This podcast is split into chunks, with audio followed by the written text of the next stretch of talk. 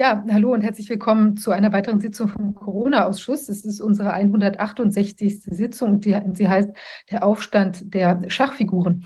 Dies ist zum einen eine Hommage an den äh, geschätzten James Corbett, der ja vor kurzem einen, einen Artikel auch mit einem ähnlichen, in dem Fall war es der Aufstand der Bauern, äh, einem ähnlichen Titel geschrieben hat.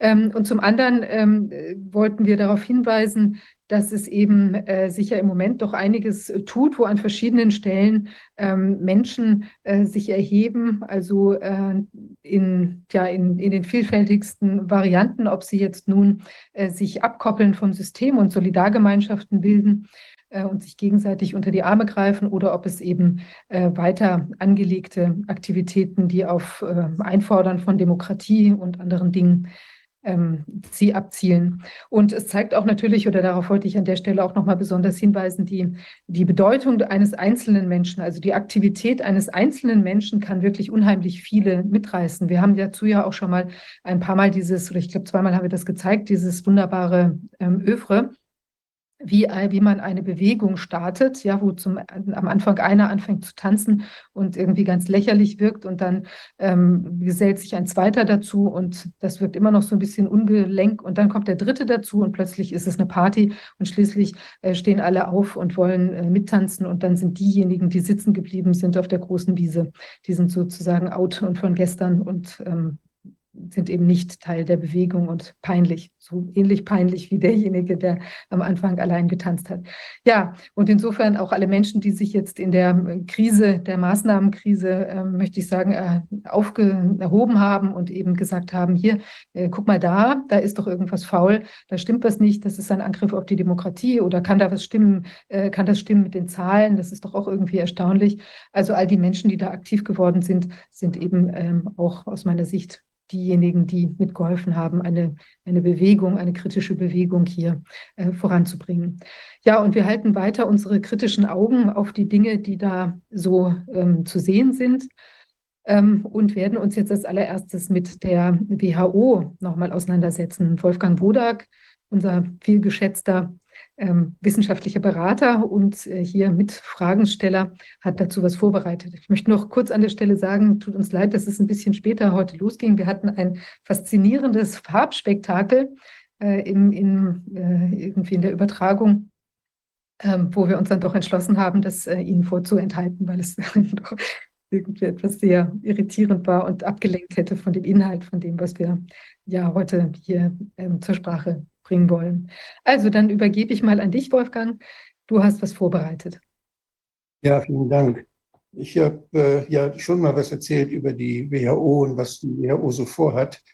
Und äh, das ist ja ziemlich beängstigend und es ist wahrscheinlich auch ziemlich prägend für die nächsten, das kann, wenn wir nicht aufpassen, sehr, sehr prägend sein für die nächsten Jahre. Denn das, was wir die letzten drei Jahre erlebt haben, das ist ja auch etwas, wo die Regie weitgehend bei der WHO lag oder die WHO jedenfalls die Regiezentrale war, in der dann diejenigen das bestimmen konnten, was passiert, die dort die WHO finanzieren. Das war etwas, was ich glaube, das habe ich das letzte Mal berichtet.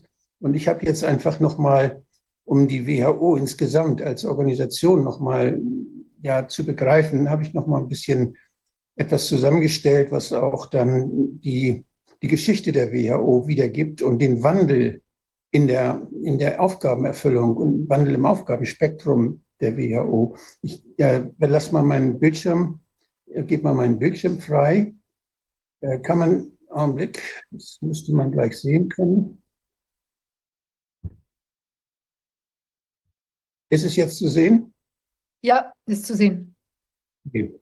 Ja, also wir haben. Wir haben hier noch irgendein Geräusch. Ich weiß nicht, ähm, Regie?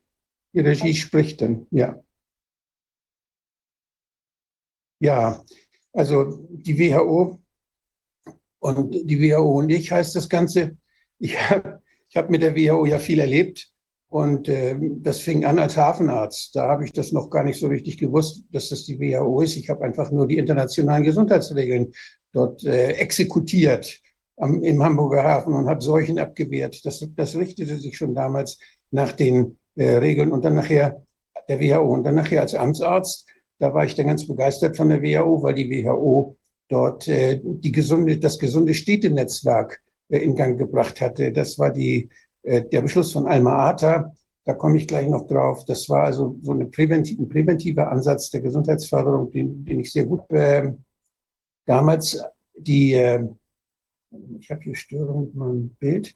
Ja, es gab damals also, das war 1978, die Alma-Ata-Deklaration, da ging es um Gesundheit für alle. Da hat die WHO praktisch die Staaten, die Nationalstaaten ermuntert, doch mehr für Gesundheit ihrer Mitbürger zu tun. Jeder Staat für sich, dort zu Hause äh, alles zu tun, was sie können, damit ihre Menschen gesund leben können. Das waren damals das Zeitalter der Millennium Development Goals. Die waren äh, das war noch etwas, wo, wo die WHO schon zwar die Normen setzte, das hat sie ja von Anfang an getan. Die hat ja von Anfang an gesagt, zum Beispiel definiert, was Gesundheit ist. Also diese normsetzende Funktion hatte sie schon immer global sich angemaßt, will ich mal sagen. Und äh, aber da hat sie sich noch zurückgehalten. Da hat sie ein, eine Duty definiert, eine Aufgabe der Staaten. Und das hat sich dann gewandelt ungefähr im Jahr 2000. Da wurde das dann unter Frau Brundtland, als die Generalsekretärin war, da wurde das dann äh, Ganze kommerzialisiert, da wurde das Ganze mehr als ökonomisches Problem gesehen. Das heißt, diese Produkte, die es da gibt im Gesundheitswesen, die müssen, müssen allen Menschen zugutekommen. Und alle Menschen müssen eine Versicherung haben. Das war also, als wenn sie praktisch so den Verkauf von Gesundheit organisierte und die Versicherungen mussten überall dann greifen. Jeder musste versichert sein. Das heißt, das war was für die Versicherungswirtschaft, für die Arzneimittelwirtschaft. Da hat sie praktisch den Marktbereich äh, ja, zurechtgeschustert. Und das, das ist ein völlig, völlig anderer, ja, ein völlig anderer Ansatz, der dort plötzlich zu sehen war. Das waren die Zeit hier, das sind die verschiedenen Generalsekretäre der WHO, also das war diese Zeit zwischen Hiroshi Nakayama, Halfdan Mahler war der, bei, in der, der damals äh, die Alma-Ata-Deklaration äh, gefördert hat. Dann gab es noch jemanden, der äh, das weitergemacht hat. Und dann kam Harlem Brundtland, da hat sich alles geändert. Und dann kam hier der John Vogli, der bei dem war, die, war die erstes, das erste SARS-Event. Also da war die ersten Übungen, Pandemieübungen. Und äh, der ist dann aber gestorben und hatte nur ganz kurzen Nachfolger. Aber dann kam Frau Chan auch schon. Und da war dann die, war dann auch die Vogelgrippe hier in dieser Zeit von Jean Gokli. Dann, dann beim Frau Chan die, die Schweinegrippe. Und dann sind wir jetzt bei Jesus. Das sind also die, die Chefs, die ja eine noch größere Rolle in Zukunft spielen sollen gewesen.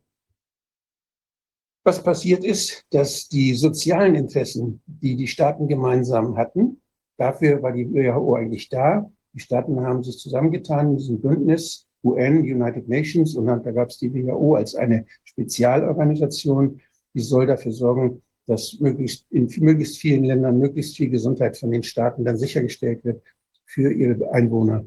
Und das war das Primäre. Und dann kam aber dadurch, dass die dass, das ein, dass dort ein, ja, ein Mangel an, an Ressourcen bei der WHO dann erzeugt worden war, weil viele Staaten einfach da nichts bezahlt haben, die niedrige Beiträge, da kam dann die norwegische Ministerpräsidentin Gro Harlem Brundtland und wurde dann von Davos praktisch dann ernannt, dort diese Generalsekretärin zu werden. Die war vorher in Davos und hat da schon immer für Norwegen dann sich für Umwelt und Gesundheit interessiert. Sie ist Ärztin gewesen oder ist Ärztin.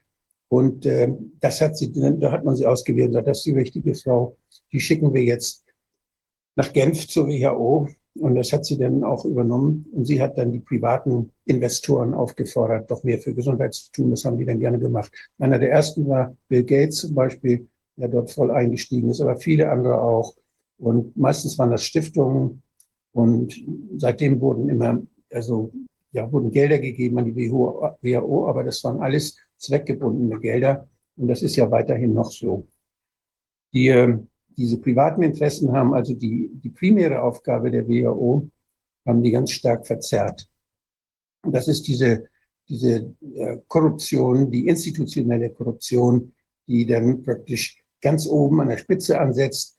Denn wenn man, wenn man den, den Chef, den richtigen Chef installiert, wenn man es schafft, da jemanden als zum Chef hinzusetzen, dann muss man nicht mehr seine Interessen bei den einzelnen Behördenstellen versuchen, durch Korruption zu erreichen, sondern dann hat man praktisch die ganze Behörde gekauft. Das nämlich institutionelle Korruption. Und das ist bei der WHO geschehen. Das, die Ökonomisierung hat dazu geführt, dass das auch ganz normal angesehen wurde, dass man wirtschaftlich denkt und nicht mehr sozial und die demokratischen Grundwerte in den Vordergrund stellt, Selbstbestimmung und all diese Dinge. Das war, das ging in den, das ging immer mehr in den Hintergrund und dann kamen immer mehr andere Werte. Man kann das hier an dieser Diskussion sehen. Das ist eine Diskussion, die ich sehr intensiv verfolgt habe. Da hat es noch, 2003 hat es noch einen, einen Arbeitskreis gegeben, der schon vorher beschlossen worden war, der sich um diese, diesen Konflikt gekümmert hat. Was ist denn, wenn mit, mit, den, mit den Patenten, wenn ich jetzt äh, ein, ein neues, neues Virus finde, irgendwo auf der Welt, äh, dann könnte man daraus ja einen Impfstoff herstellen.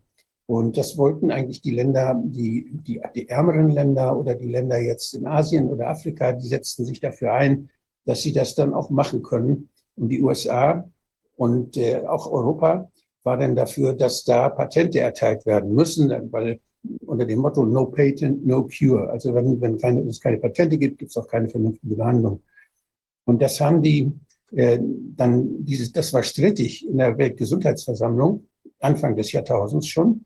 Und daraufhin gab es diesen, diese, dieses Papier, was da links zu sehen ist, Public Health, Innovation and Intellectual Property Rights. Und da hat die Frau Dreifuß, das ist die ehemalige Innenministerin der Schweiz, die auch für Gesundheit zuständig war in der Schweiz, die hat diesen Arbeitskreis geleitet und die haben einfach mal überlegt, äh, ist das Patentsystem das richtige Anreizsystem für Innovationen im Gesundheitswesen oder ist es besser, man macht andere, man nimmt andere Anreizsysteme. Das ist zum Beispiel, dass man dass man Forscher, die das erforschen, was man unbedingt braucht an Wissen, wo man nicht weiß, wie man weitermachen soll oder wo es keine Mittel gibt, dass man das ausschreibt und dann den Forschern, die da was erforschen wollen, Geld gibt. Also direkt finanziert die Forschung.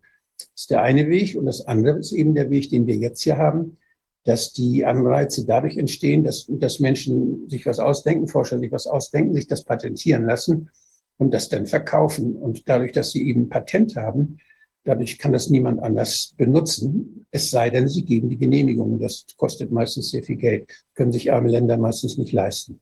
Diese Diskussion, die läuft die ganze Zeit, die läuft schon seit über 20 Jahren. Und zwar immer die gleiche Diskussion.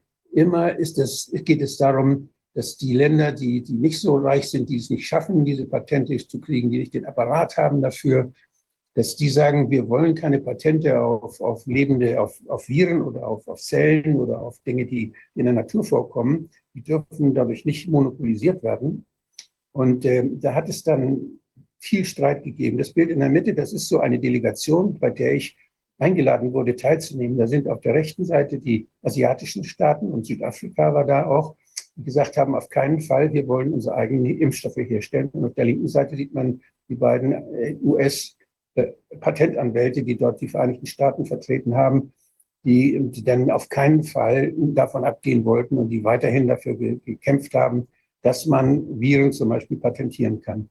Wir haben damals kein Ergebnis gehabt. Und das war so eine ganz komische diplomatische Formulierung, die das Ganze dann praktisch nur verschoben hat, diese Entscheidung. Und es ist weiterhin so, dass es hier diesen Streit gibt zwischen den Ländern. Das Rechts ist ein aktueller Bericht von 22 und da sieht man aber auch schon den Tonfall völlig anders. Da steht schon, da steht schon nicht mehr drin, äh, dass man gleiche, gleiche Rechte haben soll, diese Dinge zu nutzen, sondern da wird die, das Patent eigentlich nicht mehr in Frage gestellt, sondern da wird nur noch gesagt, ja, die Patentinhaber, die dann ja aus den reichen Ländern kommen, die haben dadurch aber eine Verpflichtung, dass sie auch was für die armen Länder tun und die müssen dann irgendwie dafür sorgen, dass sie dann auch Medikamente abkriegen von diesen Innovationen, den Patentierten. Da muss es also extra Preise geben oder muss es extra Systeme geben, wie man denen dann hilft. Dann äh, ist da äh, ja, die, dass die, der Begriff Gesundheit ist insgesamt von der WHO neu geframed worden und neu begriffen worden. Das war, Gesundheit war früher, also vor, was nicht, vor 100 Jahren oder vor, oder auch noch länger, war das etwas, wo die Leute gesagt haben, das ist meine Gesundheit, da hat mir keiner reinzureden, ob ich gesund bin oder nicht. Das merke ich selber. Und wenn ich Hilfe brauche, dann melde ich mich. Und dann war das, war das eine solidarische Aktion. Denn da, wurden die Krankenkassen gegründet, dass man sich gegenseitig versprach, sich zu helfen und was in die Kasse einzahlte. Also das war etwas, wo die Menschen aber selber sagten, so jetzt brauche ich Hilfe. Und äh, die, das ist subsidiär gewesen. Das wurde subsidiär von unten nach oben, also demokratisch sogar, äh, auch in nicht-demokratischen Staaten wurde das so organisiert. Und die Menschen haben sich selbst die Pflege und die gesundheitliche Hilfe dann zusammen organisiert. Dann, das ist zum Beispiel Alma Ata, da wurde dann durch die WHO, wurde plötzlich das Ganze diskutiert und da wurde es ein Menschenrecht gemacht, das Menschenrecht auf Gesundheit. Und das wurde gleich benutzt, um auch Gesundheit zu definieren. Wenn man ein Recht definiert, muss man ja sagen, äh, was, was das denn ist. Und das war eben dieser ganzheitliche Begriff von Gesundheit, dass es eben nicht nur körperlich, sondern auch seelisch und sozial, äh, soziale Faktoren eine Rolle spielen. Das ist in der, äh, gleich im, im Vertrag der, der, der WHO, als sie gegründet wurde, ist das gleich einer der ersten Artikel. Da wird die Gesundheit für uns alle definiert. Und das ist eigentlich schon eine Anmaßung. Denn äh, das ist kulturell, kann das sehr, sehr unterschiedlich sein. Und die Bevölkerung in den Regionen der Welt sind damit eigentlich selber immer gut klargekommen, dass sie das selbst definiert haben. Und wenn sie dann Hilfe brauchten, na gut, dann hätte man ihnen ja helfen können. Aber dass da jetzt einer von oben plötzlich definiert, was Gesundheit ist, das war etwas völlig Neues. Und das hat schon etwas mit Globalisierung zu tun. Die Rechte wurden globalisiert und dann ging es weiter. Dann wurde aber diese, wurden nicht nur die Rechte definiert, sondern dann wurde, dann fing man an, auch äh, die WHO so umzuformen, dass dort die Möglichkeiten jetzt, das Technische, wie Rechte umgesetzt werden, dass das immer wichtiger wurde. Das heißt, man ging in die Details und da kam dann plötzlich die Privatwirtschaft, die ihre Angebote hatte, da kam die, die Medizintechnik, da kamen die, die, Pharma, die Pharmaunternehmen, die sagten, welche Medikamente man dann braucht, wenn man gesund sein will.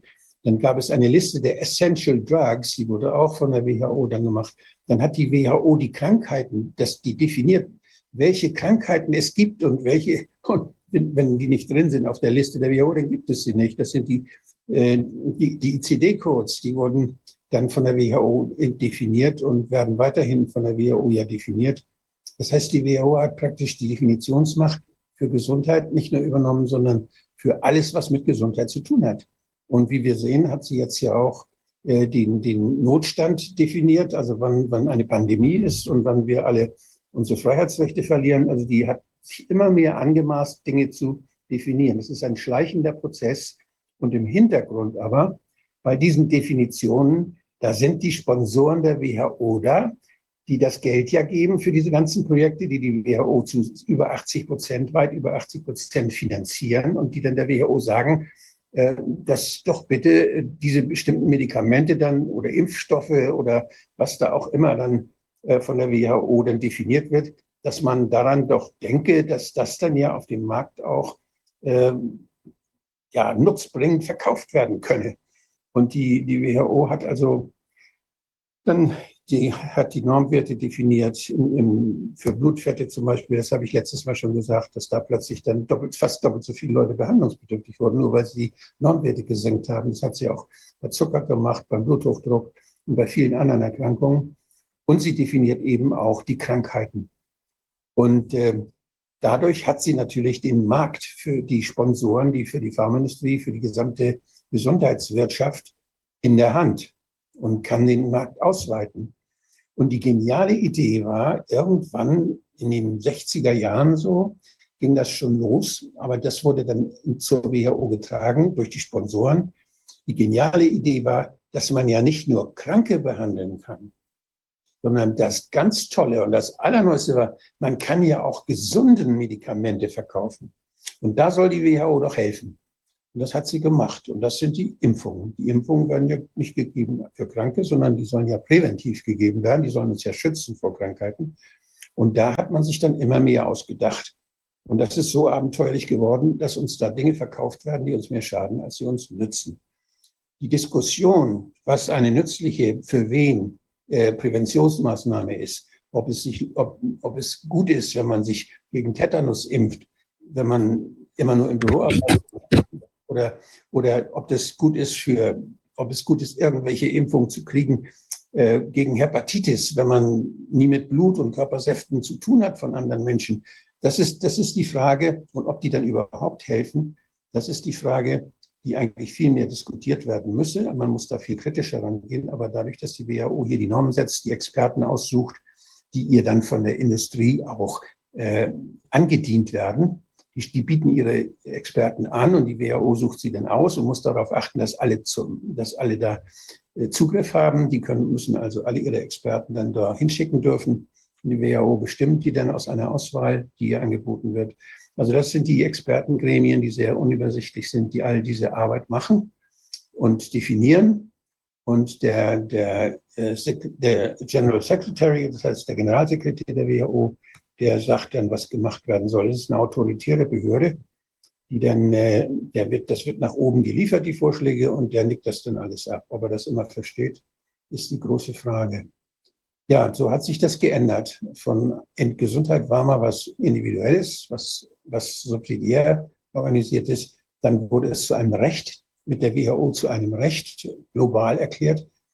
Und dann wurde es jetzt, wird, der, wird global, der globale Gesundheitsmarkt von der WHO definiert und gestaltet.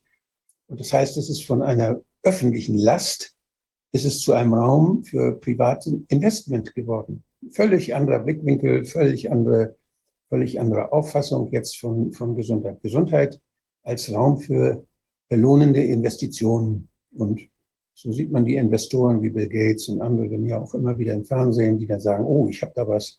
Und ich weiß schon, da kommt bald wieder eine Pandemie und da habe ich aber jetzt schon wieder einen Impfstoff und wir bereiten das alles schon vor und so weiter. Also das ist ein richtig so ein, ein Marketing, ein permanentes Marketing. So, mal sehen. Ja, wir haben also von einer, von einer öffentlichen Pflicht äh, zu einem privaten, zum, dass der private Gewinn äh, dort eine, eine Rolle spielt. Und das, was jetzt kommt, das ist, dass man die, die staatlichen, die staatlichen Organe, dass die praktisch in die Pflicht genommen werden sollen, das auch noch zu finanzieren, was zu privaten Gewinn führt. Das ist der nächste Schritt hier.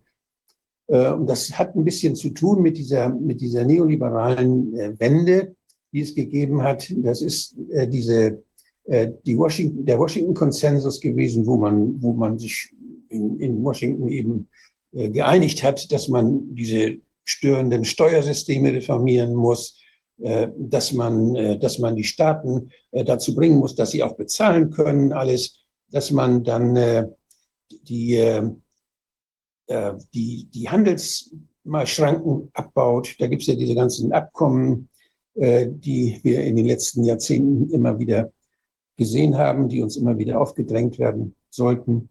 Oder man, man will, dass man, dass man über die Grenzen hinweg soll man investieren können und man soll staatliche Unternehmen soll man privatisieren und man soll alle Regeln abschaffen, die den Wettbewerb irgendwie einschränken. Das heißt, wenn die, wenn die Wirtschaft jetzt sich frei austoben kann, dann wird die Welt aufblühen. Das ist die, das ist die Ideologie, die dahinter stand. Und das hat sich ziemlich durchgesetzt. Und das ist jetzt so, dass die, ähm, dass die WHO jetzt, weil sie auf der Gesundheit setzt praktisch und sagt, und auch diese durch die, durch die internationalen Gesundheitsregeln oder aber auch durch, durch die Verträge, die es gibt, legt sie so weit aus, dass sie uns sagen kann, wann wir eben Angst haben sollen und wann wir bestimmte Maßnahmen durchführen sollen. Das macht sie bisher nur als Empfehlung. Und diese Empfehlungen sind jetzt aber schon auf fruchtbaren Boden gefallen, weil man gleichzeitig dafür gesorgt hat, dass in den Regierungen Leute sind, die nur darauf warten, dass sie diese Befehle dann ausfüllen dürfen. Und das hat was zu tun mit der Kooperation zwischen dem äh, World, äh, World Economic Forum und der WHO. Da gibt es sehr enge Verzahnungen. Die WHO ist praktisch ein Instrument dieser wirtschaftlichen Interessen, die sich im World Economic Forum dann organisiert haben. Und äh, jetzt braucht man aber mehr Geld. Und zwar, jetzt gibt es ja sehr viele arme Länder, da können die Leute gar nicht so viel kaufen. Und äh, das ist also schwierig, denn äh, das Wachstum zu gewährleisten, was die Wirtschaft gerne haben möchte. deshalb machen, wollen sie jetzt Regeln machen, dass die Staaten überall mehr Steuern nehmen, dass sie die, zum Beispiel die, die Klimakrise wird ausgenutzt auch, um jetzt die Ölpreise und die Gaspreise zu erhöhen. und da mehr einzunehmen und dass wir, dass man durch Regeln, durch staatliche Regeln, ihr müsst jetzt mehr tun für die Umwelt, ihr müsst einfach mehr bezahlen, das wird alles teurer. Äh, oder ihr müsst mehr Steuern zahlen jetzt.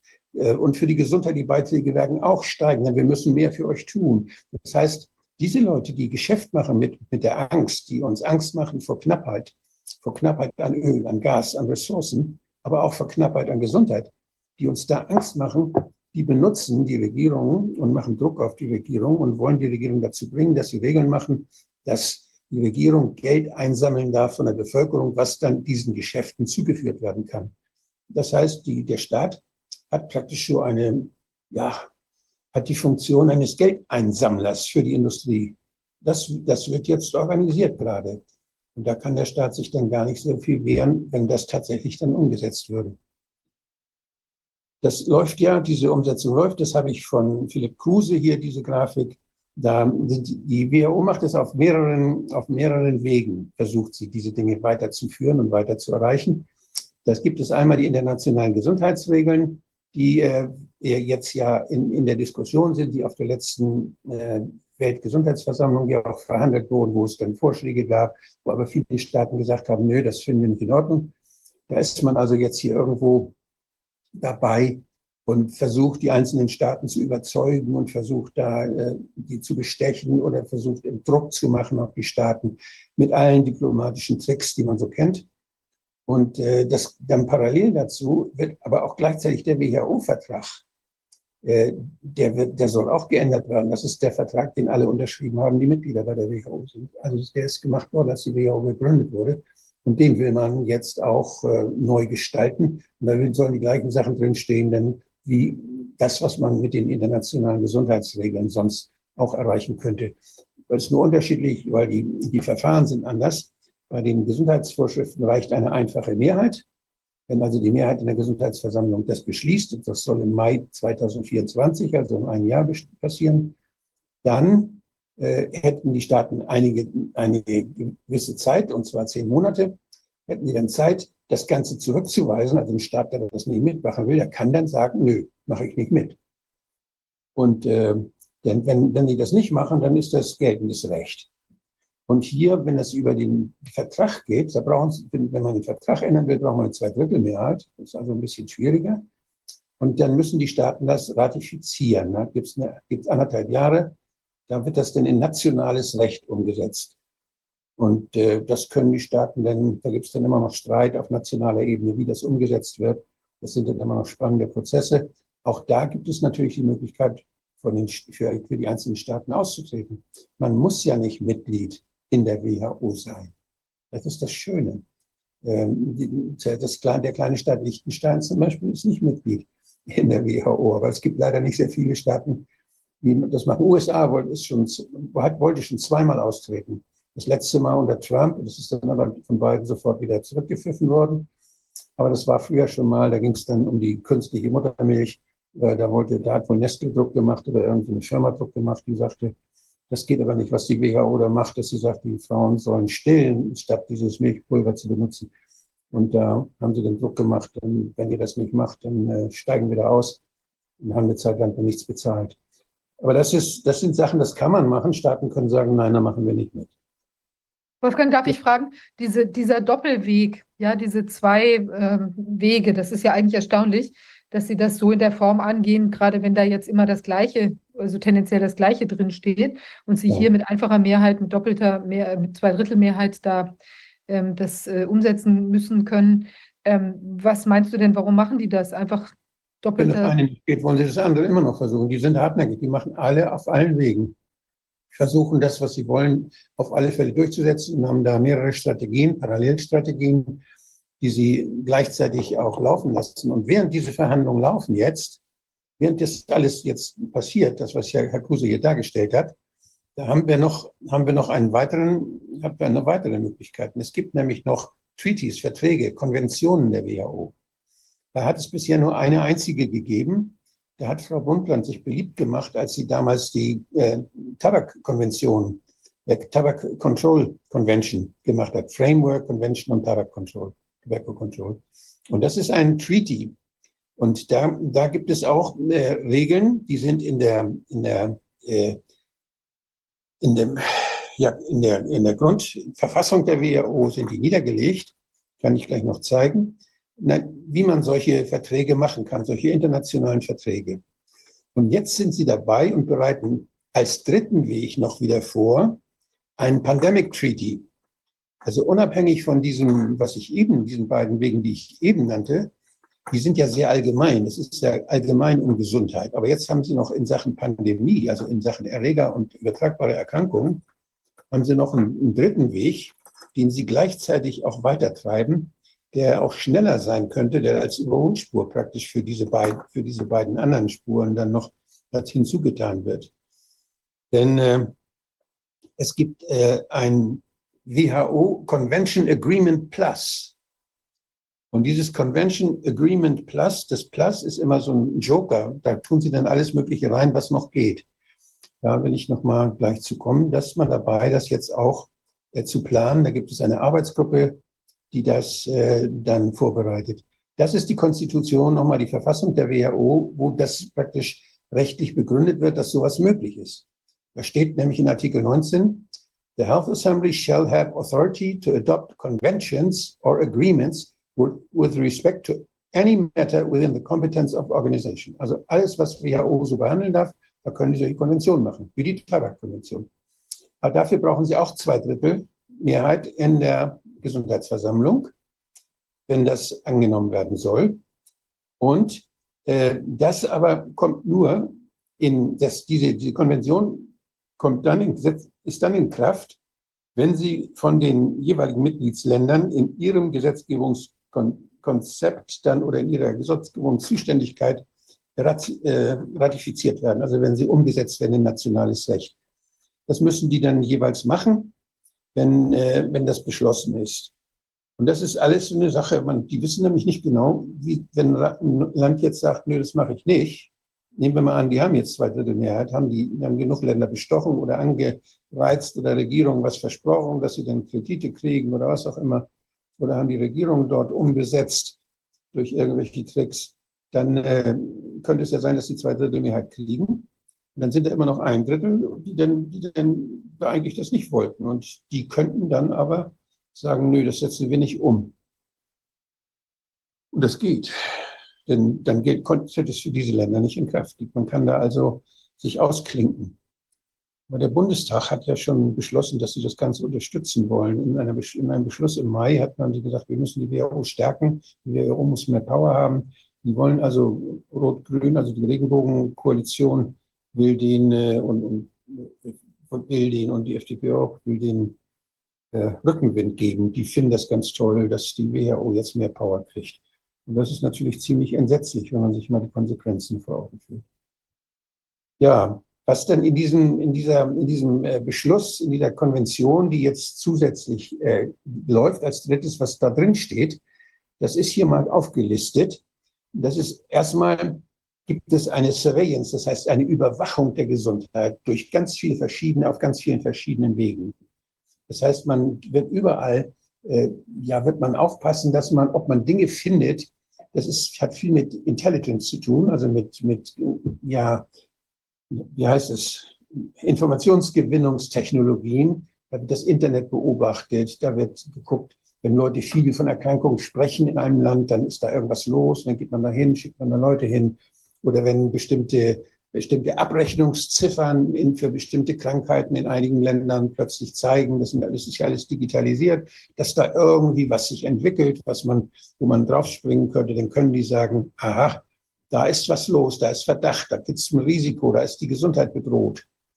Und dann können Sie sagen, äh, dass, wie, man, wie man das feststellt, ob da was Gefährliches ist oder nicht. Das heißt, Sie können sagen, jetzt müsst ihr da einen PCR-Test machen, die das ja schon mal gemacht haben. Oder können sagen, wie man das feststellt.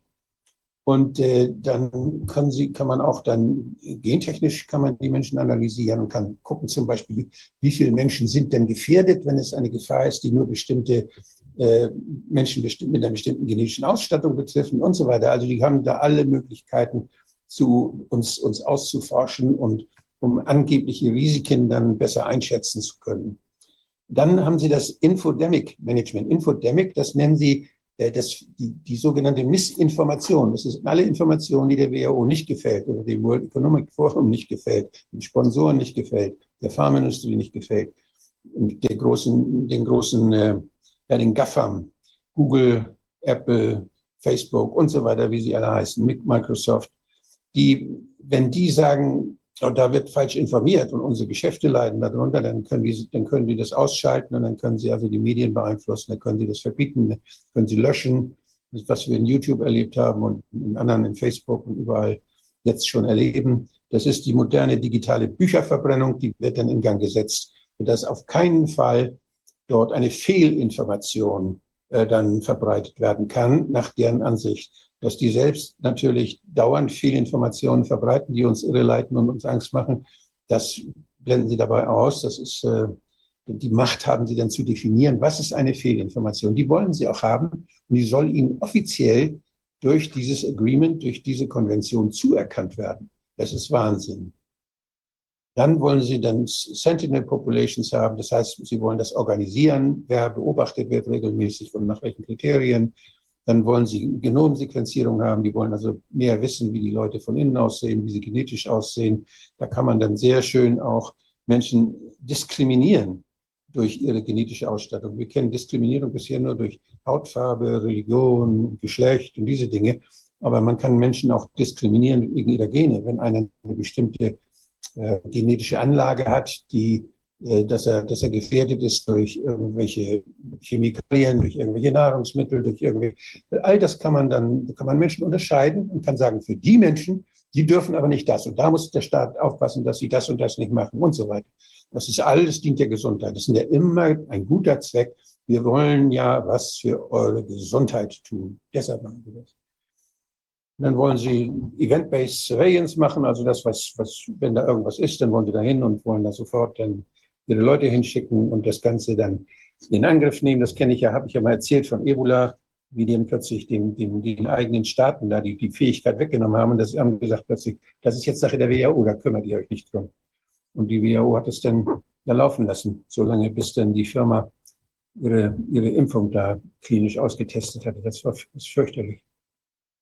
Dann wollen sie das Wasser untersuchen, das Abwasser, da weil sie da dann auch eventuell irgendwelche Viren drin finden können oder irgendwelche irgendwelche Umweltmarker, äh, ja, mit denen sie sagen können, oh, da seid ihr aber gefährdet. Das denken, die haben ja schon eine ganze Reihe von, von Sachen, mit denen sie uns Angst machen können. Nicht nur die Viren, sondern auch Bakterien oder Pilze oder Giftstoffe oder Radioaktivität oder da kann man sich ja sehr viel ausdenken. Und das wollen sie alles in der Hand haben und wollen das alles benutzen können, um uns zu sagen, ob unsere Gesundheit gefährdet ist oder nicht. Dann wollen sie auch Blut nehmen lassen die Staaten. Sie wollen nämlich gucken, wer ist immun gegen was. Sie wollen also serologisch gucken, die Anti Antikörper-Titer wollen sie bestimmen dürfen. Das ist natürlich schon sehr intim. Und äh, die wollen also richtig medizinische Daten sammeln, weil sie was über die Bevölkerung wissen wollen. Sowas auf solche Idee wäre ich wäre ein normaler Gesundheitsdienst nie gekommen, weil die sind sehr, sehr, ja, die gehen über das, was die, was die die Selbstbestimmung angeht, die Autonomie der Menschen in Bezug auf Gesundheit, die ist denen völlig egal. Die haben sie, kennen sie gar nicht. Dann, hab, dann gibt es äh, ja diese, diese äh, One Health Aktion. Das heißt, alles hat mit allem zu tun. Gesundheit, ist, das hängt auch von der Gesundheit der Tiere ab, von der, von, vom Klima, von der Umwelt und so. Die wollen also all diese Faktoren mit hineinspielen können in ihre Zuständigkeit. Und äh, Sie wollen dann natürlich äh, die, diese, diese Spritzen gegen Covid-19, da wollen Sie, dass, dass sie noch mehr verkauft werden, dass die Coverage, also die Abdeckung da besser wird. Das heißt, Sie wollen da, die, das müssten die Staaten dann machen. Nicht? Das ist ja eine, eine Verpflichtung der Staaten, die sie ja anstreben. Dann, die Staaten müssen dann wahrscheinlich Impfpflichten oder, oder Spritzenpflichten oder muss Medik bestimmte Medikamente nehmen. Das ist ja nicht nur immer die, die Spritzen, sondern manchmal sind es ja auch dann die machen ja jetzt zum Beispiel, lassen sie entwickeln, äh, diese, diese Nasensprays, äh, die, die die Kinder immunisieren sollen. Es ist keine Spritze mehr, sondern sind es irgendwelche Stoffe, die dann eingeatmet werden sollen und mit, denen wir Kontakt haben sollen, um uns so zu verändern, wie die WHO das nützlich findet oder ihre Sponsoren. Dann gibt es, äh, dann wollen sie die, die, die Fehlinformationen über Impfung, also das, was der Bruder und solche Leute da sagen, das wollen sie auf alle Fälle löschen und verbieten. Das soll man nicht, sondern nur das, was die WHO sagt. Das hat ja auch schon der Wieler mal gesagt, also Widerspruch, ähm, da gibt es keine Diskussion und das wird nicht in Frage gestellt. Das ist genau der Tenor, den die dann, den er praktisch weitergibt. Den hat er wahrscheinlich auch schon von der WHO. Ähm, dann die, wollen sie die natürlich, dass die Industrie jetzt mehr herstellt von dem ganzen Kram, diese Tests und die, also die, die Maßnahmen, die Masken und die, die, die, die sogenannten Impfstoffe und Therapiemöglichkeiten, Medikamente. Da sollen die Staaten was dafür tun, dass die Pharmaindustrie mehr herstellt. Das heißt, sie sollen Geld geben dafür, sollen, wie sie das ja auch schon bei der Schweinegrippe getan haben, wo dann Frau Merkel kam und zu Glaxo und zu Novartis mit jeweils, äh, was waren das, glaube das waren 100 Millionen, die sie da die sie da abgeliefert hat, jedenfalls eine ganze Menge Geld, damit die dann anfangen, sich vorzubereiten auf eine Pandemie. Staatliche Gelder.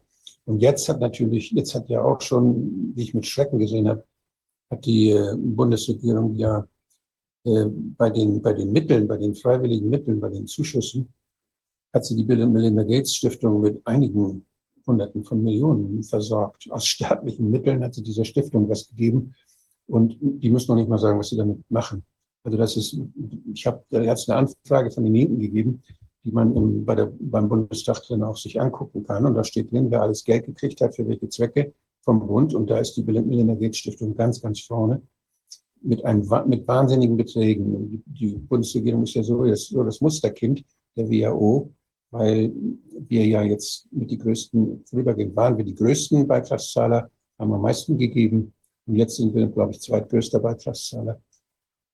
Und äh, ja, dann will die WHO auch die, die Zuanerkennung von Diagnostika, Therapeutika und von Impfstoffen, das, die, die soll äh, unterstützt werden von den Staaten. Die sollen sich also Mühe geben, dass das alles anerkannt wird, dass das schnell geht. Da gibt es ja diese Fast Track äh, Authorization, das heißt Warp Speed äh, wurde das genannt, dass das mit einem Affenzahn sollen diese Diagnostika zugelassen werden. Nicht, wie das die Sicherheit eigentlich erfordert, in, in mindestens fünf oder zehn oder 15 Jahren bei ganz neuen Methoden. Da braucht man lange Zeit, um festzustellen, ob da Krebs entsteht oder ob da Autoimmunerkrankungen entstehen oder ob da Fehlbildung bei den Kindern entstehen. Und all diese Dinge, die können ja sein. Und die wollen das jetzt alles innerhalb von kürzester Zeit und klopfen sich auf die Schulter und sagen, wie toll und wie schnell sie sind. Das hat mit Gesundheit nichts zu tun, sondern das hat was mit, mit, ja, mit der Börse zu tun und mit den, mit den Investoren zu tun, die schnelle Rendite haben wollen für Investitionen. Ja, das sind so die, die Dinge, die Inhalte dieser, dieser auf der Umgehungsspur jetzt versucht werden, mit den Staaten zu verabreden. Und da ist man sehr, sehr eng dabei. Da gibt es dauernd Tagungen dauernd auch Sitzungen, äh, wo das weiterentwickelt, wo das weiterentwickelt wird. Und jetzt werde ich äh, nochmal von Philipp Kruse, hat das schön zusammengestellt, die Konsequenzen. Einmal die Konsequenzen für die WHO, was das bedeutet, wenn die das schaffen, dann für die unterzeichnenden Staaten und dann für die Bürger dieser unterzeichnenden Staaten. Erstmal für die WHO. Die WHO wird alle Empfehlungen werden dann gesetzlich bindend, rechtlich bindend. Die WHO kann nicht nur empfehlen und wir können Schultern zucken, sondern das, was sie dann macht, das muss dann gemacht, muss gefolgt, muss durchgeschehen. Und sie hat dadurch auch die praktisch die Führung äh, in allen Dingen, die, die die Gesundheit angehen, und zwar in allen Ländern. Und die Konsequenzen für die WHO ist auch noch, dass es sehr, sehr einfach ist, einen Notfall auszurufen. Das ist diese Public Health Emergency of International Concern oder die die, diese Gesundheitsgefahr, diese Notlage, internationale Notlage von, oder die Notlage von internationaler Tragweite. Das ist das, was die WHO dann einfach ausruft. Und dann gelten plötzlich die Gesetze nicht mehr, dann gelten die, die Grundgesetze, nicht mal das Grundgesetz ist dann wichtig, sondern dann ist das wichtig, was die WHO umsetzen will. Das müssen die Regierungen dann machen. Die können also unsere Grundrechte außer Kraft setzen durch diese Maßnahme, wenn sie, und was eine Emergency ist, das definieren die denn. Das sagen die und die gucken auch rum, ob sie was finden, womit sie das dann begründen können.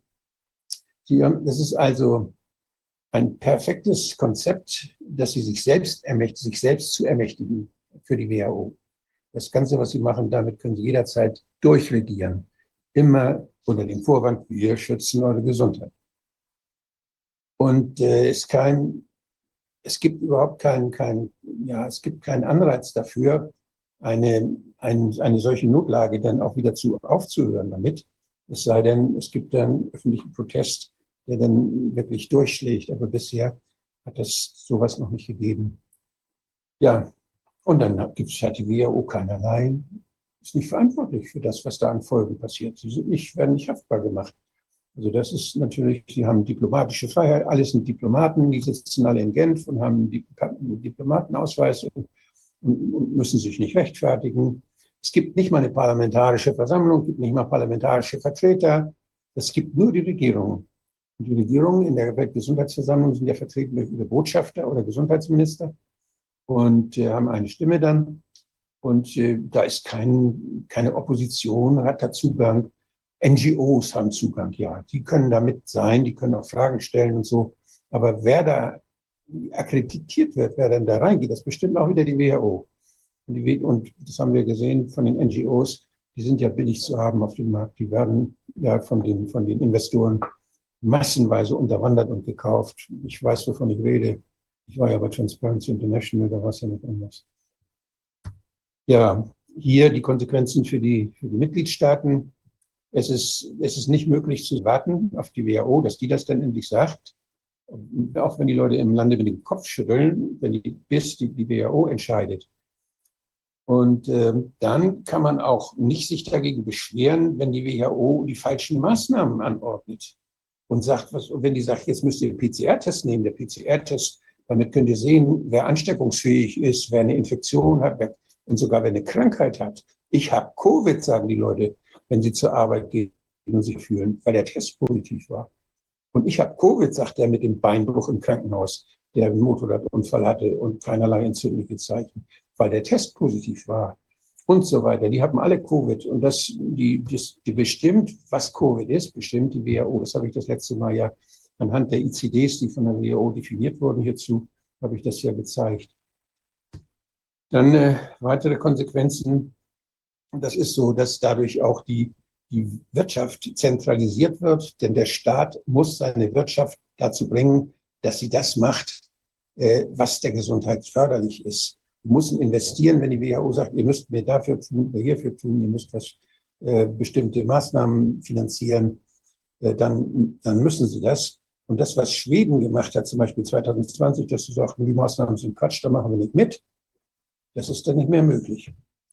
Das wäre dann, da muss man schon, wenn man da zur WHO gehört und wenn, das mit zwei Drittel Mehrheit beschlossen ist und das dann umgesetzt wurde, wenn die Staaten dem folgen und damit das unterschreiben, dann äh, müssen sie das auch mitmachen. Dann können sie nicht plötzlich sagen, wie Schweden, die das machen.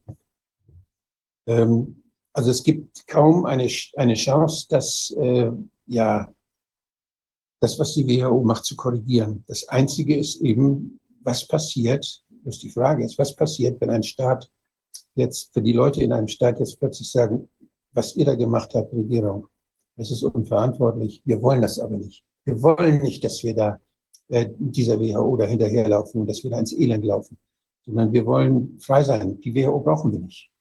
Wir passen auf unsere Gesundheit auf und wenn wir Hilfe brauchen, suchen wir uns Leute und suchen uns Institutionen, denen wir vertrauen können. Und die fragen wir dann, was wir tun sollen. Also das ist, wenn, wenn Staat das macht eine Regierung deswegen auch gewählt wird, weil sie das den, der Bevölkerung sagt, wir wollen diese WHO nicht. Wir wollen diesen korrupten Laden nicht. Wir wollen da keine Beiträge zahlen. Wir wollen denen nicht gehorchen die sind korrupt. Was die machen, macht uns krank und nicht gesund. Denen geht es um gesunde Geschäfte, aber nicht um Gesundheit. Und äh, wenn, wenn ein Staat das sagt, dann kann er aus der WHO austreten. Und äh, mein Wunsch wäre, dass wir in Deutschland aus der WHO austreten. Und ich wünsche mir, ich wünsche mir Parteien, die das zu ihrem Programm machen und bei der nächsten Wahl sagen, wenn ihr uns wählt, dann treten wir aus der WHO aus. Wir machen das nicht mit. Und die werden so viele Stimmen kriegen. Und ich weiß, wenn Parteien merken, dass sie die Wahl verlieren, wenn sie das nicht machen, dann fangen sie an nachzudenken. Also Leute, es lohnt sich, sich anzustrengen. Wir machen das nicht mit. Wir wollen, dass es im Wahlprogramm steht, egal in welcher Partei, ob das links ist oder rechts oder das kann man ja sowieso nicht mehr so richtig unterscheiden. ich war ja mal links, jetzt bin ich rechts, aber als Sozialist bin ich plötzlich rechts. Das ist mir alles, mit diesen, mit diesen Begriffen kann man nichts mehr anfangen. Guckt, hört euch an, was wollen die Leute machen? Was versprechen sie euch? Und dann macht Druck auf die Parteien, macht Druck auf die Politiker und sagt, wenn ihr dann, wenn ihr den Quatsch mitmacht, dann seid ihr das letzte Mal gewählt worden. Und das ist das, was wir machen können. Und dann, wenn wir, wenn es mehrere Länder gibt, wenn plötzlich ein Drittel der Länder aus der WHO austritt, weil sie diesen Quatsch nicht mehr mitmachen wollen, dann könnte es sein, dass sich da irgendwas ändert. Ja, dann weitere Konsequenzen. Also die, die verlieren ihre, verlieren ihre äh, Kontrolle über, über ihre Souveränität, weil die, die, WHO kann überall eingreifen und äh, auch über ihre Ökonomie, ihre Wirtschaft. Die, die können da die, die Ressourcen mobilisieren für die Gesundheit, so wie sie das denken. Und äh, die Staaten müssen dann einfach nur zahlen. Und sie haben also gar keine, keine verfassungsmäßige Kraft mehr, und, äh, dass, man, dass man die Bevölkerung vor jetzt vor schädlichen Maßnahmen, die die WHO anordnet, schützen könnte.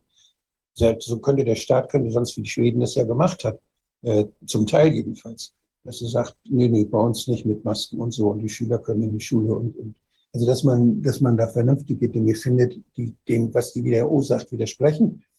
Das geht ja nicht mehr. Das, deshalb verlieren sie ihre Möglichkeit. Die Bürger, tja, verlieren ihre fundamentalen Rechte, ihre Grundrechte.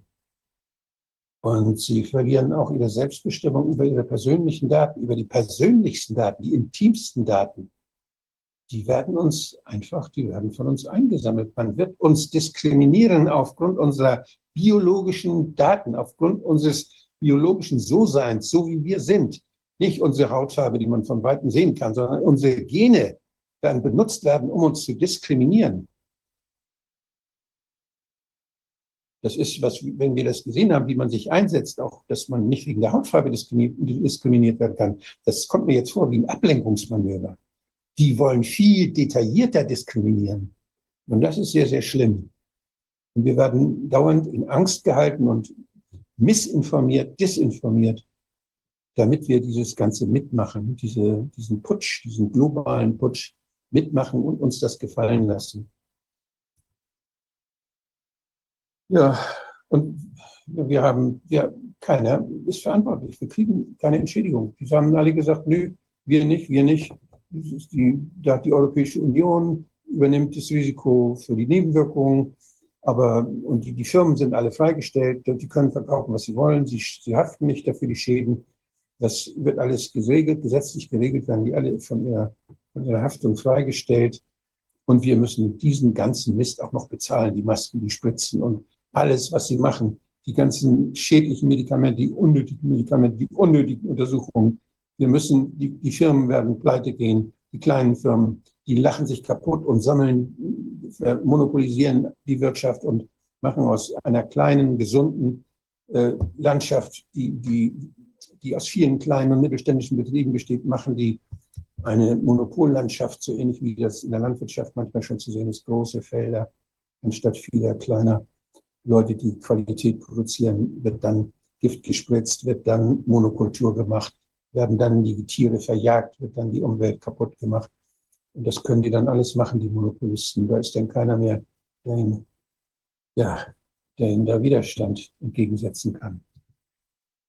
Wir haben ja schon viel erlebt, was die WHO macht. Das nochmal zur Erinnerung. Die haben ja schon geübt. Das geht von HIV über BSE dann zu SARS-1, wo sie den PCR-Test ausprobiert haben. Dann hatten sie den Tamiflu uns angedreht für wegen einer angeblichen Vogelgrippe, die man nirgendwo gesehen hat. Dann kam die Schweinegrippe, die mildeste Grippe jemals, wo die Leute geimpft wurden und hinterher schwer geschädigt waren durch Narkolepsie, wo Deutschland für Hunderte von Millionen diesen äh, schlechten Impfstoff gekauft hat. Dann kamen die Versuche mit Menschen in, anlässlich von EHEC oder Ebola. Dann hat man wieder den PCR-Test bei Dromedanen hat man ausprobiert, nochmal wieder. Dann bei Zika auch, da hat man den Frauen Angst gemacht dass sie, dass die Kinder ein kleines Gehirn kriegen, wenn sie ja nichts tun. Da hat man auch eine Impfung vorbereitet. Dann hat man das, was wir mit SARS erlebt haben, jetzt gemacht, wo, wo man uns äh, die Freiheiten genommen hat und uns und viele Menschen gespritzt hat, gentechnisch verändert hat. Und jetzt kommen schon die neuen Dinge, die ange angekündigt sind. Monkeypox oder Marburg-Fieber oder die neue Vogelgrippe, die sie schon äh, als Birds Flu X dann genannt haben. Die, die stellen übrigens jetzt schon, da gibt es ein Institut in, in England, äh, wo, man, wo man schon Impfstoffe gegen unbekannte Erreger herstellen kann. Wie das laufen soll, weiß ich zwar nicht, aber wahrscheinlich sind das so Mock-up-Impfstoffe, wo man dann alles reintun kann, was man gerade gefunden hat. Und dann gibt es diese sogenannten Pandemien mit nicht übertragbaren Krankheiten, diese NCD-Pandemics, die sie auch benutzen wollen, um uns Angst zu machen. Das heißt, oh, in eurem Land zu viel übergewichtig, oh, in eurem Land trinken die Leute zu viel Alkohol oder da gibt es zu viel Blutfett. Die, also die können sich alle chronischen Erkrankungen ausnehmen, um dann das, so einen Notstand dann in diesem Land dann auszurufen. Hier, das ist diese, diese Geschichte, das ist in, in England, da werden, da arbeiten die Wissenschaftler äh, an, an New Pandemic, an einem Impfstoff gegen, um ein, eine ja, unbekannte Pandemie, eine unbekannte Erkrankung dann durch Impfung und zu bekämpfen. Also das ist eine ganz tolle Sache da. Das ist völlig egal, was da kommt. Die, da werden sie schon was finden. Die machen schon mal den Impfstoff. Und dann haben sie so eine, so eine Hitliste da der, der Viren, die jetzt sie fokussieren, die da in Frage kommen, mit denen man uns Angst machen könnte. Das ist Covid-19, das kennen wir.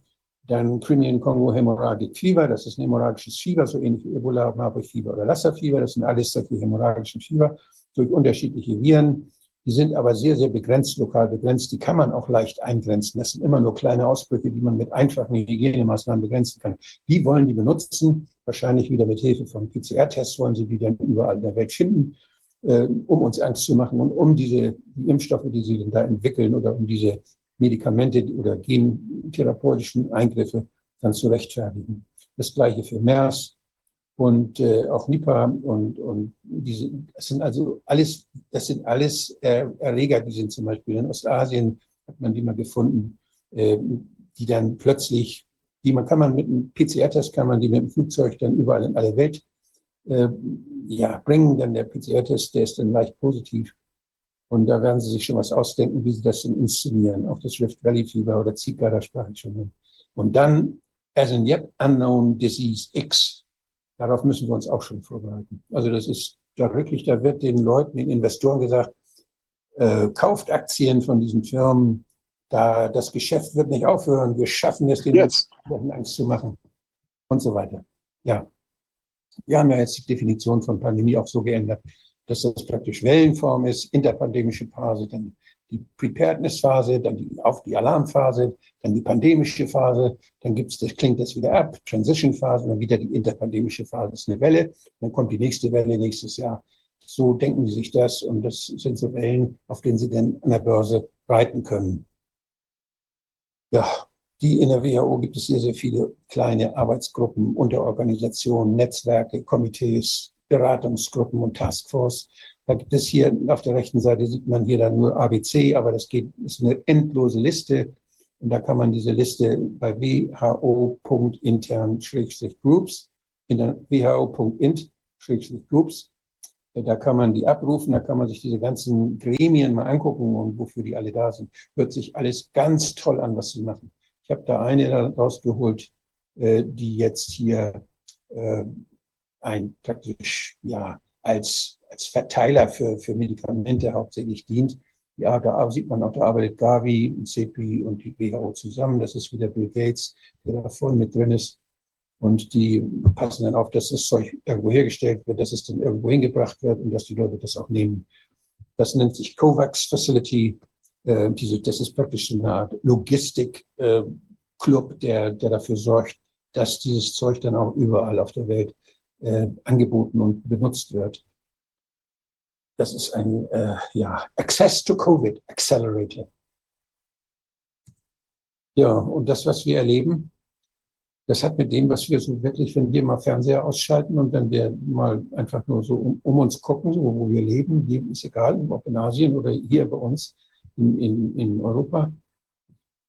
Das ist unsere Realität, die wir selbst erleben können. Und dann, wenn wir den Fernseher einschalten, dann kommt da was dazu, was wir selbst nicht erlebt haben, was man uns aber nahebringen will. Und das nennt man Agenda Cutting. Da wird was selektiert Und das ist dann ist Teil unserer Realität. Das ist dann, gehört dann mit zu dem, was wir denken und was wir, was wir meinen, was die Wirklichkeit ist, in der wir leben, gehört dann dazu. Und das ist natürlich seit dem, seit, zumindest seit vor dem Ersten Weltkrieg schon, gibt es da eine unheimliche Entwicklung, Professionalisierung der sogenannten Propaganda. Das nennt sich Public Relation Agency oder Public Relation Firm, die da sowas machen. Das eigentlich sind Propagandafirmen, die, die wissen genau, wie man uns das, wie man uns richtig programmiert, wie man uns Angst macht, wie man uns hoffen lässt, wie man uns äh, was Gutes als Ziel vorsetzt und so weiter. Und dann gibt es dieses schöne Buch über die Propaganda, das kann ich sehr, sehr empfehlen von Michelle Stiles. Äh, die hat ein Buch über die Propaganda geschrieben. Das ist praktisch wie ein Gegenmittel dass, dass dieses Buch impft gegen die Methoden der Propaganda. Das ist die wichtigste Impfung, die wir brauchen. Wir müssen verstehen, wie Propaganda funktioniert, damit wir sie auslachen, wenn sie uns anliegen wollen. Das ist ganz, ganz wichtig. Und ich hoffe, dass wir die Michelle Steels mal, mal kriegen, dass sie auch mal in den Ausschuss kommt, weiß ich nicht. Aber die sagt eben, dass die Propaganda, die können dann die öffentliche Meinung steuern und können sie in eine vorbestimmte Richtung lenken zu einem Ziel, die vorher, die Ziele sind vorher verkleidet, als wenn sie in öffentlichem Interesse wären. Wir machen das, weil es gut für euch ist. Deshalb müssen wir das machen und das machen. Und die Lage ist so und so. Das stellen, das stellen sie uns dann alles dar. Und wenn wir dahin wollen, und das ist ja gut für euch, das wollt ihr doch auch, dann müsst ihr da mitmachen. Da müsst ihr solidarisch sein und alle die Maske aufsetzen, müsst alle den Peaks kriegen, den kleinen. Und diese Dinge, das gehört alles zur Propaganda und das haben die geübt seit Beginn des vorigen, Jahr, von, vorigen Jahrhunderts schon. Und so haben sie die Leute in die Kriege geschickt. So haben sie die Leute in den Ersten Weltkrieg geschickt. Das haben sie ihnen vorgegaukelt, dass man das machen muss für, den, für das Vaterland.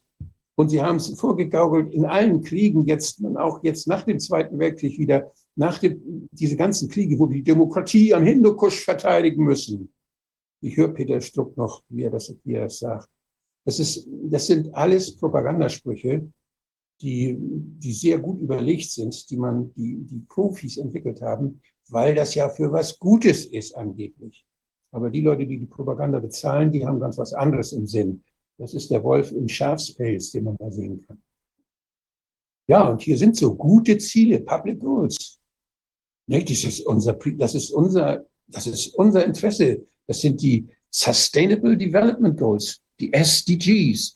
Das ist ja wirklich alles toll. Keine Armut, kein Hunger, Gesundheit und Wohlergehen, Chancengleichheit bei der Bildung, Geschlechtergleichheit, sauberes Wasser und all dieses. Wir kennen das alles. Diese Ziele, die dann ausgeformt sind, die dann konkretisiert werden und die dann konkretisiert werden von solchen Leuten, die da als Investoren genau wissen, was sie damit erreichen wollen. Das ist wie Werbung. Trinkt Coca-Cola für eure Gesundheit. Nicht? Oder wenn ihr, wenn ihr Freiheit wollt, raucht Marlboro. Nicht? So, das ist diese, diese ganze Branche, die ist sowas von abgefuckt und die macht das schon so professionell und so lange. Und wir sind, fallen immer wieder drauf rein, dass es höchste Zeit wird, dass wir endlich mal kapieren, wie das läuft damit wir nicht mehr drauf reinfallen, damit wir das tun, wo wir uns darauf einigen und wo wir sagen, das ist unser Ziel, das wollen wir, so empfinden wir das und so wollen wir das.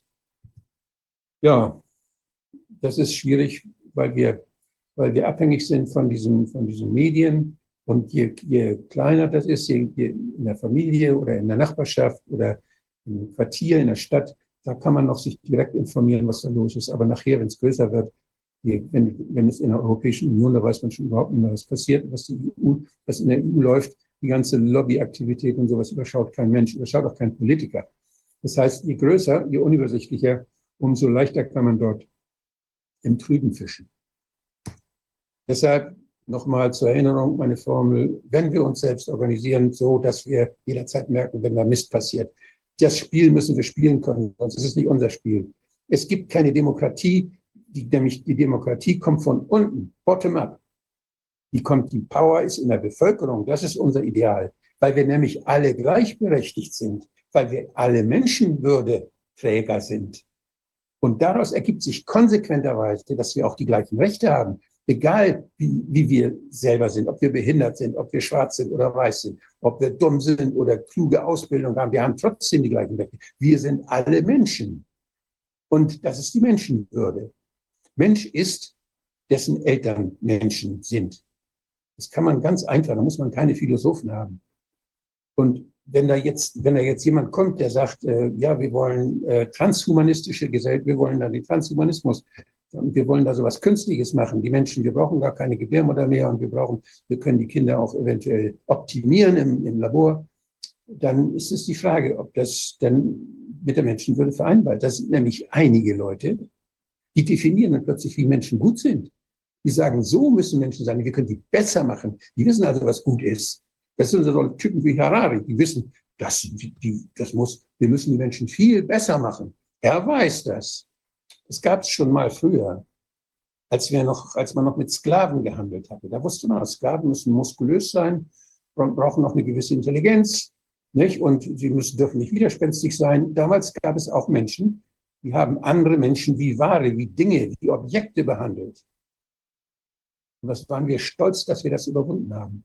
Und jetzt sind da Typen, und denen wird zugehört im World Economic Forum, die das ganze Build Back Better die das alles zurückdrehen wollen, die plötzlich wieder wollen, dass da Menschen sind, die sagen, was gut ist, die uns sagen, was gut ist. Und ihr werdet arm sein, aber glücklich, wenn wir auf euch aufpassen. Wir sind die dumme Herde, die Herdenimmunität kriegen sie durch Impfung. Die sagen uns, was wir, was wir tun sollen. Das ist dann wieder, ja, nicht so brutal mit Ketten und so, sondern hier über den Kopf werden wir gesteuert und über vielleicht auch über irgendwelche Medikamente oder über irgendwelche physikalischen Strahlen oder weiß der Geier, was die sich alles ausdenken, was uns dann krank und unfähig macht, eigenständig unsere Rechte wahrzunehmen. Also lasst euch da nicht drauf ein, sondern ja, organisiert euch untereinander, tut euch zusammen, geht, organisiert euch so, dass ihr das überschaut, dass ihr nicht betrogen werden könnt. Und wenn da jemand ist, der das missbraucht, wenn sich einer da reinmischt, der euch was verkaufen will, der Fachleute holen kann, die das besser wissen, dann seid misstrauisch. Ohne, ohne Subsidiarität, das ist dieses Prinzip, dass man den Menschen selber das zutrauen muss. Das heißt Hilfe zur Selbsthilfe. Das ist das Subsidiaritätsprinzip.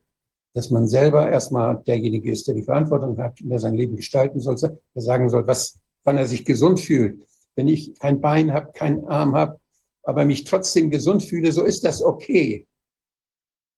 Das kann ich selbst bestimmen. Und äh, es gibt keine Demokratie ohne diese Selbstbestimmung, ohne diese Autonomie, die ein ganz, ganz wichtiges Gut ist. Sie ergibt sich automatisch aus dem Artikel 1 unserer Verfassung. Und wer das vernachlässigt und wer das so tut, als gäbe es das nicht, der ist ein Verfassungsfeind und nicht, wer für die Demokratie kämpft. So wie sie das, wie sie das jetzt darstellen, die verdrehen das so doll. Es ist so schrecklich, das mit anzusehen. Ja, tut mir leid, wenn ich mich immer wieder aufrege, aber diese Aufregung kommt von Herzen und äh, ich hoffe, ja, dass es da gewisse Resonanz gibt bei möglichst vielen Leuten. Vielen Dank. Ja, Wolfgang, vielen Dank dir. Ich finde, das ist ähm, jetzt nochmal sehr anschaulich geworden, was das eigentlich für ein auch, ähm, wie will man sagen, fein ziseliertes System ist, was da ineinander greift, dass die auf diesen verschiedenen ähm, Einflusswegen versuchen vorzugehen. Und mir ist dazu auch noch eingefallen, es gibt ja jetzt auch diese, ähm, dieses, äh, oder wie will man sagen, diese Ankündigungen, dass es da auch ähm, Reiseeinschränkungen wieder geben soll, ähm, vielleicht dann doch irgendwie eine Impfung erforderlich wird oder sonstige, oder man braucht so eine äh, biometrische Erfassung und irgendwelche Social Credits, dass man sich überhaupt noch ins Ausland begeben darf. Und ähm, da würde ja auch noch mal deutlich werden, also wenn jetzt äh, Länder ausscheren aus dem ganzen Spiel, und Leute eben vielleicht auch mit den Füßen gerne abstimmen wollen und sich dann vielleicht alle nach Liechtenstein begeben, dann da wahrscheinlich äh, jede Menge Hochhäuser da, also dass man keinen Schritt mehr machen kann, ja ein neues Hongkong entsteht ähm, weil die Leute sich da alle hinflüchten wollen, ähm, dann kommen sie da möglicherweise gar nicht mehr rein. Also das ist ja, oder nicht mehr raus aus ihrem betreffenden Land, weil man eben, wenn man da nicht mitspielt. Also das sind ja auch noch Sachen, die weiter zu bedenken sind. Aber ich finde es wirklich faszinierend. Also wir hatten ja damals bei diesem TTIP äh, ähm, und äh, CETA-Event, äh, da war es ja auch so, ähm, also TTIP wird dann irgendwie von Trump gestoppt, CETA kommt irgendwie, ähm, ich weiß gar nicht, wie es da der Stand, ist das jemals abgeschlossen worden, aber zumindest ist dann JEFTA abgeschlossen worden, sodass man dann auch darüber wieder so ein, also über Japan, den asiatischen Markt auch wieder ein Einfallstor hatte. Also das äh, erinnert ja an solche Geschichten. Ich habe ja, hab ja große Hoffnung, dass in den Vereinigten Staaten auch der Widerstand wächst, weil diese ganzen Firmen oder die ganze, die Power, die kommt ja meistens dort aus den Vereinigten Staaten, wo der Geheimdienst praktisch auch immer dahinter steckt und wo diese Militär- und private Mischung von, wo, wo, man sich zusammentut, Intelligence und die, das Monopol of Power, also die, die, die militärische Macht, polizeiliche Macht, wo das, wo das alles ja in den Händen und beeinflusst wird durch solche Public-Private Partnership, durch diese Investoren auch, die, die wir kennen aus, aus vom WEF. Und äh, ich hoffe, dass man, dass in den Vereinigten Staaten, dass, dass sich da was ändert, denn da wird es ja Wahlen geben und Robert Kennedy verspricht ja, dass er das ändern will. Und ich denke, das ist, das ist ein Hoffnungsschimmer. Man muss immer Angst haben, wenn es solche Menschen gibt wie Robert Kennedy, dass ihm sowas passiert wie anderen Kennedys auch. Und diese Angst habe ich in der Tat.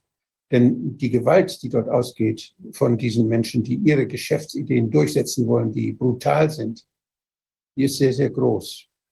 Wenn ihnen wirklich einer in die Quere kommt, dann schrecken sie vor nichts zurück.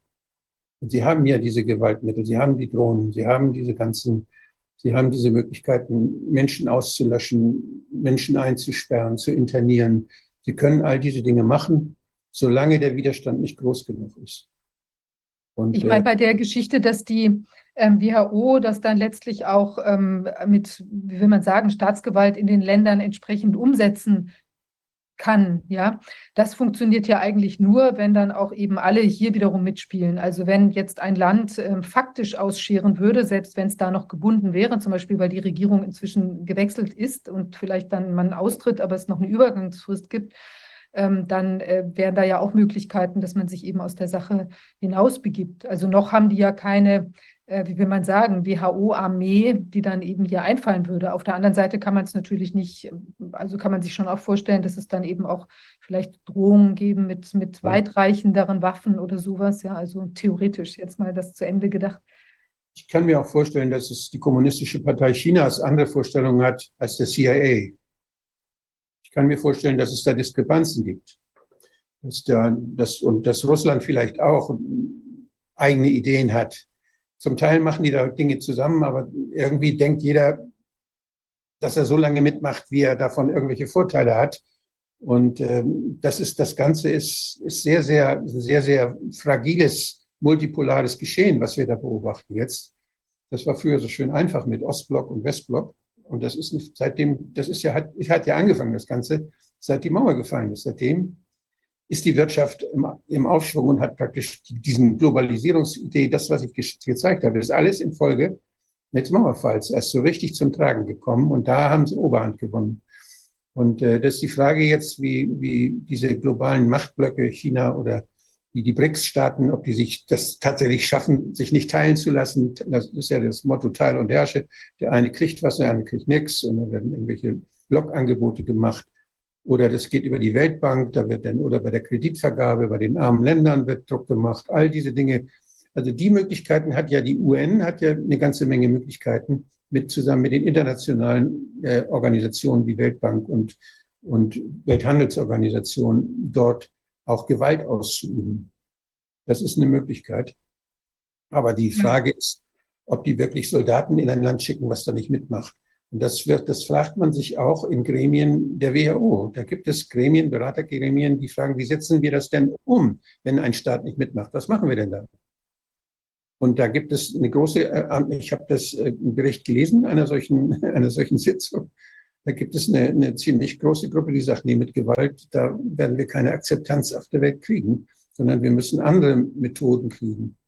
Und ich sehe da eben als wichtigste Waffe immer die Propaganda mit der, wenn man erfolgreich Propaganda macht, kriegt man alles durchgesetzt. Das wissen die. Und deshalb, da die viel Geld haben, können die sich natürlich auch die besten Propaganda-Medien kaufen.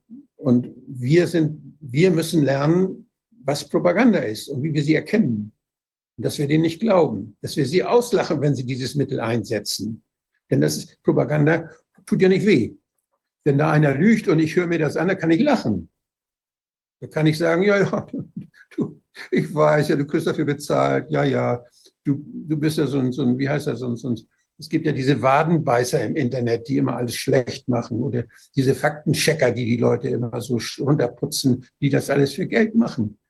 Bots heißen die, ne? Glaube ich. Also, also solche Leute, die, denn, die, die man kaufen kann, das ist doch lächerlich. Was ist das für ein scheiß Job? Also Wolfgang, dieses Bild hat mir tatsächlich sehr gut gefallen von dem Buch, was du, äh, die One, One Idea uh, to Get Them All, äh, glaube ich, heißt das.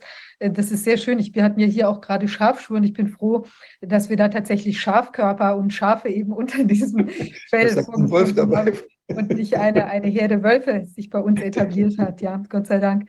Ähm, ich habe eine letzte Frage zu dem Thema an dich, Wolfgang. Die, ähm, der, der Heiko Schöning ist ja neulich ähm, hervorgetreten, hat gesagt, dass er denkt, dass da eine bakterielle Infektion auf uns zureichen, also eine möglicherweise, ich weiß nicht, echte oder wie auch immer zu bewertende, ähm, die eben äh, auf uns zu ähm, rasen könnte, irgendwie in absehbarer Zeit die, äh, die ausgehen könnte von dieser Firma Resilience, meine ich, in, in den USA.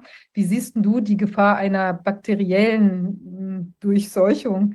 Ist das realistisch? Kann da wirklich was will der Heiko uns jetzt auch Will der Heiko uns jetzt auch Angst machen? Was kriegt er dafür? Ich also, weiß nicht, ich will aber einfach nur warnen. Lass nee, mal, nee, also dieses Warnen, ja, das tut ja die WHO auch dauernd, dieses Warnen. Also da wäre ich, wäre ich sehr wäre ich sehr vorsichtig. Diese Firmen, das sind diese Firmen, die sagen, wir haben da was ganz Gefährliches und wir forschen an einem ganz gefährlichen Erreger. Das ist so wie eine Waffenfirma. Die sagen, wir haben die tollsten Raketen, die sind, die, die haben größte Sprengkraft und treffen jedes Ziel und gehen durch jeden Panzer durch. Die machen sich, die machen Wettbewerb, wer die gefährlichsten Waffen hat. Den gleichen Wettbewerb gibt es in der, in der Biotechnologie auch bei diesen Gain-of-Function-Firmen oder Gain-of-Function-Instituten. Die akquirieren damit Geld, dass sie sagen, wir machen für euch was, womit ihr den Leuten so richtig Angst machen könnt und wo ihr dann schön euren Impfstoff verkaufen könnt. Da kriegen die Geld dafür. Die akquirieren Geld, indem sie, wer, wer die gefährlichsten Viren macht, der kriegt die meisten staatlichen Mittel. Genau Aber die bakterielle, was sagen wir mal, es wäre eine bakterielle Ausbringung, also Ausbringung von mhm.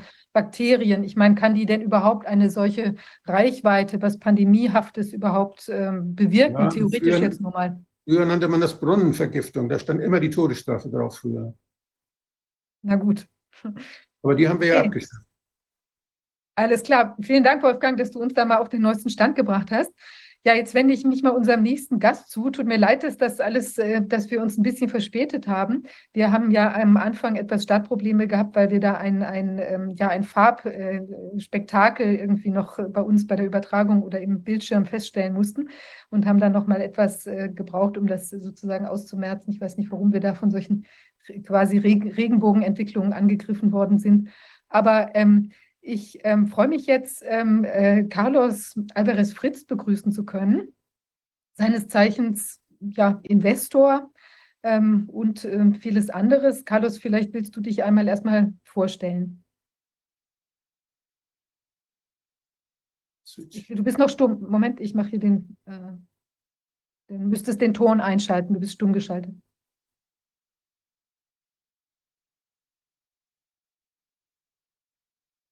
Hört ihr mich jetzt? Jetzt, ja, ja genau. Ja, vielleicht erstmal zunächst vielen Dank, dass ich dabei sein darf. Ich bewundere das, dieses Engagement und auch diese Zivilcourage von Anfang an, ist insbesondere Wolfgang Wodak, dir und allen herzlichen Dank dafür. Ich glaube, was bin ich? Ich bin Mensch in erster Linie. Und ähm, äh, mein Anliegen als Investmentbanker, ich habe äh, sehr früh das Geschäft kennengelernt. Äh, ich war bei Rothschild mit einer selbstständigen Firma mein Partner hatte mit Donald Trump 1998 eine Bank zusammen. Ein anderer Partner von mir, der in einer Firma von mir äh, an meiner Seite war, hat den Wahlkampf für Christian Wulff gemacht.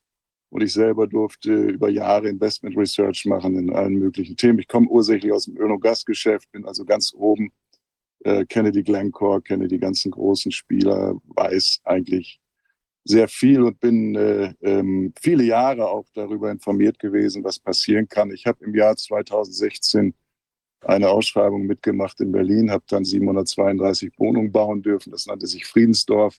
Wir waren der Meinung, dass wir eine Friedensindustrie gründen müssen. Ähm, es gibt eine Rüstungsindustrie. Wir haben jetzt eine Friedensindustrie, die heißt Peace-Industrie. Das Motto heißt äh, Doing Good Together. Es sind über 40 Milliardäre mittlerweile dabei. Es sind Projekte aus allen möglichen Bereichen, Waste to Energy, Solar, Commodities, Banking. Wir haben eine große Bankengruppe ähm, an der Seite jetzt ähm, mit einem Graf Weilerburg, der jetzt auch äh, Ambassador of Peace ist, 25 Investmentbanken weltweit oder Finanzinstituten, ähm, mit einer Bank in London und einem Offshore-Geschäft. Ich selber komme vom Hintergrund her aus Asturien, äh, väterlicherseits. Und da ist man dann in der Vergangenheit sogar bis nach Mexiko gegangen fürs spanische Königshaus, hat dort äh, Industrie in Chihuahua gemacht und äh, mein Urgroßvater Victor Alvarez Fernandez Aucha hat dann die mexikanische Revolution mitbegleitet, hat die auch finanziert und ich wusste, dass er dabei sterben wird. Hat dann meinen Sohn, sein, sein Sohn, meinen Großvater nach Asturien zurückgeschickt, ist dann im Bürgerkrieg verstorben mit den Indios zusammen das heißt, da war immer was. Auf der deutschen Seite ist es die Fritz, äh, Alvarez Fritz, das ist alter Adel, zurück zu den Fuggern. Und mein Großvater ist 1933 im Krieg in Ballen verstorben. Auch das hat mich nie losgelassen. Also Krieg und Frieden. Warum? Und das Wort Fugger, das hat für mich immer eine Bedeutung gehabt. Das heißt, man hat da nicht nur aus Selbstzweck was gemacht, sondern man hat irgendwann mal in der Stadt einen sozialen Charakter bewiesen, hat gesagt, da kann jetzt jemand wohnen für einen symbolischen Taler ähm, im Jahr. Und das gilt bis heute. Das heißt, doing good together heißt auch irgendwie jemandem anders, anderen was Gutes zu tun. Und ich glaube, die Kerndiskussion, die ich verstanden habe ab äh, Februar 2020, was sich im Finanzsektor sofort abzeichnete, dass da irgendwas kommt, wie es auch immer heißt. Ähm, äh, Wolfgang Wodak ist da ja absoluter Pionier und weiß ja von der ersten Minute an oder wusste, wie dieses Szenario läuft. Also detaillierter als er kann man das gar nicht schildern. Und ich glaube, äh, dass es um Werte geht. Es geht schlichtweg um den Brain Hack äh, bei Werten, bei Menschen. Wir haben drei Werte, die die Peace-Industrie prägen. Das ist Mitgefühl, das ist bedingungslose Liebe und das ist das Wissen, dass wir alle miteinander verbunden sind. Mit der Basis ist der Mittelstand entstanden. Kein mittelständisches Unternehmen könnte jemals so aus 20 Mitarbeitern 200 machen, wenn man sich auf den Messen irgendwie so bekriegt hätte. Nein, man hat sich getroffen, man hat sich gut gefunden, man ist nach Brasilien gegangen, sonst wohin.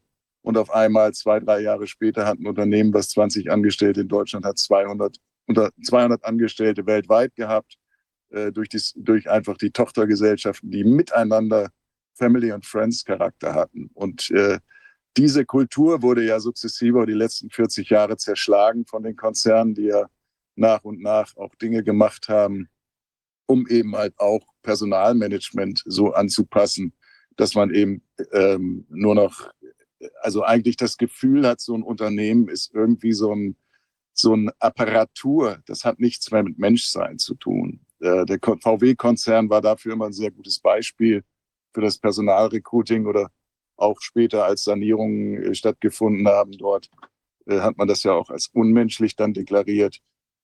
Herr Lopez war da, glaube ich, mal ähm, äh, federführend und wurde dann auch die, durch die Medien geschleift. Ähm, man kann da, glaube ich, viel zu sagen. Ähm, ja, das ist so mal erstmal das Intro. Also um was geht es? Um Werte. Und ich möchte noch vier Dinge sagen, die mir eigentlich aufgestoßen sind. Am Anfang waren es die Abstandsregeln. Keiner von uns ist ein Auto. Punkt. Das zweite waren die, die äh, Maskenregeln, also Abstandszwang, Maskenzwang. Dann gab es einen Impfzwang und jetzt gibt es einen Kriegszwang. Und kranker kann, glaube ich, eine Gesellschaft nicht werden. Und wenn diese Gesellschaft eben dadurch aufgewacht ist, dass das passiert ist im Juli 2020 vielleicht, wo ihr euch ja auch schon formiert habt, wo viele dabei waren, dann ist das ein sehr, sehr positives Signal. Und da ist dann halt auch, ich glaube, innerhalb dieser neuen Community, die ihr abbildet, ob, wie der Name nun ist, äh, ich, ist eigentlich egal. Ich nenne es einfach mal, es ist ein Recruiting von Menschen, die, die Inner Sense haben, einen Sachverstand für sich noch haben, die auch noch wissen, wie Familie funktioniert oder die zumindest noch Werte in sich haben. Und ich glaube, das ist das Wichtigste, was entstanden ist in den letzten drei Jahren. Und diese Communities bilden das, glaube ich, auch ab. Natürlich ist das Ganze nach wie vor richtig menschlich. Und auch die Querelen, die ihr innerhalb eurer Gruppierung habt, sind, glaube ich, ziemlich normal. Aber der Grundsatz, egal wer jetzt äh, äh, da entsprechend formuliert, ist halt eben ein Wertesystem. Und das Wertesystem koppelt sich halt davon ab, dass ich natürlich nicht gut finden kann, dass Kriegstreiberei eine gute Sache ist. Wie kann ich das finden?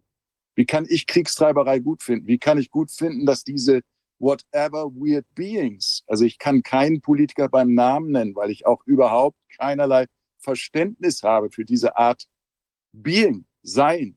Ja, ich möchte auch überhaupt nicht involviert werden in eine Betrachtung dieser Menschen. Ich, wie gesagt, ich kenne die Dame, die in Brüssel war, äh, jetzt ist äh, vom Wahlkampf 2000 noch, wo Herr Wolf, die stand neben mir am Wahlplakat.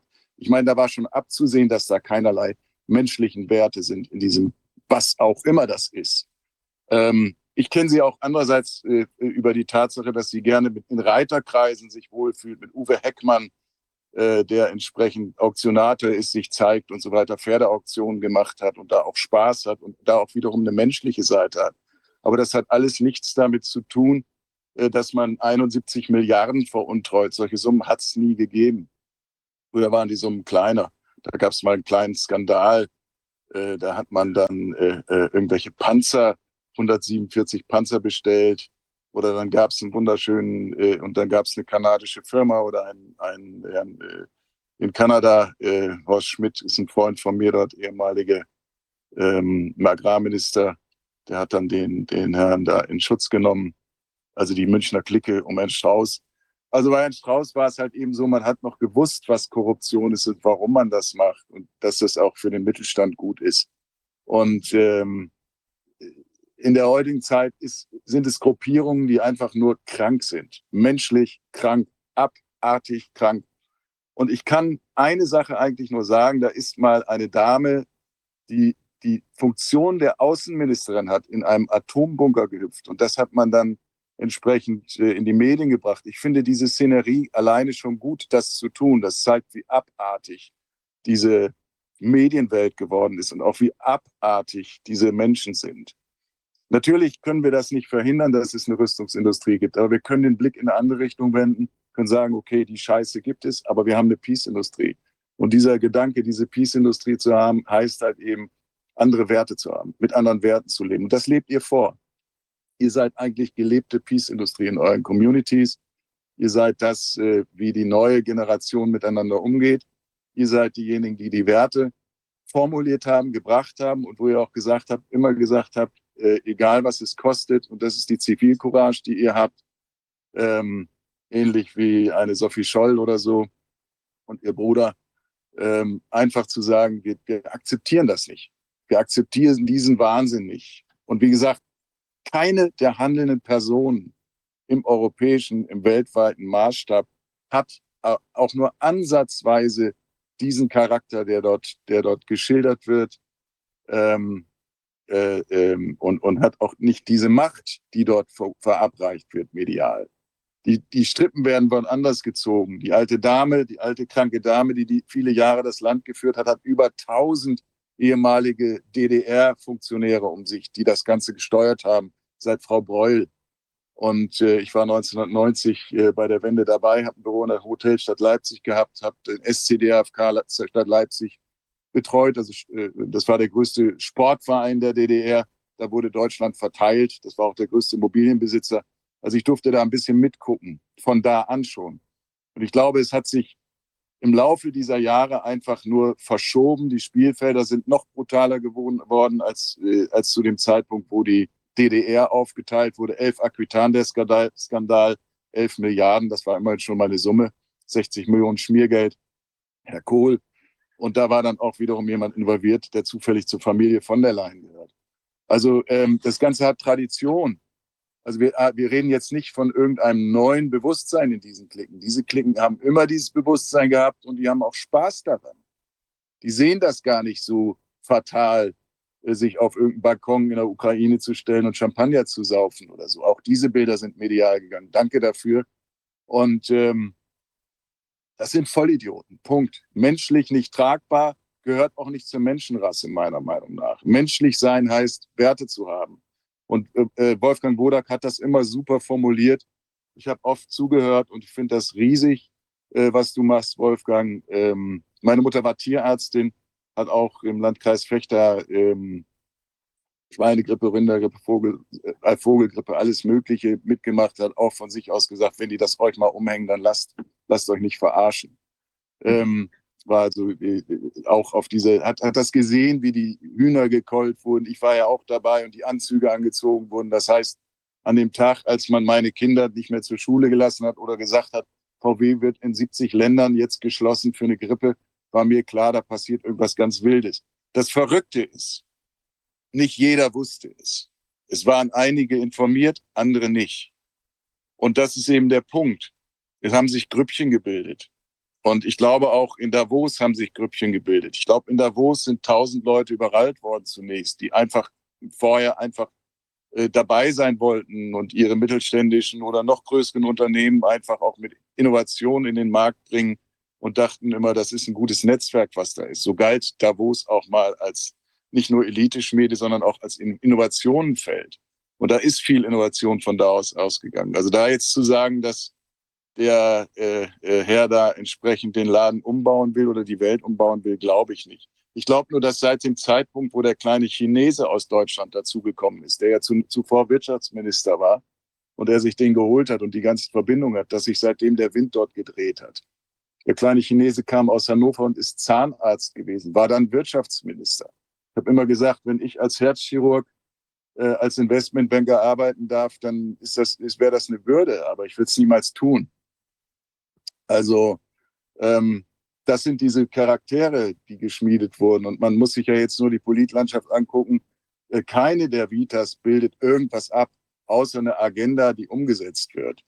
Die schlimmsten Aspekte, die passiert sind, sind eben ähm, so Geschichten, wie man eben große Konzerne äh, Maß nimmt, auch im Bereich von Commodities, staatlich dann kauft, staatlich verordnet kauft, irgendwelche Dinge erfindet im Zusammenhang mit irgendwelchen Pipelines, wo man ganz klar weiß, das gibt es nicht. Es gab im Jahr Juli 2022 gab es kein Pipeline-Problem. Ein Freund von mir ist Vermieter von der Kiste, wo Herr Gerhard Schröder dort sitzt in Anklam.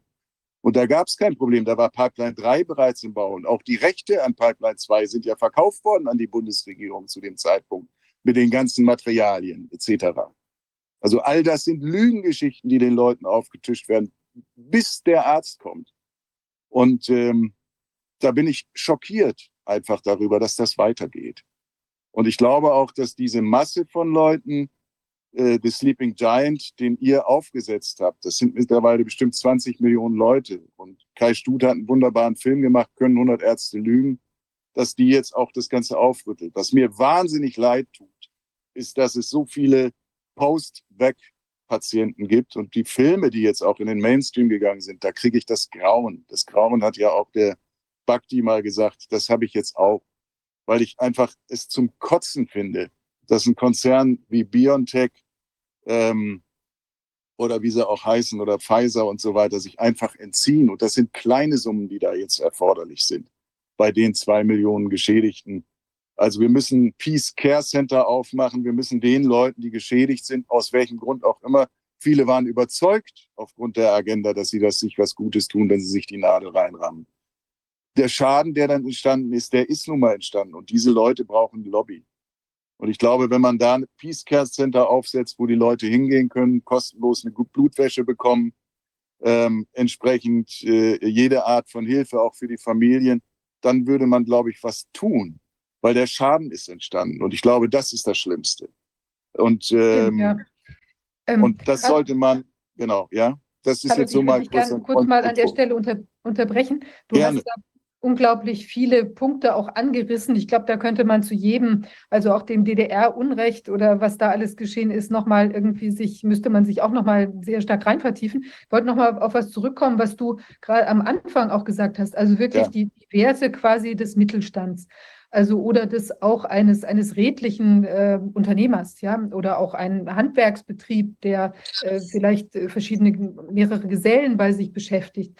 Das hat ja eigentlich auch immer was damit zu tun, dass man eben in dem Miteinander, also auch mit den Menschen, auf die man sich dann verlassen kann, wächst also eben mit den guten Mitarbeitern oder auch den, den ähm, eben, wie du sagst, du wächst vielleicht von 20 Mitarbeitern auf 500, aber du hast natürlich ähm, wichtige Figuren da drin, die oder, oder Mitarbeiter, die, die eben das Ganze auch vorantreiben, wo es ja auch diese eigentlich auch häufig so ist im Mittelstand, dass die gar nicht für sich selber so viel rausnehmen, sondern eigentlich geht das ganze Geld oder bei einigen ist das so, geht auch das ganze Geld wieder äh, ins Unternehmen rein. Oder man hat vielleicht sogar eine Stiftung oder eine, eine ja.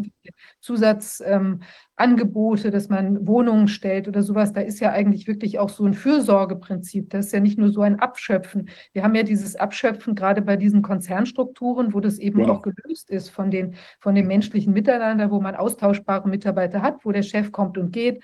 Und ähm, wo der nur profitieren kann, wenn er sich eben Gewinn oder dir das Unternehmen Gewinn maximiert. Dann kriegt er auch eben schöne Boni ausgezahlt und eigentlich kann ihm aber das Schicksal der Personen dort eigentlich egal sein. Also es würde ja auch darum gehen, im Prinzip zu so einer Art von Wirtschaften, also das jetzt eben, was ja jetzt sehr stark bedroht ist durch die Klemme, in der sich die deutsche Wirtschaft da auch teilweise befindet, also sowas wieder zu bestärken. Wie siehst du denn den Zustand der Wirtschaft im Moment in Deutschland? Also jetzt auch post, äh, Post-Maßnahmenkrise quasi.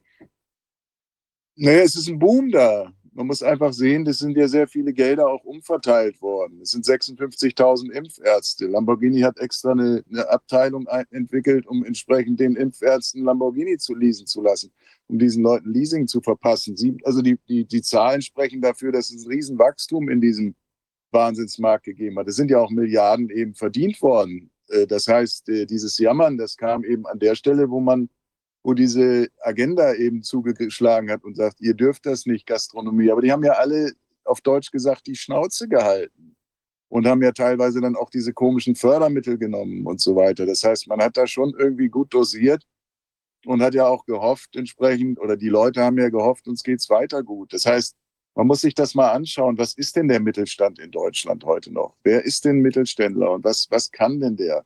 Und ähm, in der Regel ist, ist er, ähm, wenn er nicht im Automobilzuliefererbereich ist, ist er irgendwie Spezialist und kann besondere Dinge, die auch weltweit nachgefragt sind. Und das ist Know-how und das hat was mit, mit, dem, mit der Ausbildung zu tun. Und wenn ich das jetzt entsprechend in einem internationalen Maßstab skaliere, was der ein oder andere kann, dann geht es ihm natürlich gut sofern die Lieferketten nicht unterbrochen werden. Das heißt, es gibt auf der einen Seite eine Art Boom und auf der anderen Seite gibt es natürlich dieses Schwarzgemale. Und das Schwarzgemale hängt immer damit zusammen, äh, dass ich natürlich Szenarien kreiere von der Regierung aus, die das, die das auch so erzählen. Und ich glaube, es gibt einen Riesenteil von Leuten, die einfach keinen Bock mehr haben, die die Schnauze voll haben. Es war seit dem, seit dem Jahr eigentlich 1990 zu sehen, dass die Eigenkapitalquote im Mittelstand immer weniger wurde ähm, und dass die Unternehmen, die GmbHs ja entsprechend äh, ähm, auch oftmals äh, ein Vielfaches überschuldet waren von dem, was sie als EK-Quote hatten. Das heißt, das Fremdkapitalsystem, das hat ja zugenommen. Und wieso ist das möglich gewesen, dass die ganzen Ärzte oder die, die ähm, Lehrer, Polizeibeamten und so weiter und diese ganzen Leute mitgemacht haben? Ja klar, das sind alles Debts, das sind Leute living on Debts, die haben alle Einfamilienhäuser durchfinanziert und so weiter. Und wenn die dann kein Einkommen mehr haben, dann kracht das alles zusammen. Also mache ich doch lieber mit als Lehrer, Arzt, was weiß ich, Ordnungsamttüter oder sonst was. Also dieses System war schon geschickt aufgestellt.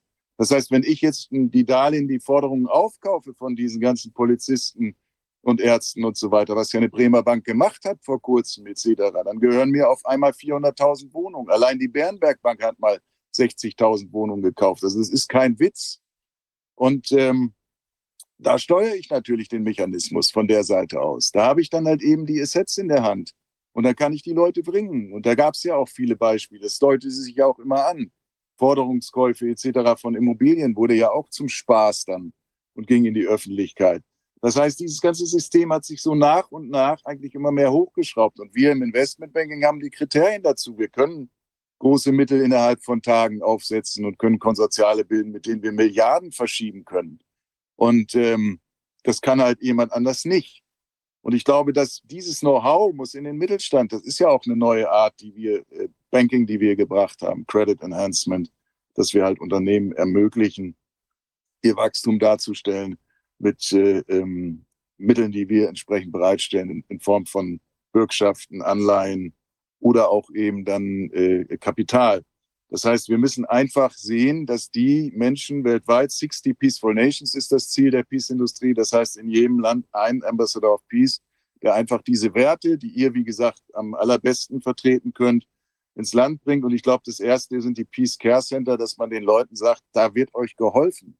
Und wenn da von da aus auch noch ausgeht, dass nicht nur geholfen wird, sondern da auch eine Jobperspektive entsteht, die auch adäquat ist, nämlich genau im Sinne dieser, dieser ähm, Doing Good Together, dass man sich was Gutes tun will, dann ist das, glaube ich, ein Impuls, den wir noch zu Lebzeiten bringen können, solange wir atmen. Ähm, aber ich glaube, es ist jetzt die Zeit und es sind jetzt auch die Millionen von Leute da. Und der Film Können 100 Ärzte Lüge, den der Kai gemacht hat, der ist sensationell. Da sind alle dabei. Und das finde ich riesig, dass sowas passiert ist. Und den sollten wir in den Mainstream bringen. Ich versuche gerade diesen Film äh, mit Servus TV, über einen Freund von mir zu, zu bringen, der sehr, sehr viele Filmrechte schon platziert hat, unter anderem den Untergang finanziert hat, etc. Ähm, also die Chancen sind gut. Servus TV hat ja auch den berühmtesten Film mit, mit Hadic gemacht. Und Hadic hat, hat ja durch äh, Matschitz und seine Crew auch die Deckung gehabt und auch Bhakti und, und Ganser etc.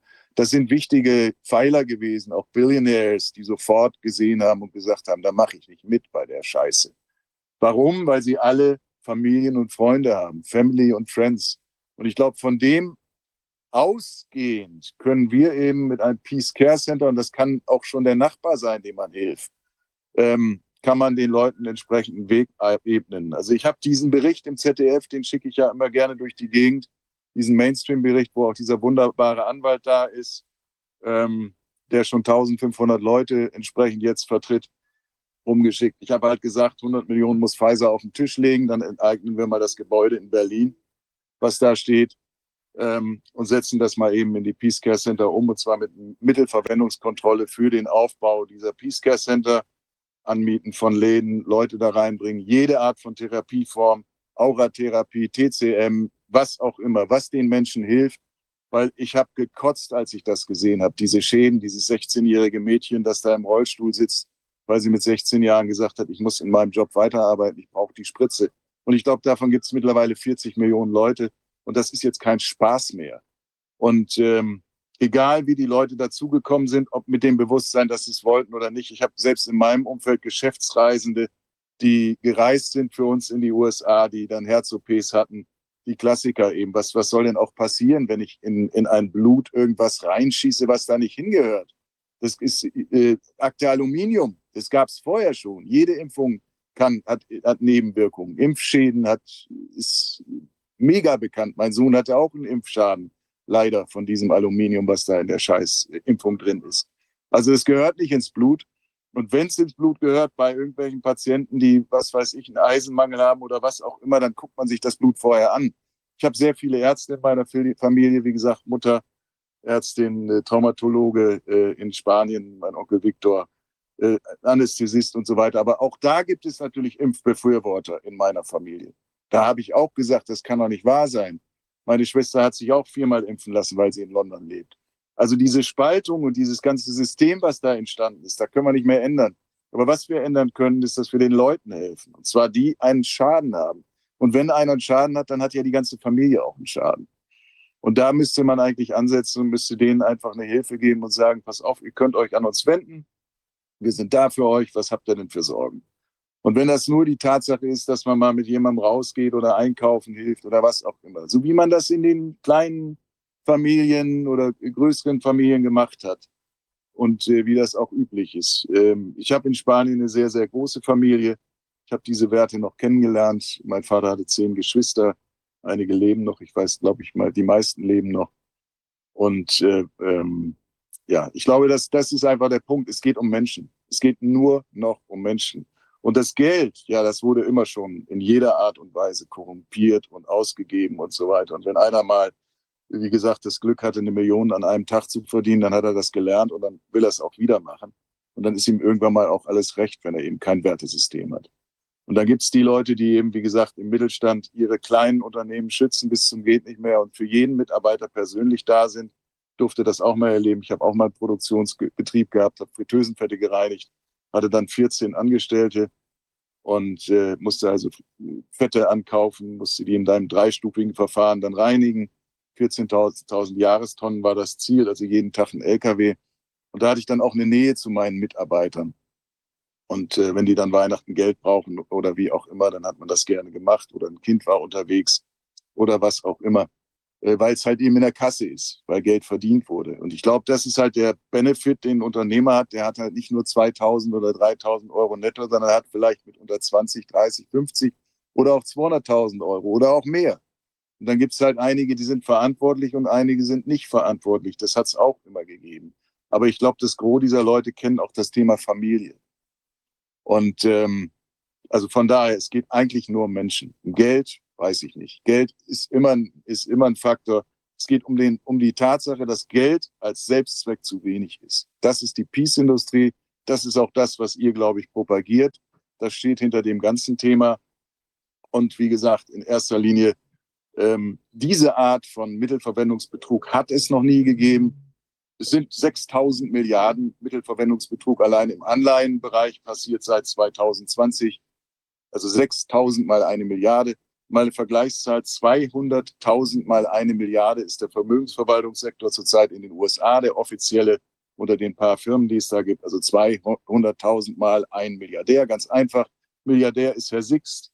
Äh, der hat übrigens eine Milliarde Förderung gekriegt. Warum weiß ich nicht. 200.000 pro Mitarbeiter. Alle schöne Grüße, Alexander. 200.000 äh, mit, und dann das beste Jahresergebnis. Milliardär ist Bärenberg Bank, beste Jahresergebnis seit 400 Jahren. Komischerweise ist dort auch das Geld hingegangen, was im Maskendebakel dort äh, steht, also in dem Film Maskendebakel WDR. Bitteschön, letzter letzte Satz. Da steht dann irgendein Unternehmen in, in der Nähe, also wo der ehemalige Gesundheitsminister ansässig war, der führt sein Konto bei Bärenberg Bank. Also alles sehr einfach und überschaubar. Und da trifft man sich dann auch. Also die, die Klicken sind sehr, sehr überschaubar. Es sind Family und Friends auch, die sich diese Sachen zuschustern. Sonst wäre es nicht möglich. Es sind keine Gremien. Und ich glaube auch, wie gesagt, dass da äh, sehr, sehr wenig Bewusstsein dahinter ist. Bewusstsein, das ist, glaube ich, das Hauptthema, was ihr auch gebracht habt. Danke dafür, dass ihr diesen Riesenbeitrag, ich weiß nicht, wie viel Tausende von Male ihr da in der Öffentlichkeit war, wie ihr euch diffamieren lassen haben müsst, etc., was ihr alle hinter euch habt. Ähm, vielen, vielen Dank dafür. Ein Wahnsinnsbeitrag für diese Welt.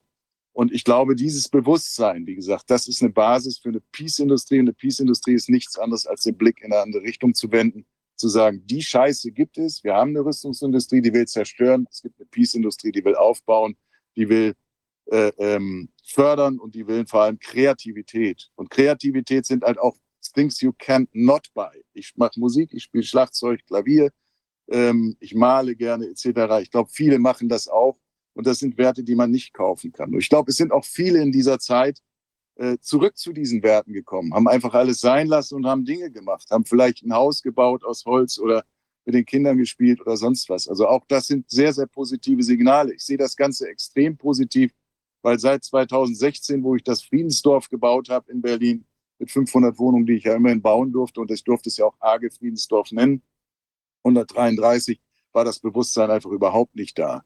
Und im Jahr 2022 ist immerhin ist es so, dass viele auf unserer Seite jetzt mitgehen, dass Carlos, viele auch hast du eine Hand oder irgendwie vor dem ja, genau genau besser, okay. äh, dass viele auch entsprechend mitgehen. Und ich glaube, das ist die Riesenchance und die größte Chance dabei sind die Menschen. Das sind die Menschen, die engagiert sind, die füreinander, miteinander das machen wollen und die einfach Freude haben daran, das zu tun die einfach das wirklich freiwillig und gerne machen. Und das sehe ich ja bei allen, die, die hier im, im Vordergrund sind, ob das die Alexandra Motschmann ist, ob das der Najadi ist, wie umstritten er auch immer ist, oder ob es dein Mitstreiter ist. Ich habe jetzt neulich von ihm noch neue Sachen gehört. Äh, fand ich auch menschlich ganz einwandfrei, was er von sich gibt. Ähm, also jeder hat dort irgendwie eine Botschaft, die sehr menschlich ist. Für diese Werte lohnt es sich, glaube ich, zu leben und für diese Werte lohnt es sich auch irgendwie in irgendeiner Art und Weise miteinander etwas zu machen. Und ich ähm, glaube, es ist wirklich so, dass wir, dass viele von uns oder eigentlich alle, die sich jetzt auch engagiert haben, da einen, einen, einen großen Stein ins morphogenetische Feld geworfen haben. Und ich glaube, dass da wirklich sehr viel entstanden ist auch. Und weil du vorhin erwähntest, auch die Menschen, die jetzt krank ist, ich habe neulich auch drüber, krank, krank sind, auch nach den Impfungen, ich habe neulich auch drüber nachgedacht, es ist ja so, wir sehen da immer das eine Impfopfer, aber letztlich da hängt ja eine ganze Familie dran. Da hängen ja Menschen dran, die vielleicht eben nicht mehr für ihre Kinder eine vernünftige Ausbildung Es ist eine, es ist mehr, es, sind, es ist das gesamte sind. Umfeld, es sind, sind Familien, das sind Ehen, die zerrissen werden, es sind Kinder, es ist, wie gesagt, dieser eine Bericht im zweiten deutschen Fernsehen. Danke dafür, dass ihr das gemacht habt im zweiten deutschen Fernsehen. Du weißt, welchen Bericht ich meine. Den muss jeder Mensch sehen, den muss man in, in, in Schulen zeigen. Muss sagen, guck mal, so sieht das da aus entsprechend. Die brauchen Hilfe. Nicht um den mit dem Finger drauf zu zeigen, böse Biontech oder böse Tralala. Nein, die brauchen Hilfe, das alles. Um mehr geht es nicht. Diese Menschen brauchen Hilfe. Und die Menschen im Umfeld brauchen Hilfe. Und es gibt da ja, wie gesagt, Zahlenbeispiele, die sind so krass. Dieser, dieser Rechtsanwalt aus Augsburg, dem sie die Schädeldecke aufgesägt haben, der da so tapfer kämpft. Hut ab, Mann. Allein das Video zu machen, allein da zu stehen, die Zahlen offen zu legen und zu sagen, ich kriege hier nur 600 Euro was sind das für großartige Menschen, da kribbelt es mir. Und ich glaube, das muss in die Öffentlichkeit. Wir müssen ein, ein Format bringen, wo wir diese Menschen ein Wort geben. Es gibt da so eine Felicitas, wie heißt sie noch? Die habe ich, glaube ich, Binger heißt die, glaube ich.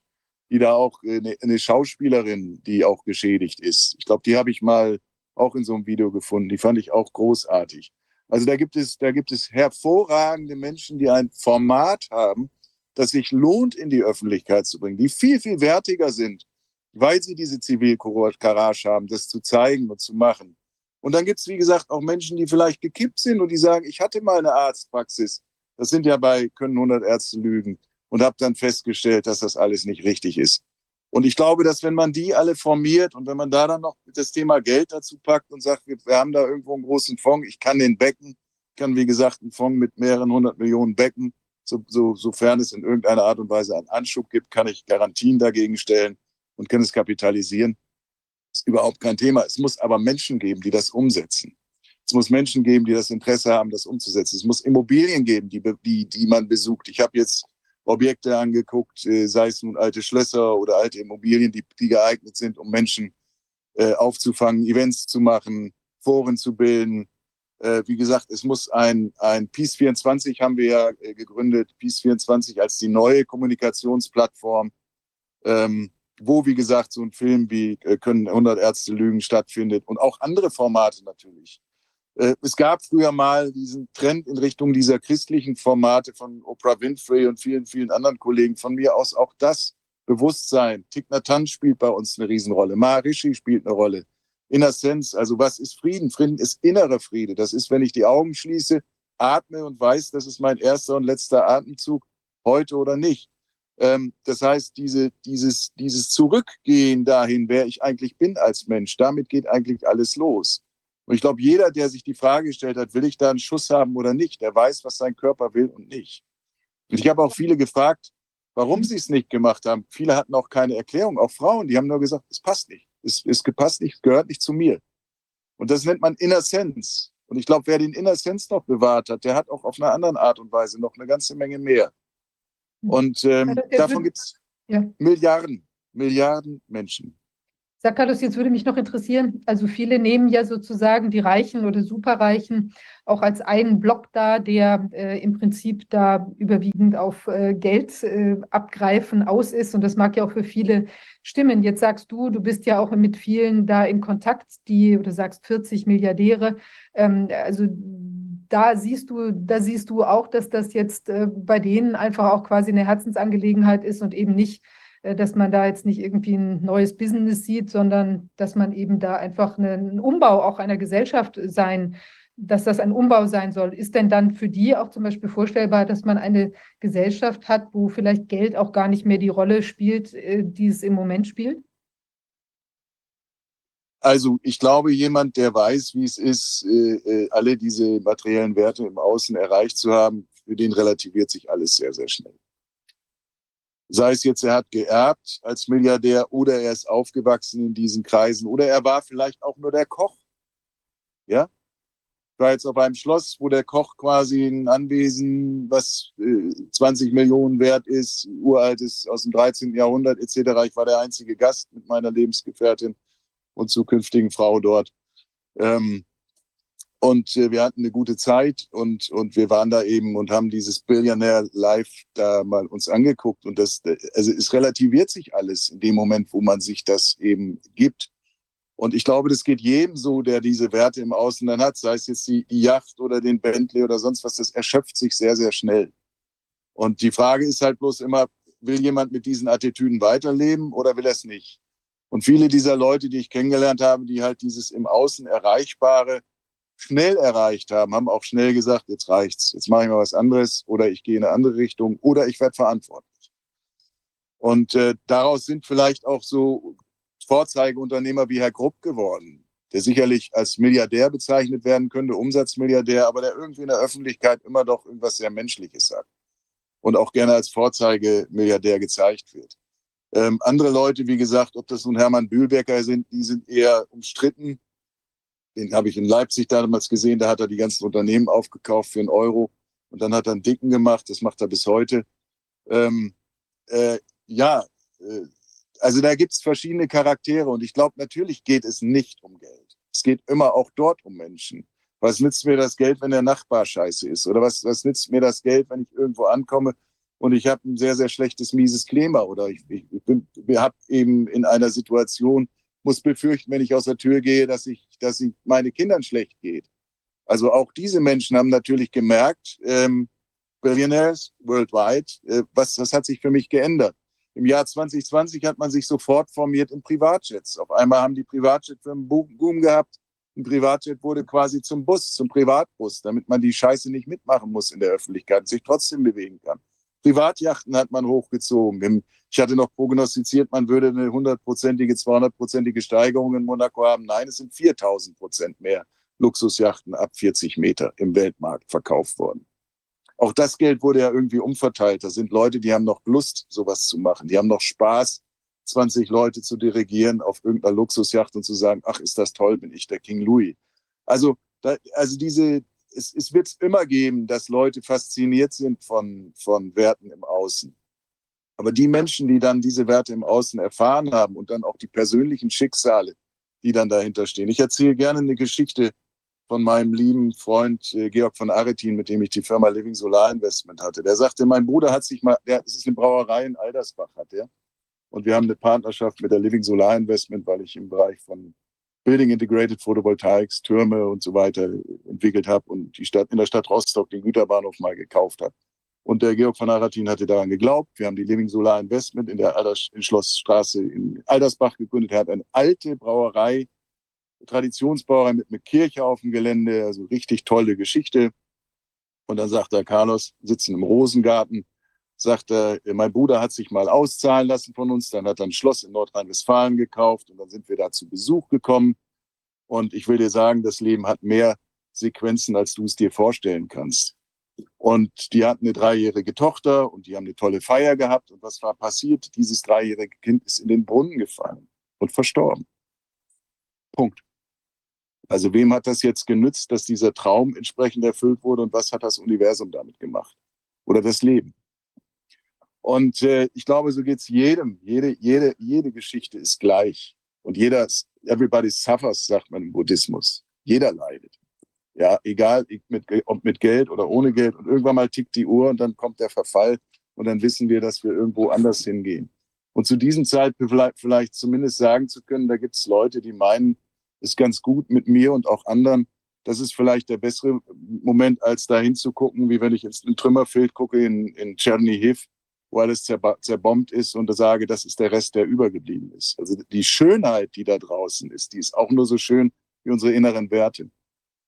Und ich glaube, das sollte man, sollte man eigentlich weiter propagieren. Auch den Kindern, meine Kinder ähm, haben das auch verdient, dass sie auch ein anderes Wertesystem. Die haben auch was anderes verdient, als dass irgendein Direktor da kommt und sagt, ihr müsst euch impfen lassen, sonst passt ihr nicht mehr hierher. Das waren die letzten beiden nicht geimpftes Kinder.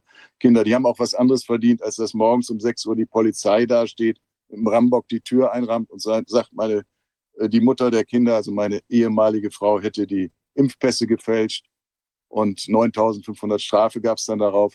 Auch das sind, ist natürlich eine Werteverschiebung und ein Brainhack, der funktioniert nicht, wenn man über Werte redet. Das heißt, ich muss irgendwo anfangen, dieses System mal aufzurollen und überlegen, was sind eigentlich Werte. Und der Brainhack hat ja so gut funktioniert, dass man ja tatsächlich auch mit intelligenten Leuten redet und sagt, ja, aber in Pullach und in, in, am Starnberger See, da werden ja die Waffen für die Ukraine produziert und das ist wichtig. Natürlich, das war immer so. Deutschland hat eben, äh, äh also mein Lieblingsfilm und der hat auch, äh, das vielleicht muss ich da auch nochmal eine große Danke, Dankesrede halten auf Roger Willemsen. Das ist vielleicht auch, der ist an dem Tag verstorben, als ich die Ausschreibung fürs Friedensdorf Berlin gemacht habe, wo wir uns für den Tender entschieden haben. Und äh, da habe ich auch gesagt, dass äh, das Hohe Haus, was er gemacht hat, das Hohe Haus, bitte googeln, YouTube, das Hohe Haus, Roger Willemsen, das Buch, was geschrieben wurde, und das wurde dann gelesen in einer Lesung in äh, Österreich, in Wien, glaube ich, war es. Da hat er eine tolle Lesung gemacht.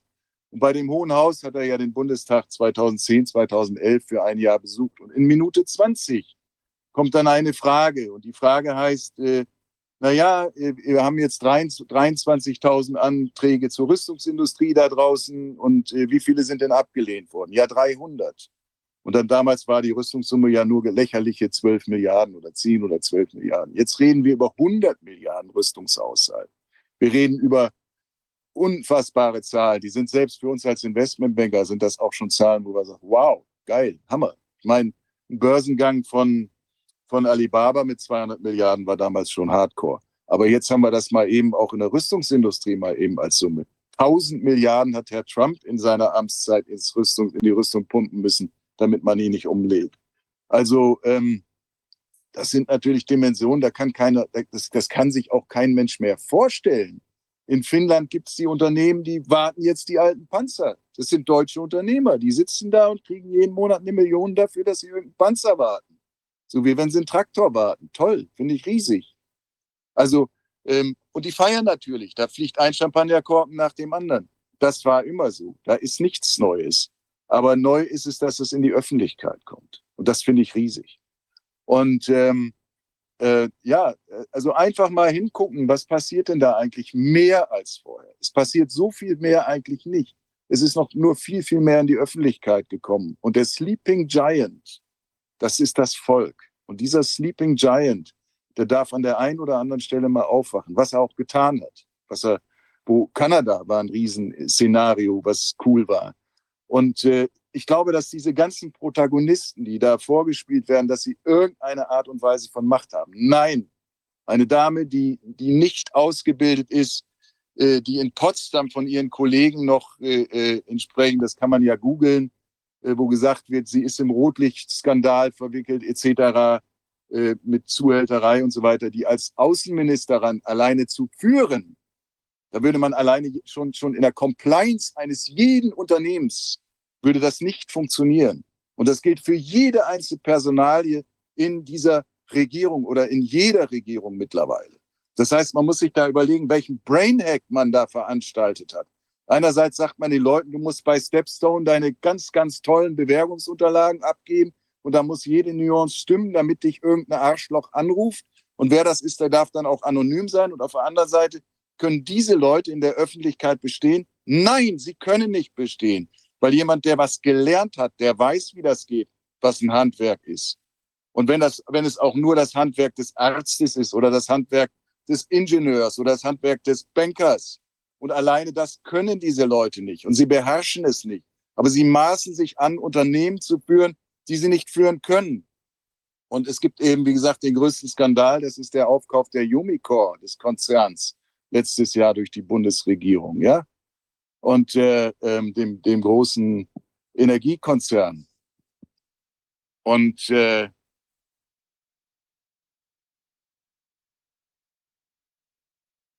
und das ist und das ist etwas, äh, ähm, da sind ja Milliarden geflossen und das ist etwas, da hat auch die internationale Commodity-Branche gesagt, äh, no go, es geht, es geht nicht, man kann, man kann das nicht machen. Und es haben sich auch viele, viele Leute distanziert, die in den großen Konzernen sind, haben gesagt, nein, äh, wir, wir, wollen gar nicht mit so einem Wirtschaftsminister sprechen. Wozu? Das macht ja auch gar keinen Sinn. Der hat ja null Kompetenz. Und äh, noch ein letztes Beispiel. Ich wurde gefragt von einer Firma, in äh, äh, Bayern, die eine der größten Vermögensverwaltungen sind. Da ist im Auf Aufsichtsrat Gerhard Schröder. Und dann habe ich einen Peace Gas Deal initiiert und habe gesagt, man kann LNG kaufen am Weltmarkt. Und das war letztes Jahr im Juli auch möglich. Ich konnte über die Türkei und Griechenland LNG kaufen. Dann wurde ich gefragt, ob ich mit dem Wirtschaftsminister sprechen möchte. Nein, möchte ich nicht, weil da brauche ich nur die, die äh, OMV dazu in Österreich, weil die die Verteilernetze hat. Und dann muss es ein Anrecht sein, für jeden Strom und Gas zu kriegen. Und da darf auch keine Regierung mitreden und irgendwas diktieren. Was soll denn das? Das ist ja eine Unverschämtheit, weil das Geld im Handel wird ohnehin verdient. Also auch das ist ein Brainhack, der mit den Leuten veranstaltet wird, der nichts, aber auch gar nichts mit der Realität zu tun hat. Und wie gesagt, mir ist egal, wie diese Typen heißen. Mir ist es scheißegal. Mir ist auch egal, ob die ein Foto haben oder keins, weil es im Zweifelsfall auch gelogen ist, was da dann eben entsprechend propagiert wird, gemacht wird. Es ist ja jede, jede Art von Manipulation mittlerweile möglich äh, mit der Technik. Danke dafür. Ich meine, was wir hier können, ist ja sensationell. Und da kann man natürlich auch sehr, sehr viel faken. Also auch da ist auch sehr, sehr viel auch schon gesagt worden in der Öffentlichkeit. Also, um was geht's? Um Menschen eins zu eins, miteinander, füreinander, weltweit. 60 Peaceful Nations, in jedem Land an ein Ambassador of Peace, der sich in irgendeiner Art und Weise verantwortet wird, verantwortlich fühlt. Das Luxusproblem oben drüber ist halt der Konzern, das ist die Peace-Industrie. Wir sind da eben sehr stark, wir sind auch sehr, sehr elitär. Aber was drunter ist, ist diese, die Peace Care Center und das ist, glaube ich, das, was jeder machen sollte. Äh, dass er sich entsprechend überlegt, will ich helfen? Wie kann ich helfen? Und spiel, spielt das für mich auch eine Rolle in der Perspektive? Hallo, ich ja? finde es gut, dass du hier auch so deutliche Worte findest. Ja, also ich, es ist ja ähm, also, und ich denke, es ist tatsächlich, das ist das, worum es geht. Es ist einmal das, ähm, auch die Chance, die, die die Krise, die Maßnahmenkrise jetzt ähm, geboten hat, dass wir eben, dass viele Menschen das erkannt haben, dass, dass einiges im Argen ist und dass es wirklich um auch das äh, Wiedererstärken oder sich bewusst machen von Werten geht. Und, Ihr habt ähm, eine Familie von 20 Millionen Leuten gegründet. Und diese 20 Millionen, die will ich, die will ich einfach verstärken. Das will euer, euer Familienbewusstsein, was ihr kreiert habt. Ihr habt eine Marke gemacht.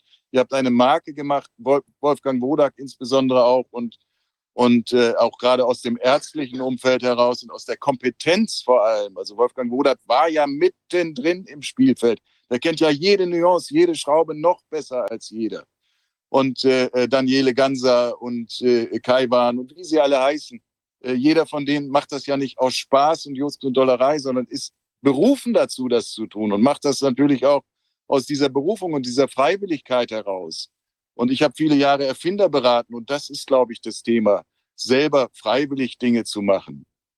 Und du kannst eben, äh, eben niemanden zum Jagen tragen, sondern das muss in der Freiwilligkeit entstehen. Und da sind so viele wunderbare Menschen eben, die das gemacht haben. Die, und, und ihr habt, wie gesagt, die Top 50, sage ich mal, und unter können 100 Ärzte lügen, sind nochmal 100 weitere Charaktere. Und ich glaube, daraus Formate zu machen und zu sagen, da ist, das, das ist das neue Bewusstsein. Ich glaube, da, da geht's los. Ihr seid diejenigen, die diese Werte geschaffen habt. Und ihr könnt aus diesem Thema was machen. Dass das jetzt so einen merkwürdigen Begriff hat, naja, Corona war mal was, was das man trinken konnte. Das war ein Bier was man in der Hamburger Szenekneipe getrunken hat. So, so weit erinnere ich mich.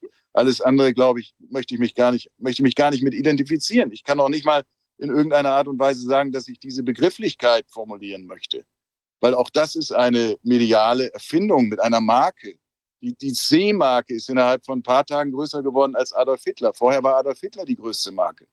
Und dann haben wir auf einmal die C-Marke. Wir haben den Film Können 100 Ärzte lügen äh, äh, nee, wir haben den Film Hitler eine Karriere schon viele Jahre, Hitler a Career bei Netflix etc. Das war damals die größte Marke, den hat ja Joachim C. festgemacht.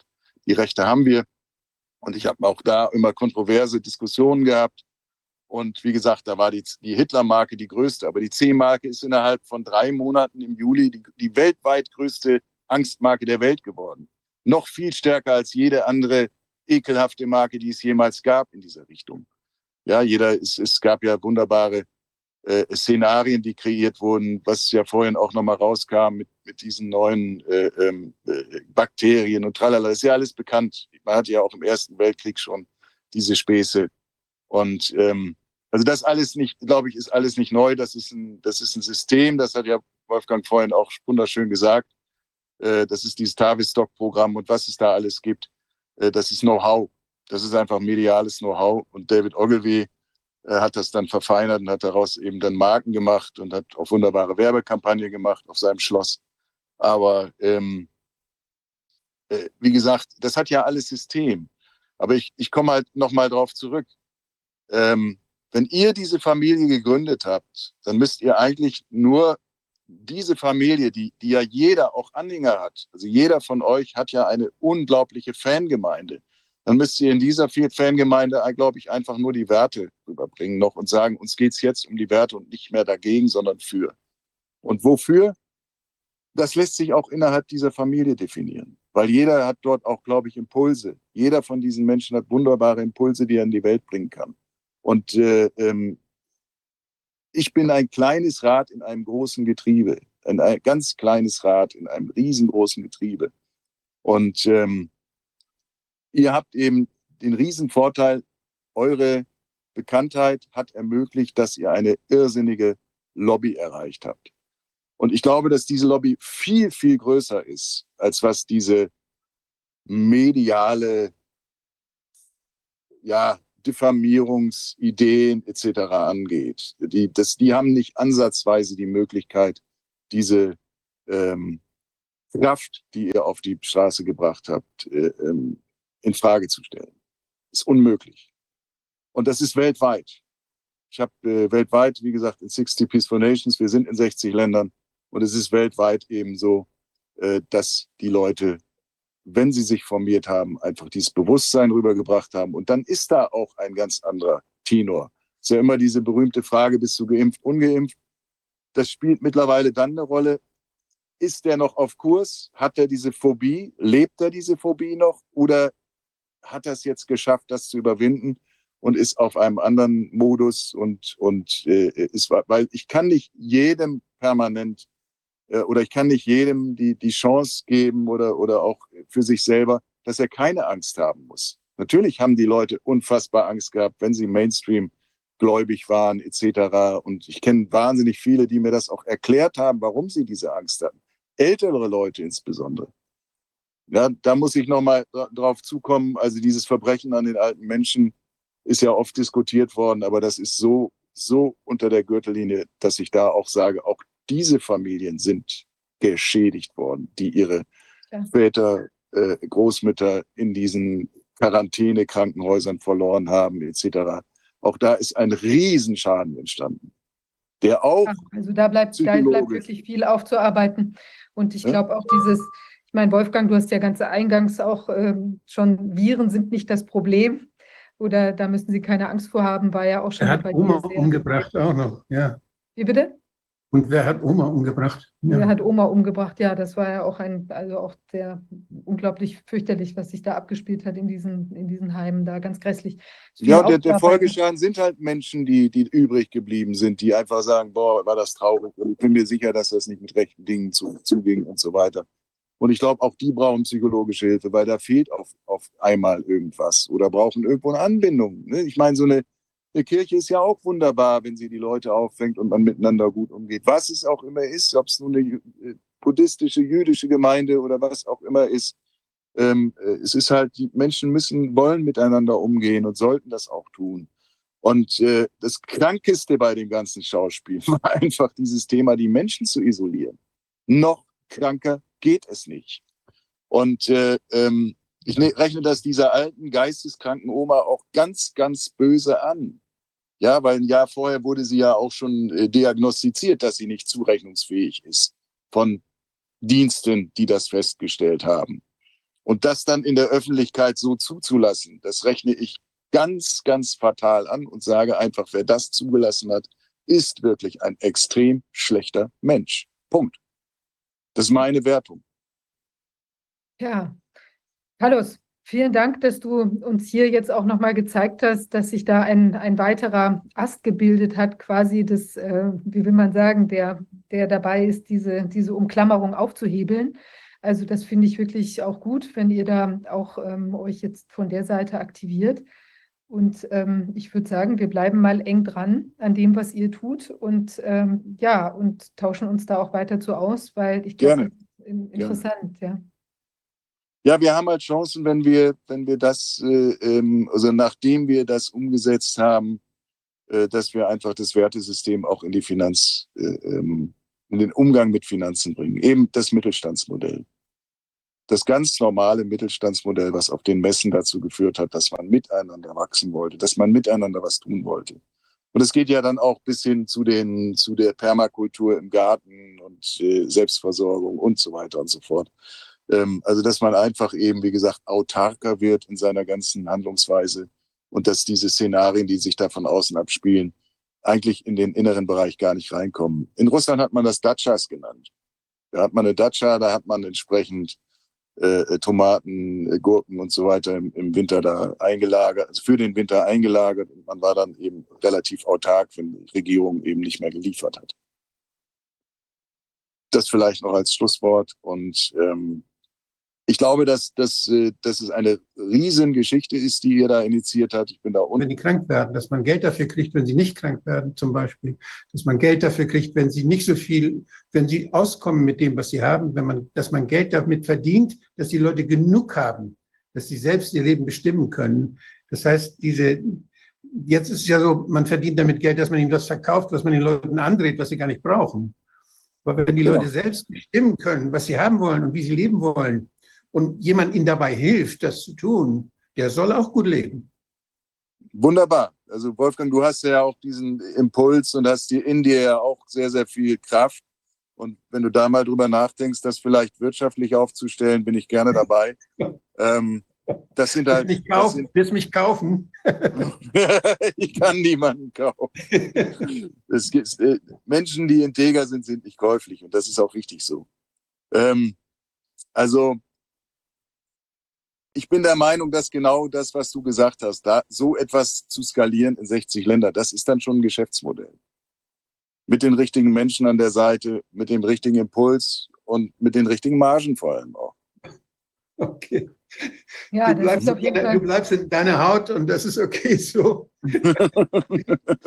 ich staune, wie die Menschen aus unterschiedlichen Welten ein und dieselbe Welt beobachten und aber ich finde es schön, finde es sehr erfrischend und habe mich sehr gefreut über das, was du erzählt hast. Ja, vielen Dank, Dank dass, ich das, dass ich das mal loswerden durfte. Wie gesagt, es war jetzt ein bisschen auch ein Monolog, aber ich habe halt auch viel angestaut. Und ich, wir, wir hatten uns ja auch schon länger unterhalten. Und ich wollte einfach mal einen Bogen spannen, auch über die Tatsache, dass, wie gesagt, äh, die Basis sind Things you cannot buy.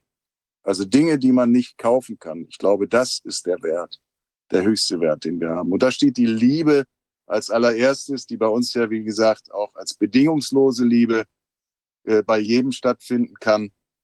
Und dann steht eben Can't die Tatsache. Can't buy me love. ja, schönes Schlusswort. Ja, sehr schön. Ich glaube, das ist jetzt wirklich ein gutes, Dank. ein gutes Schlusswort. Carlos, toll, dass du da warst. Vielen Dank auch für die dynamische und wirklich, wie Wolfgang sagt, erfrischende Art. Und äh, ja, wir bleiben in Kontakt und wir gucken, was ihr so macht und du schaust, was wir tun und vielleicht ergibt sich. Ja, vielen, vielen Dank dafür und euch ganz, ganz viel Glück. Wie gesagt, ihr wisst ja, wo ich bin. Und das ein oder andere, wie gesagt, wird sich umsetzen lassen mit den richtigen Menschen, denke ich. Wenn die Menschen die Impulse leben wollen und diese Impulse in die Welt bringen und je mehr sich das skalieren lässt, desto besser ist das Businessmodell. Alles klar, dann ja, weiter frohes Schaffen dann. Und, Dankeschön. Ja, wir sehen uns. Alles Liebe. Bis dann. Danke dir. Bis dann. Tschüss. Tschüss. Ja, es ist ja wirklich sehr spannend. Ähm, heute haben wir sehr viel unterschiedliche ähm, Aktivitäten. Wir haben ja auch, ich finde, das passt jetzt auch sehr gut zu dem Titel nochmal, den wir eben heute haben, der Aufstand der Schachfiguren. Sind ja letztlich auch äh, vielleicht Schachfiguren, die sich da im, in der ja, in jetzt der, der Wirtschaftswelt, äh, in der aktuell bestehenden äh, befinden. Und da gibt es eben auch viele Menschen, die, die was anders machen wollen, die ausbrechen wollen aus diesen Sachen. Jetzt wende ich mich mit unserem nächsten Gast zu, Eduard äh, Messmer. Hallo, ich sehe, du bist da. Kannst du uns hören? Ich weiß nicht, ob du noch stumm geschaltet bist. So. Jetzt geht's. Ja, perfekt. Ähm, wir wollen äh, miteinander heute über die Demokratie sprechen. Ähm, du bist ja sehr aktiv in diesem Thema, was sich um das ähm, Hambacher Schloss entfaltet hat. Und ähm, ja, vielleicht darf ich dich bitten, vielleicht sagst du ein paar Sätze zu dir, zu dir selbst erstmal. Ja, ich, ähm, ich, mein Name ist ja gerade genannt worden. Ich wohne im, in Büllertal, das liegt im Schwarzwald, äh, genauer gesagt im Nordschwarzwald bei Baden-Baden.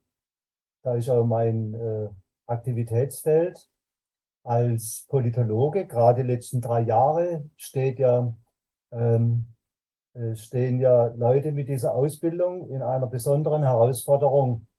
Ähm, ich habe eine äh, Ausbildung als Diplomverwaltungswirt und einen Magisterabschluss eben in Politikwissenschaften und im öffentlichen Recht an der Uni Freiburg. Ja gut, im Moment bin 67 Jahre alt, habe drei erwachsene Kinder. Ich gehöre, gehöre zu dieser Rentnergeneration, die sich jetzt gerade dieser politischen Situation äh, widmet. Und das habe ich auch mit, meinen, äh, mit meinem äh, beruflichen Hintergrund jetzt auch getan und tue es immer noch. Im Moment verlagert sich der Schwerpunkt jetzt äh, wirklich nach Hambach, äh, was ähm, die Verteidigung der Demokratie betrifft. Und wir sind da am richtigen Ort.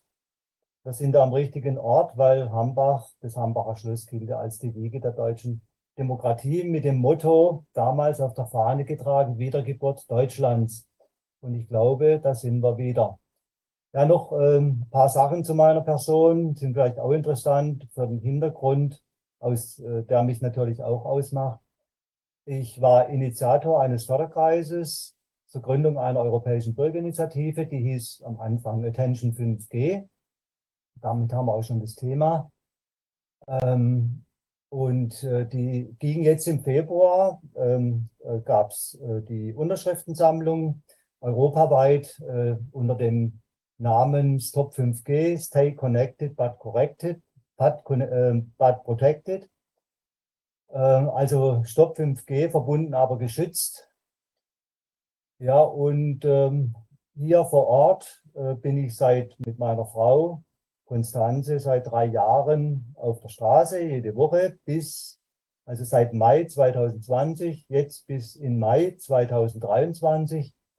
Und äh, wir haben das Thema Kundgebung ein bisschen zurückgefahren, weil wir äh, hier äh, jetzt, da kann ich gerade mit Herrn Alvarez anschließen, Impulse bündeln, die also Tür für die Zeit jetzt nach Corona aufmachen, indem wir äh, sowas Ähnliches äh, in, initiieren, wie auch Heiko Schöning jetzt in Berlin gesagt hat, äh, äh, der von gallischen Dörfern geredet hat. Wir machen das anders, aber das ist jetzt nicht das Thema.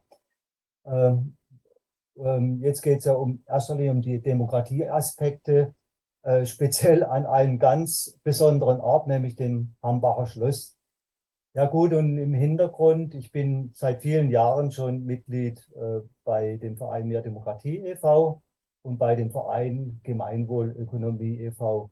Und diese zwei Vereine machen im Grunde perspektivisch das aus, was mich jetzt und meine Aktivitäten ausmacht. Aber ich, hab, ich habe nie damit gerechnet, dass man in dieser Form Demokratie, Rechtsstaatlichkeit wirklich verteidigen müssen, äh, wie es jetzt die letzten drei Jahre notwendig war. Und ich, ich kann mich erinnern, dass ich im Mai 2020 bei den ersten Kundgebungen in Bühl, ähm, es war 2020 ein Jahr, dann äh, die nächsten zwei Jahre mitten im Baden-Baden in der Höhle der monetären Löwen, ne, äh, gesagt habe, ja, also ähm, wir, ähm, wir äh, diese, selbst wenn wir, selbst wenn wir eine Pandemie hätten, wären das aus rein formal juristischen Gründe, Gründen diese Maßnahmen niemals gerechtfertigt gewesen. Ich glaube, der Herr Morswig, der auch schon jetzt im Corona-Ausschuss war, der hat einiges dazu gesagt, sehr deutlich gesagt. Ähm, bei dem war ich übrigens Student. Ne? Das hat mich gefreut, dass er hier auftritt. Ja, und ähm, ja, also vielleicht geht es jetzt auch darum, um das positiv auszudrücken, uns die Werte unserer Demokratie äh, bewusst zu machen und auch die Folgen. wenn unsere Grundrechte nichts mehr gelten oder demokratische Grundsätze mit Füßen getreten werden. Und äh, da treten wir jetzt speziell an diesem Ort in Hambach an, um, weil hier, äh, ich habe den Eindruck, mit dem Verhalten der dortigen Behörden und der Landespolizei, äh, dass ähm, hier diese zwei Lager, die, äh, die Kluft, die sich da auftut, jetzt genau an diesem Ort polar polarisiert mit den Veranstaltungen und mit den beiden, gerade mit den beiden Demokratiefesten, äh, äh sich, äh, sich zeigen, die jetzt letztes Jahr schon im Jahr 2022 und dieses Jahr jetzt am Pfingstsonntag stattgefunden haben. Und da gibt es jetzt, wie im Corona-Ausschuss, speziell an diesem Ort einiges aufzuarbeiten. Mhm. Und darum, Eduard, ich, ich freue mich, dass ich hier sein darf und darüber was sagen kann, auch mit dem, äh, mit dem Ausblick auf nächstes Jahr. Und da könnte ich jetzt wieder an Herrn Alvarez anschließen. Eben, wir wollen da jetzt diese Impulse und mit den Aktivitäten, die wir jetzt da entwickeln, an, an, am Spiegel der Maßnahmen vom letzten äh, Pfingstsonntag beim Hambacher Fest, wollen wir jetzt dies, äh, diese Werte, die wir haben, und zusammen mit der Stadt Neustadt und auch zusammen mit der Polizei aufarbeiten, auf dass wir das nicht mehr erleben, was jetzt auch viele, viele Menschen auf diesen Demonstrationen erleben mussten. Wir haben zwar keine brutale Polizei äh, erlebt, letzten Pfingstsonntag. Aber wir haben die Wiege der deutschen Demokratie als Gefängnis mit offenem Vollzug erlebt, mit Absperrgittern, mit Polizeihunden, äh, mit, mit im Grunde äh, äh Demonstrationsverboten, äh, mitten aus dem Ablauf raus, mit, mit, mit einem materialischen Auftreten der Polizei. Und, aber da kommen wir jetzt noch im Einzelnen zu, glaube ich. Ja, beschreibst du noch mal, also das, das Hambacher Schloss ist ja schon äh, auch vor, also war ja vor der Krise auch eine, da fand ja immer ein, ein Fest statt, auch zur, zur Feier eben der, der Demokratie. Ähm, wie hat sich das denn in der Krise verändert? Also ist das auch die Jahre davor oder also jetzt auch in, jetzt im letzten Jahr, also in diesem Jahr konkret, da gab es ja diese, diese speziellen Probleme. Wie war das in den Jahren davor oder was kannst du aus der Geschichte dieses, dieses Festes berichten? Also ich persönlich habe ein Erlebnis aus dem Jahr 2017 äh, mit dem Verein Mehr Demokratie, haben wir dort eine Veranstaltung gemacht. Das war direkt nach den Bundestagswahlen 2017. Und da habe ich äh, von äh, den leitenden Akteuren in der Stiftungsverwaltung Hambacher Schloss zwar nicht in dem Ausmaß, aber schon ein ähnliches Verhalten erlebt. Obwohl wir ja hier, jetzt sagen wir, keine Schwurbler waren, sondern ganz normal mit dem Verein Mehr Demokratie e.V. aufgetreten sind. Ähm, also insofern hat mich das, äh, muss ich da wirklich die Frage stellen, was für ein Demokratieverständnis herrscht dort in der Stadt, die sich als Ort der Demokratie sieht, oder mit einer Stiftungsverwaltung Hambacher Schloss, die eine Demokratieausstellung ähm, äh, hier eine, Dauer, eine Dauerausstellung macht und im Grunde die historischen Ereignisse hier ähm, erlebbar macht mit dieser Demokratieausstellung. Und ich habe äh, persönlich und meine Mitstreiter, ähm, die jetzt dort äh, in, einem, in einer neuen äh, gebildeten Organisation tätig sind, um eben dieses nächste äh, Demokratiefest nächstes Jahr möglich zu machen, ohne Gitter.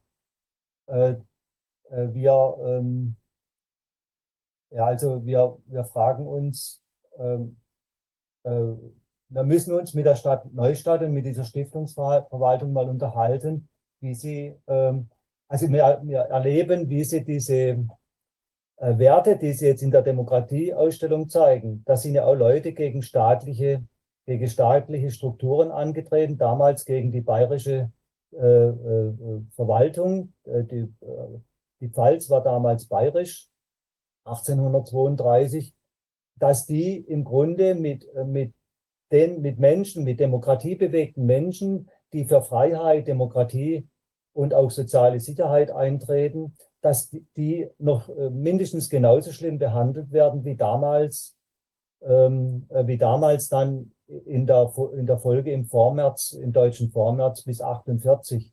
Wobei das, was mich noch mehr wundert, ist, dass die Maßnahmen einer, einer äh, die Staatlichkeit ähm, damals 1832 längst nicht so rigide als in einem monarchischen, autoritären äh, äh, System lange nicht so rigide vorgegangen ist, dort am Hambacher Schloss, wie jetzt die Stadtverwaltung in Neustadt und, die, und der Polizeivollzugsdienst mit den Leuten, mit demokratiebewegten Menschen, die da aufs Schloss hinaufziehen möchten. Die Situation und insgesamt entsteht der Eindruck, wohl unfreiwillig und nicht beabsichtigt, dass es jetzt letztes Jahr 2022 ein Demonstrationsverbot gab. Es, und jetzt 23 wieder, was aufgehoben werden musste.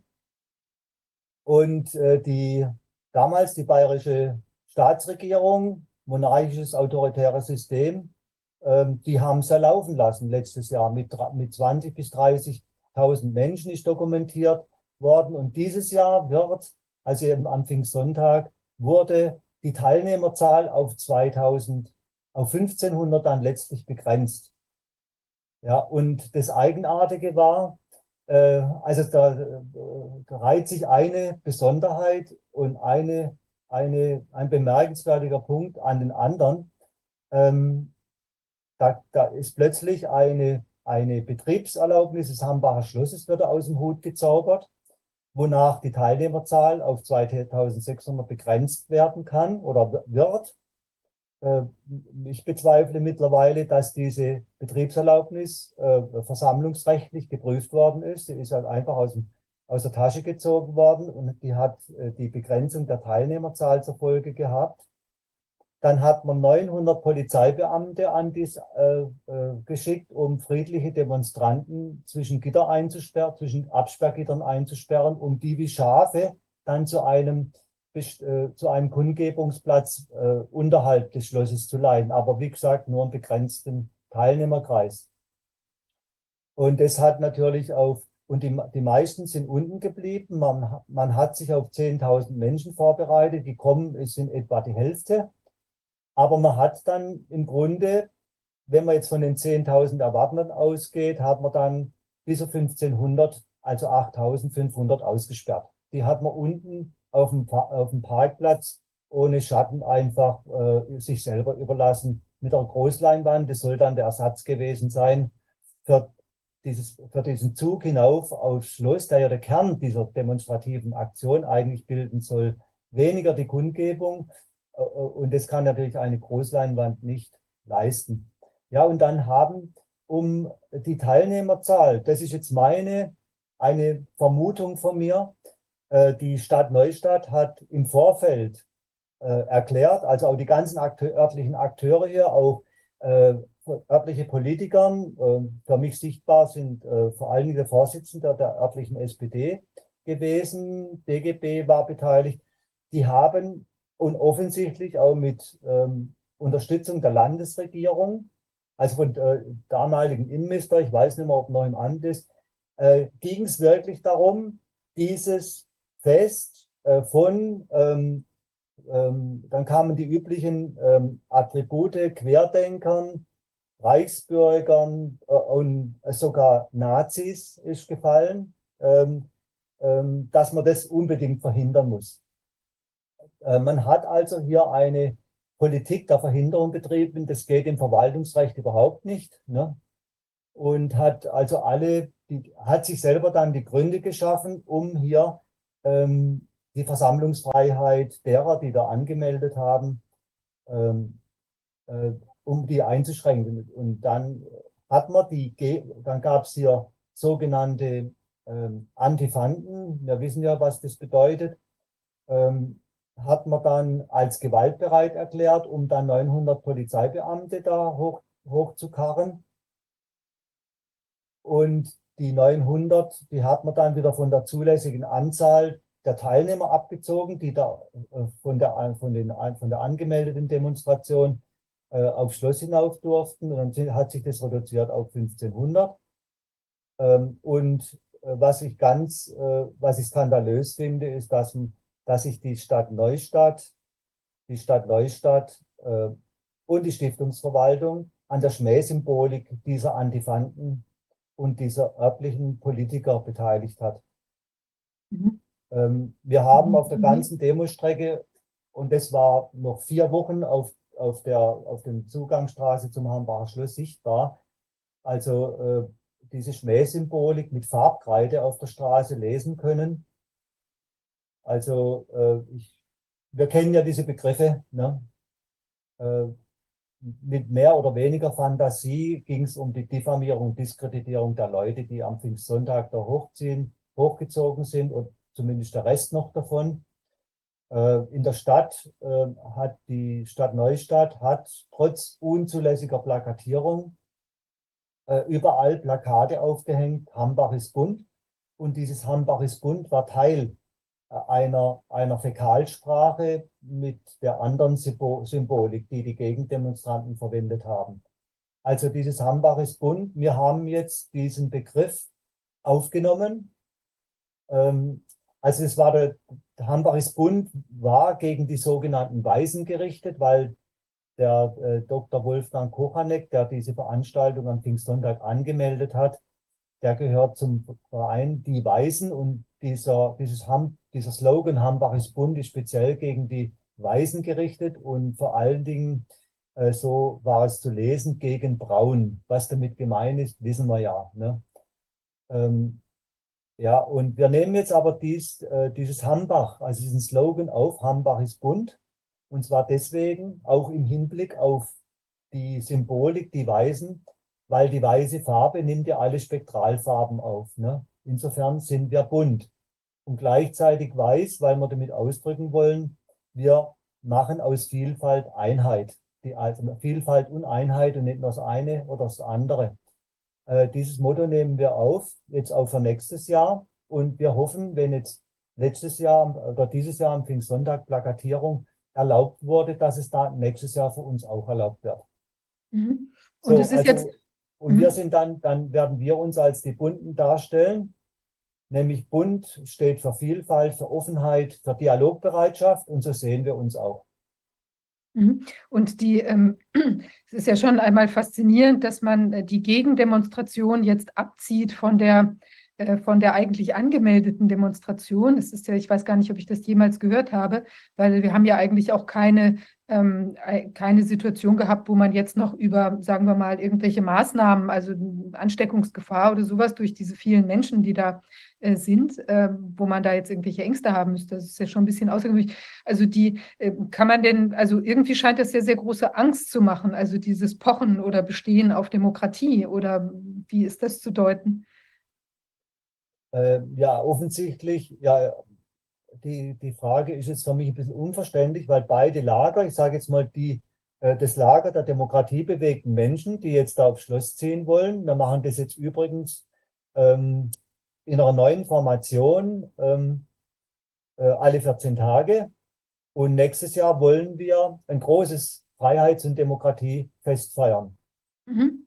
Ähm, und da bereiten wir jetzt uns schon durch die Veranstaltung alle 14 Tage vor und laden alle Bürgerinitiativen und Gruppen ein, sich einmal bis zum nächsten 1. oder 2. Juni zu beteiligen an einer Veranstaltung an, an diesem historischen Ort, damit wir dann, das ist auch von der äh, Aussage von Herrn Alvarez, war, der mich gerne anschließen, eben um die Impulse und die Ressourcen, die in dieser Bewegung liegen, zu bündeln. Und das wollen wir, und da ist der, dieser historische Ort Hambacher Schloss genau das Richtige. Und dann können wir vielleicht mit diesen Ressourcen, mit diesen Ressourcen und äh, mit den ganzen Ideen, die diese Freiheits- und Demokratiebewegung verkörpert, können wir ähm, dann wirklich ähm, die Tür für die Zeit danach öffnen. Ja. Also da sind wir wirklich guter Dinge. Wir sind, wir haben jetzt mit zehn Organisationen, Gruppen angemeldet.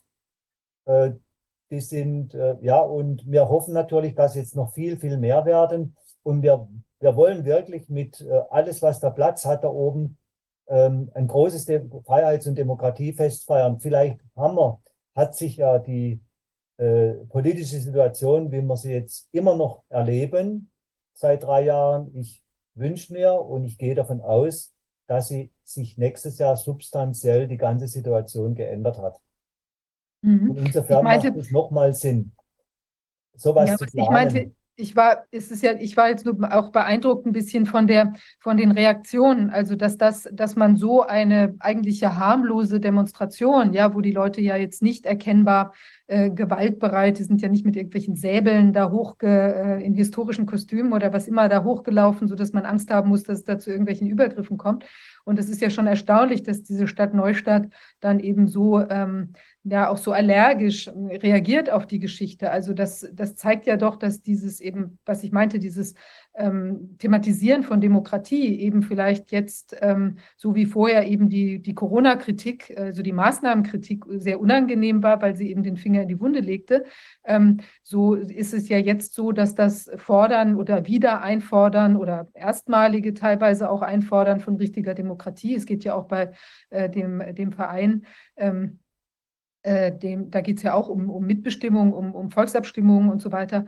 Äh, also, dass das eben unangenehm ist, weil es eben auch den Finger in die Wunde legt. Wir haben ja einen, also in nie gekannter Art und Weise Einschränkungen der Grundrechte erlebt und eben des Grundgesetzes der Menschenwürde in den letzten drei Jahren. Und jetzt, wenn man das eben vielleicht auch thematisieren würde, wollte oder will, ja auch mit so einer Veranstaltung, ähm, dann zeigt es eben, dass da doch, ähm, wie gesagt, Berührungsängste von, von Seiten der Obrigkeit besteht. Und das ist ja schon bemerkenswert, also dass die Angst dann doch so groß zu sein scheint.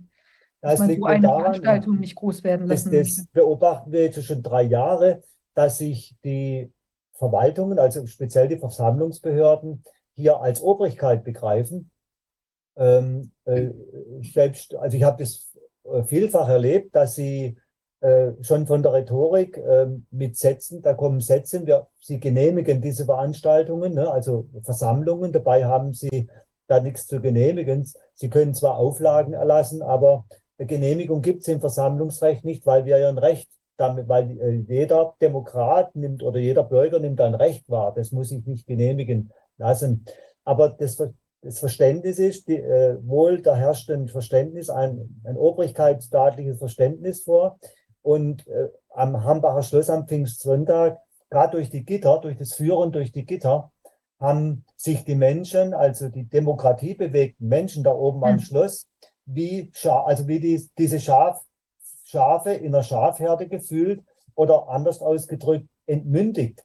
Man Mhm. muss, man muss uns, man muss Erwachsene, meist Ältere, ab 50 plus, ne, muss man, behandelt man da wie Kinder, die nicht, die, man, die, die nicht wissen, wo, wo, wo man, äh, da ist eine Mauer, da, da haben sie, da durfte man nicht hin, weil da eine Mauer wäre, weil die Menschen sehen nicht, da fallen sie, da fallen erwachsene Menschen dann runter. Ne? Und also äh, dieses, äh, er, dieser erzieherische Moment, der da liegt, also man glaubt, uns erziehen zu müssen. Und die Montagsdemonstration, die Massendemonstration in fast allen Orten dieser Republik, die da waren, jetzt, äh, die haben doch gezeigt, äh, die waren die meisten nicht angemeldet, äh, die haben doch gezeigt, dass man diese Aufpasser, also auch in Uniform, eigentlich gar nicht brauchen, weil die gingen ja quer durch die Städte mit größer, in größerer Anzahl. Aber am Hambacher Schloss brauchen wir 900 Polizeibeamte, Oh, 900, 900, um, um, die, um die Menschen der, wegen der Beschränkung der Zahl und wegen Rettungswegen und solchen Dingen, ähm, da wie Schafe durch die Gitter zu treiben. Ja, Ah, treiben ist übertrieben, okay. Aber ähm, das war, also auf mich hat ich kam mir da entmündigt vor. Äh, Ich würde, einen Punkt würde ich noch gern herausstellen an die, von diesem Pfingstsonntag. Mhm. Ähm, unterhalb von Schlosses ist ein großer Platz. Da haben wir 2020 hat es ein wirkliches Demokratiefest gegeben, obwohl sie auch verboten war. Ne? Da hat man es zugelassen. Ähm, trotz Verbot. Äh, da war alles voll mit Menschen. Tausende von Menschen haben auf diesem Burgplatz gefeiert oder äh, sie sagen da äh, Buswendeplatz unterhalb vom Schloss. Und der war ja wieder angemeldet ähm, von Dr. Kochanek. Und dann haben sie doch ähm, die Leute dort demonstrieren lassen, die, sie, die als die Stadt äh, Neustadt und, die Poli und der Polizeivollzugsdienst als Gewalt erklärt haben, nämlich diese, an, diese Anti, diese Gruppen, diese angeblich antifaschistischen Gruppen, die ja genau dieses Verhalten zeigen, das Gegenteil dessen zeigen, was, was ich als Antifaschistisch bezeichne. Ne? ähm, zumindest verbal. Naja, die, die durften dann an dem Platz demonstrieren mit immerhin so 100 Leuten, an dem eigentlich die Veranstaltung auf dem Hambacher äh, Fest von den Weißen, also von Dr. Kochanek, angemeldet war. Und der komplette Burgplatz ein Meer von Gittern. Und zu allem Überfluss haben sie dann noch den Platz ähm, benutzt für ihre Polizeifahrzeuge.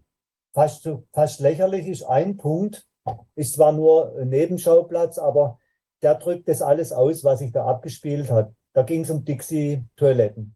Der mhm. Veranstalter mhm. hat zwei Dixie-Toiletten da auf diesem Golfplatz organisiert. Ja. Äh, der Platz wurde, wie gesagt, abgesperrt, vollständig abgesperrt. Da durfte keiner der sogenannten Weisen hin.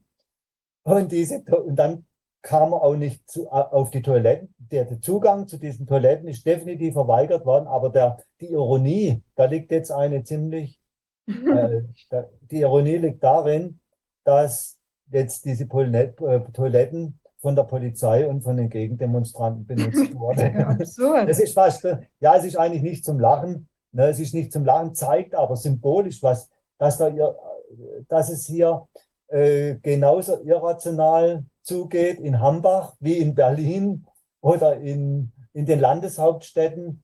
Ähm, man ist anscheinend immer noch nicht zur Vernunft gekommen.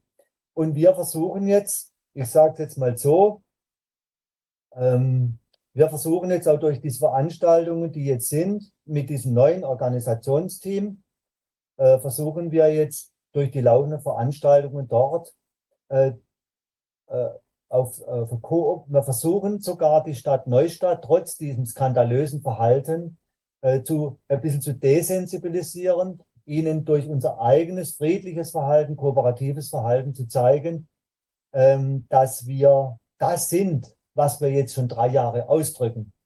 Und eben nicht das andere, äh, für die man da 900 Polizeibeamte braucht, obwohl ja noch nie, es hat noch es hat sicherlich mal eine verbale Attacke hin oder her gegeben, aber die Veranstalter waren immer, haben sich immer gesorgt, dass auch die Teilnehmer bei solchen Veranstaltungen, also von uns, von unserer Seite, äh, auf solche Provokationen nicht eingehen.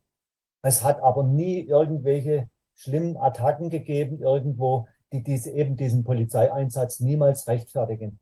Äh, mein Eindruck ist weiterhin, dass ähm, im Vorfeld bereits, also dieses äh, ähm, durch Diskreditierung, Diffamierung der sogenannten Weisen, ähm, dass man im Grunde die, dass die Stadt und die Stiftungsverwaltung ganz stark damit beteiligt war, diese aggressive Stimmung, diese Polarisierung überhaupt zu schaffen und überhaupt die Notwendigkeit, 900 Polizeibeamte da hochzuschicken.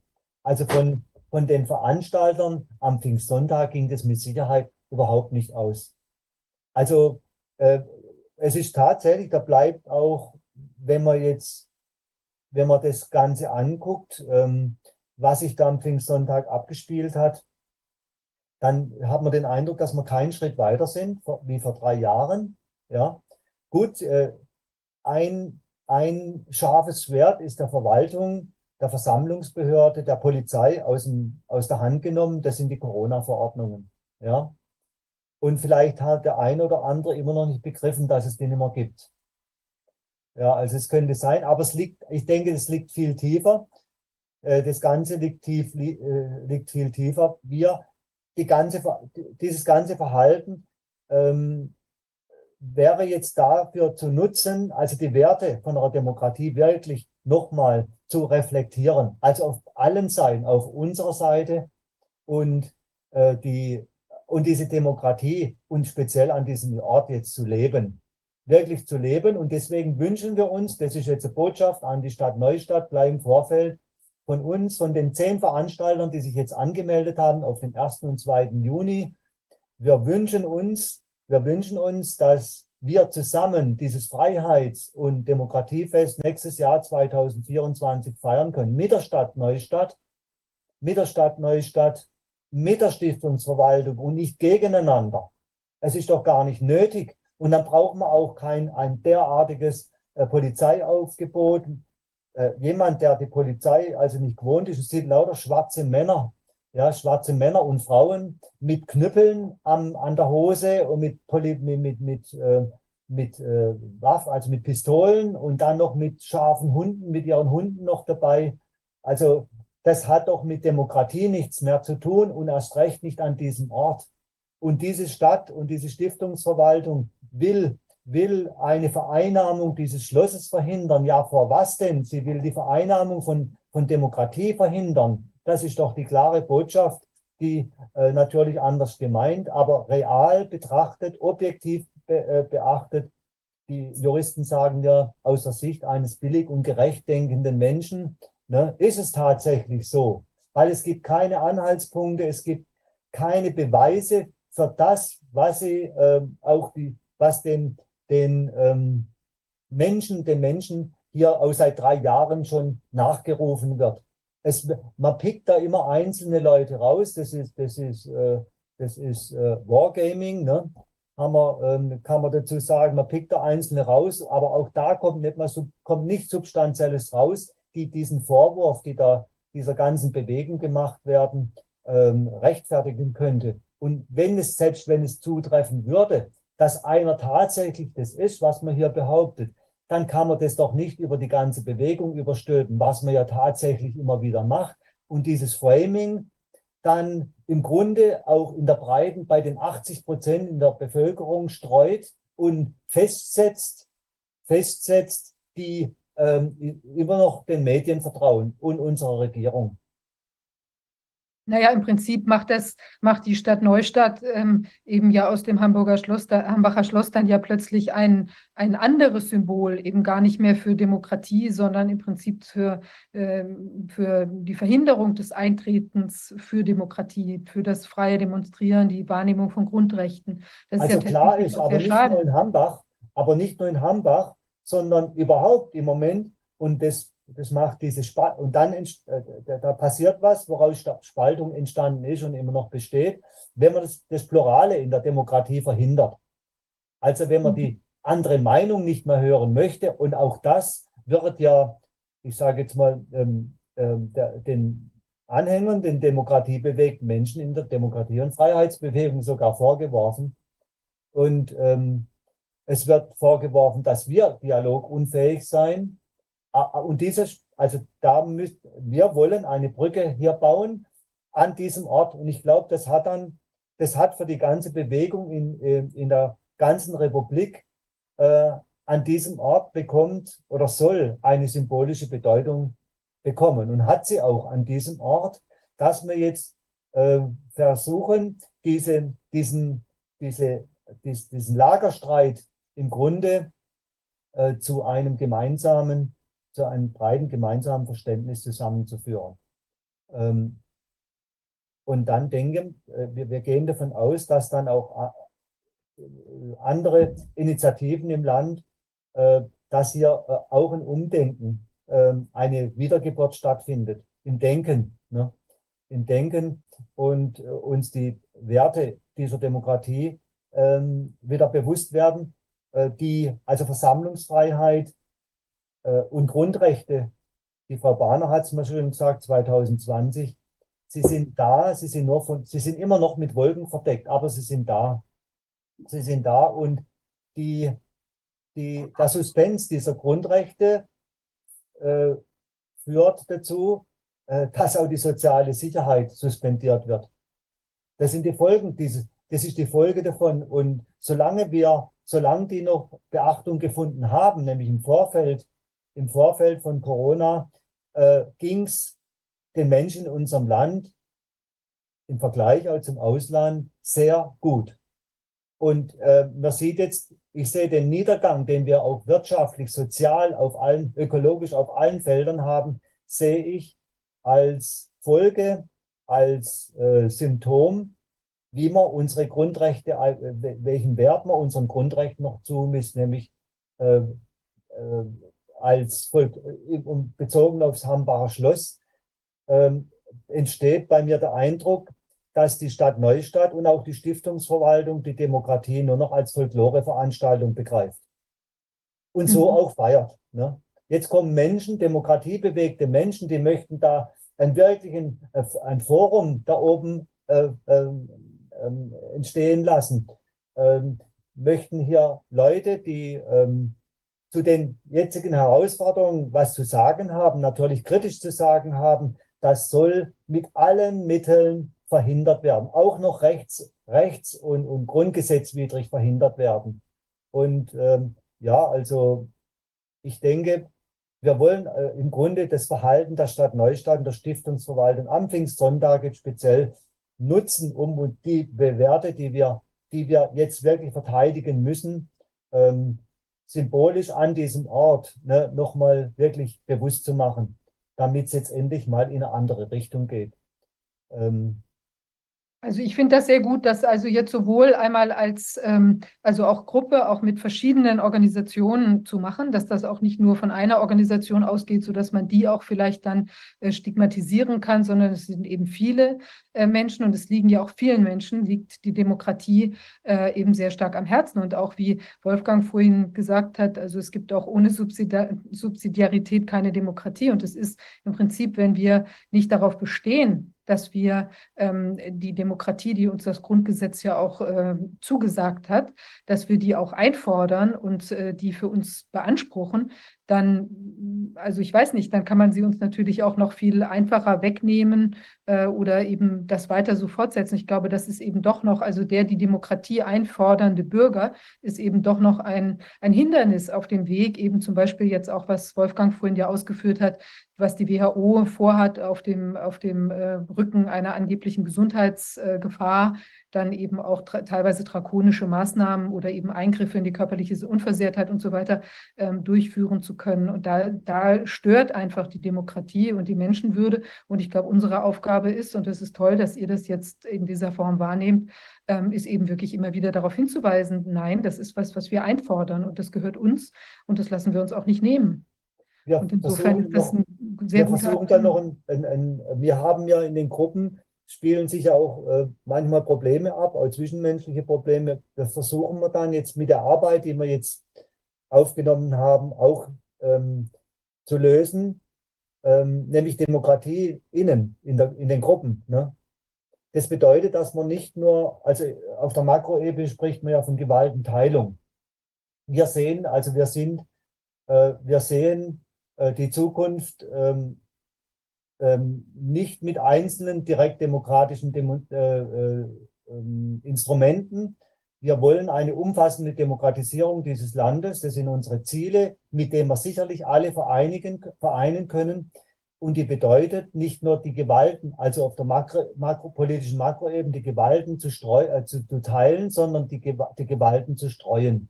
Und das versuchen wir jetzt auch intern mit der Organisationen, mit, der, mit den Gruppen, die sich jetzt in einer Organisation im Laufe des Jahres bis zum Juni, bis zu Anfang Juni nächsten Jahres zusammenschließen, das zu üben.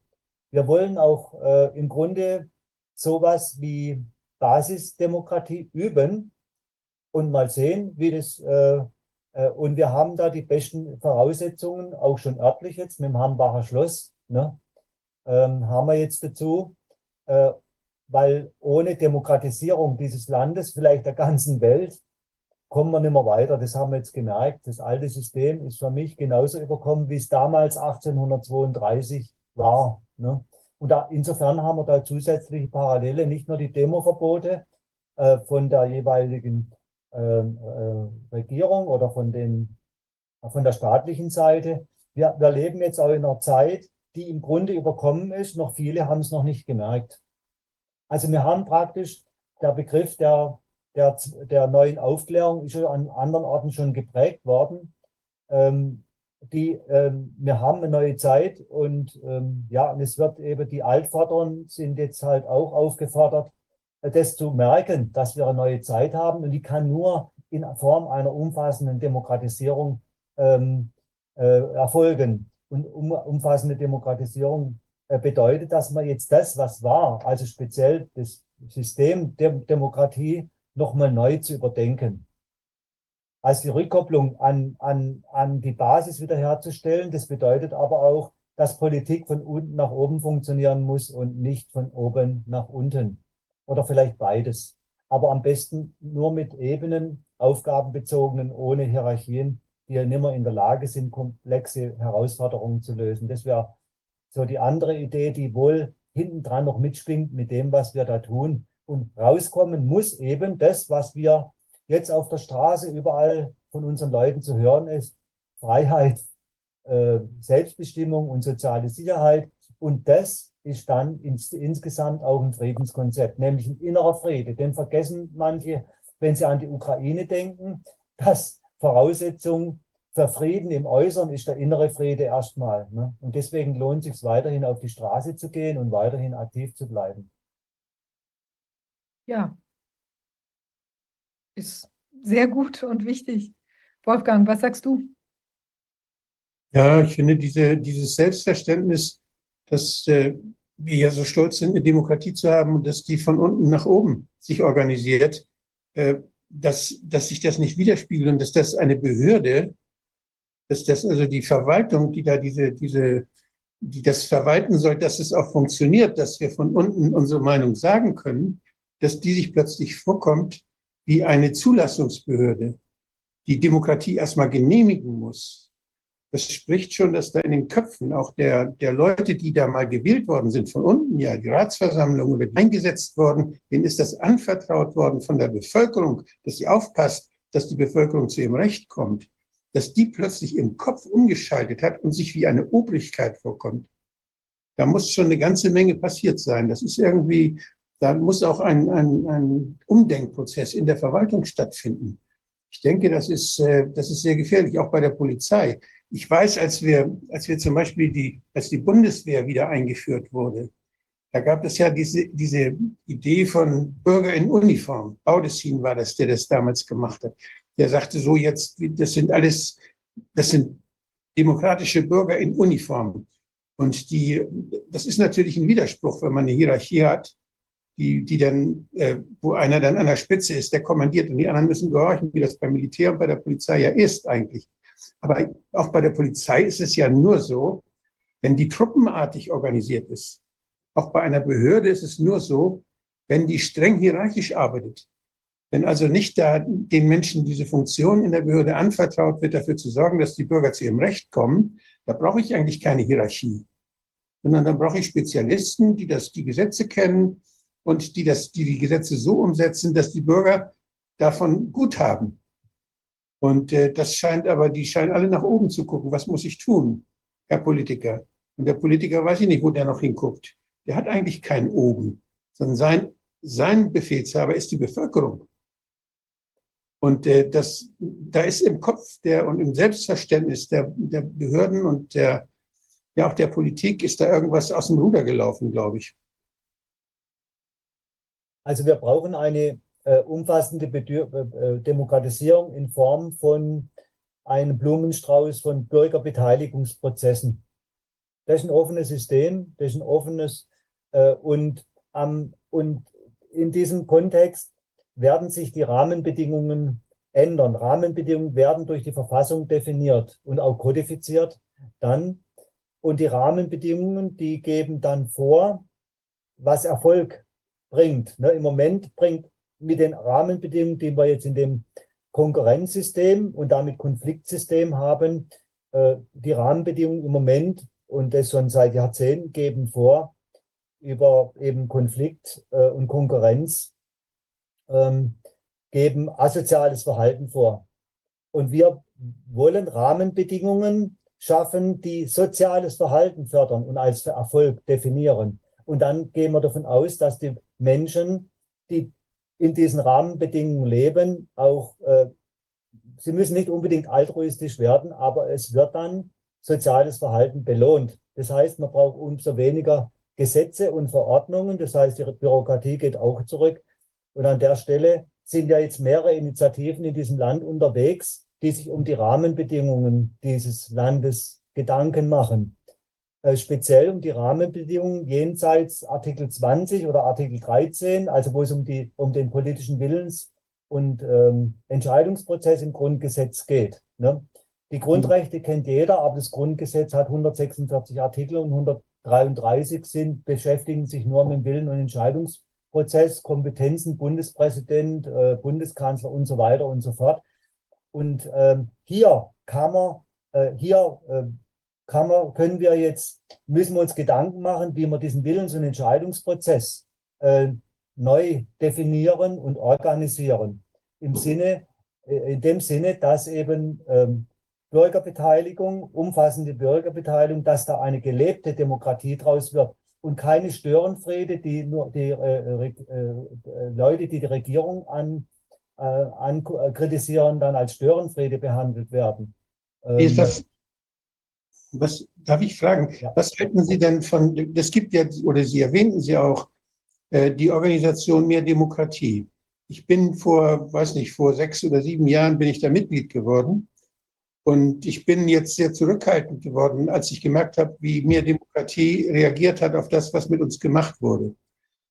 Und äh, ich, bin, ich war selber mal im Landesvorstand Baden-Württemberg, Mitglied im Landesvorstand und ich bin auch sehr zurückhaltend geworden. Hm. Ähm, weil äh, ich habe da den Eindruck, da kümmert man sich natürlich um die Dinge, so wie es der Name ausdrückt, mehr Demokratie, aber äh, man weigert sich, die Systemfrage zu stellen. Ja, ja ich, ich habe das eine gewisse, ich empfinde der Konfliktscheu, Feigheit, wenn ich das ja. mal deutsch sagen darf. Und äh, dieser Konflikt, der da ist, der wird überhaupt nicht aufgegriffen, sondern da geht es immer nur so um formale Dinge, dass man ja Bürgerentscheid hier, Bürgerentscheid da, aber, aber das, was mit unserer, mit unserer Demokratie, mit unseren Grundrechten gemacht wurde, das ist ja viel tiefer giefergehender, viel grundlegender. Und die also Diskussion. Man doktert an Symptomen rum. Ne? Ja. Den Eindruck habe ich, man doktert an Symptomen rum, bedeutet aber, dass substanziell nichts ändert, sich nichts ändern kann. Ja, ich bin sowieso enttäuscht von den NGOs. Ich denke, da, wir haben uns, ich, da gibt es ja so viele, auf die wir uns dann verlassen haben. Das sind so Alibi-Demokratien, so Change.org oder wie sie alle heißen, die dann Unterschriften sammeln oder fragt den Staat oder die so wo man dann, da gibt man was ab und dann wird man Mitglied oder spendet und dann hat man was für die Demokratie getan. Also das ist irgendwie so, die Leute haben irgendwie nicht das Gefühl, dass das ja ihre ureigenste Sache ist, ihr ureigenstes Interesse, ihre Rechte sind. Ich denke, dass, dass, diese, dass das ein oberflächliches Demokratiespielchen ist, was wir mitspielen, während wir verheizt werden. Ja, also wir können das jetzt da kommt uns wahrscheinlich diese disruptive Situation ähm, samt diesen irrationalen Vorhaben unserer Regierung jetzt entgegen, äh, die uns vielleicht äh, für ein Umdenken, das, was zum Umdenken jetzt führen kann. Allein schaffen wir es nicht aus eigener Kraft. Und wenn das nicht wäre, wäre auch keine Notwendigkeit, was zu ändern. Aber es ist eben, eben so, ich sehe da ein systemisches Problem und parallel läuft auch in, der Demokratie bewegen, eben die Initiativen, die sich um die Rahmenbedingungen äh, kümmern. Eine davon ist in, in dem Organisationsteam, also in den äh, Gruppen, die jetzt auch in Hambach aktiv sind. Das ist die Initiative Unsere Verfassung, unsere Verfassung.de. Ähm, und ähm, da versuchen wir eben ähm, auch die Verfasstheit des Staates und die Verfasstheit des Staates ist eben der Charakter des Staates. Ne? Also das, was da geschrieben steht, ist der Charakter und der ist ziemlich fragwürdig geworden. Der Charakter dieses Landes mit dem Umgang dieser Grundrechte, die nichts anderes sind wie kodifizierte äh, Ethik und Moral, das Grundgesetz insgesamt, die Ethik und die Grundrechte selber, die einzelnen Bestimmungen, die Moral, also die Ausführung der, also die einzelnen Bestimmungen, die zur Ethik, äh, zum Gesamtbegriff Ethik führen. Und diese Ethik und Moral, ich glaube, im Corona-Ausschuss ist ja auch schon angesprochen worden, ähm, die ist uns irgendwie abhanden gekommen. Ne? Und das wird die Zeit jetzt, so gehe ich davon aus, ändern mit unseren Aktivitäten, die man jetzt braucht. Da irgendjemand muss es ja tun, wenn es die, die heutigen Politiker, Politiker nicht mehr können. Okay, ja. Müssen wir uns anstrengen, das dauert noch ein bisschen. Ja. ja, wir sind drin und wir dran und wir haben uns ja auf den Weg gemacht. Ich glaube, das ist ja allein schon total wichtig. Der Weg ist das Ziel. Und wir, ähm, in alles das, was wir jetzt tun, das gibt ja auch Signale wieder für andere Menschen. Ich glaube, das ist schon total wichtig.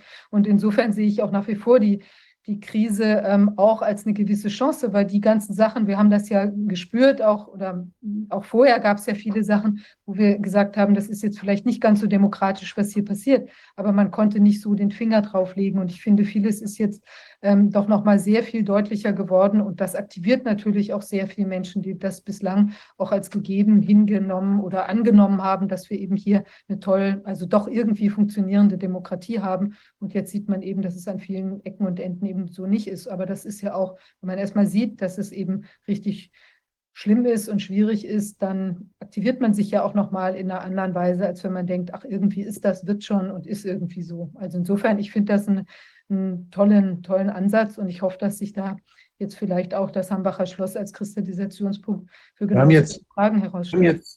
Wir haben jetzt ja den, den Bundespräsidenten auf unserer Seite, so lese ich gerade. Ich lese gerade die letzte äh, News von äh, Mehr Demokratie und da steht, der Bundespräsident ruft Bürger zum Schutz der Demokratie auf. Frank-Walter Steinmeier appelliert an die Deutschen, stärker gegen Extremismus Position zu beziehen. Kein mündiger Wähler könnte sich auf mildernde Umstände herausreden, sagte auf dem Festakt zum 75. Jahrestag des Verfassungskonvents von Herrn Chiemsee. Also das geht hier Extremismus. Und den haben wir ja wirklich erlebt. Es ist extrem sind wir misshandelt worden. Die, die Demokratie ist extrem mit Füßen getreten worden. Das ist ja das, und wenn man den, wenn man den Bundespräsidenten denn so versteht, dann, dann okay, dann müsste man mit ihm mal darüber diskutieren. Also wir können ihn dann nächstes Jahr einladen, ja. die Schirmherrschaft zu übernehmen. Ja, das wäre schön. Also das kann man durchaus ernst nehmen, jetzt gerade diese Idee. Was ja, wir also auch noch machen, neben den genuin politischen Aktivitäten, also Kundgebungen, Reden, ähm, sich äh, treffen, äh, dass wir jetzt ähm, außerhalb dem äh, genuin politischen Feld ähm, ähm, uns hier im Mittelbadischen zumindest, und es gibt schon viele andere Gruppen, auch in anderen Bereichen, äh, die sich in klein, also Menschen geben sich in Kleingruppen das Versprechen, sich gegenseitig in der Grundversorgung zu helfen. Also das hat mit unabhängig machen was zu tun, wie es vorhin Herr Alvarez ausgedrückt hat.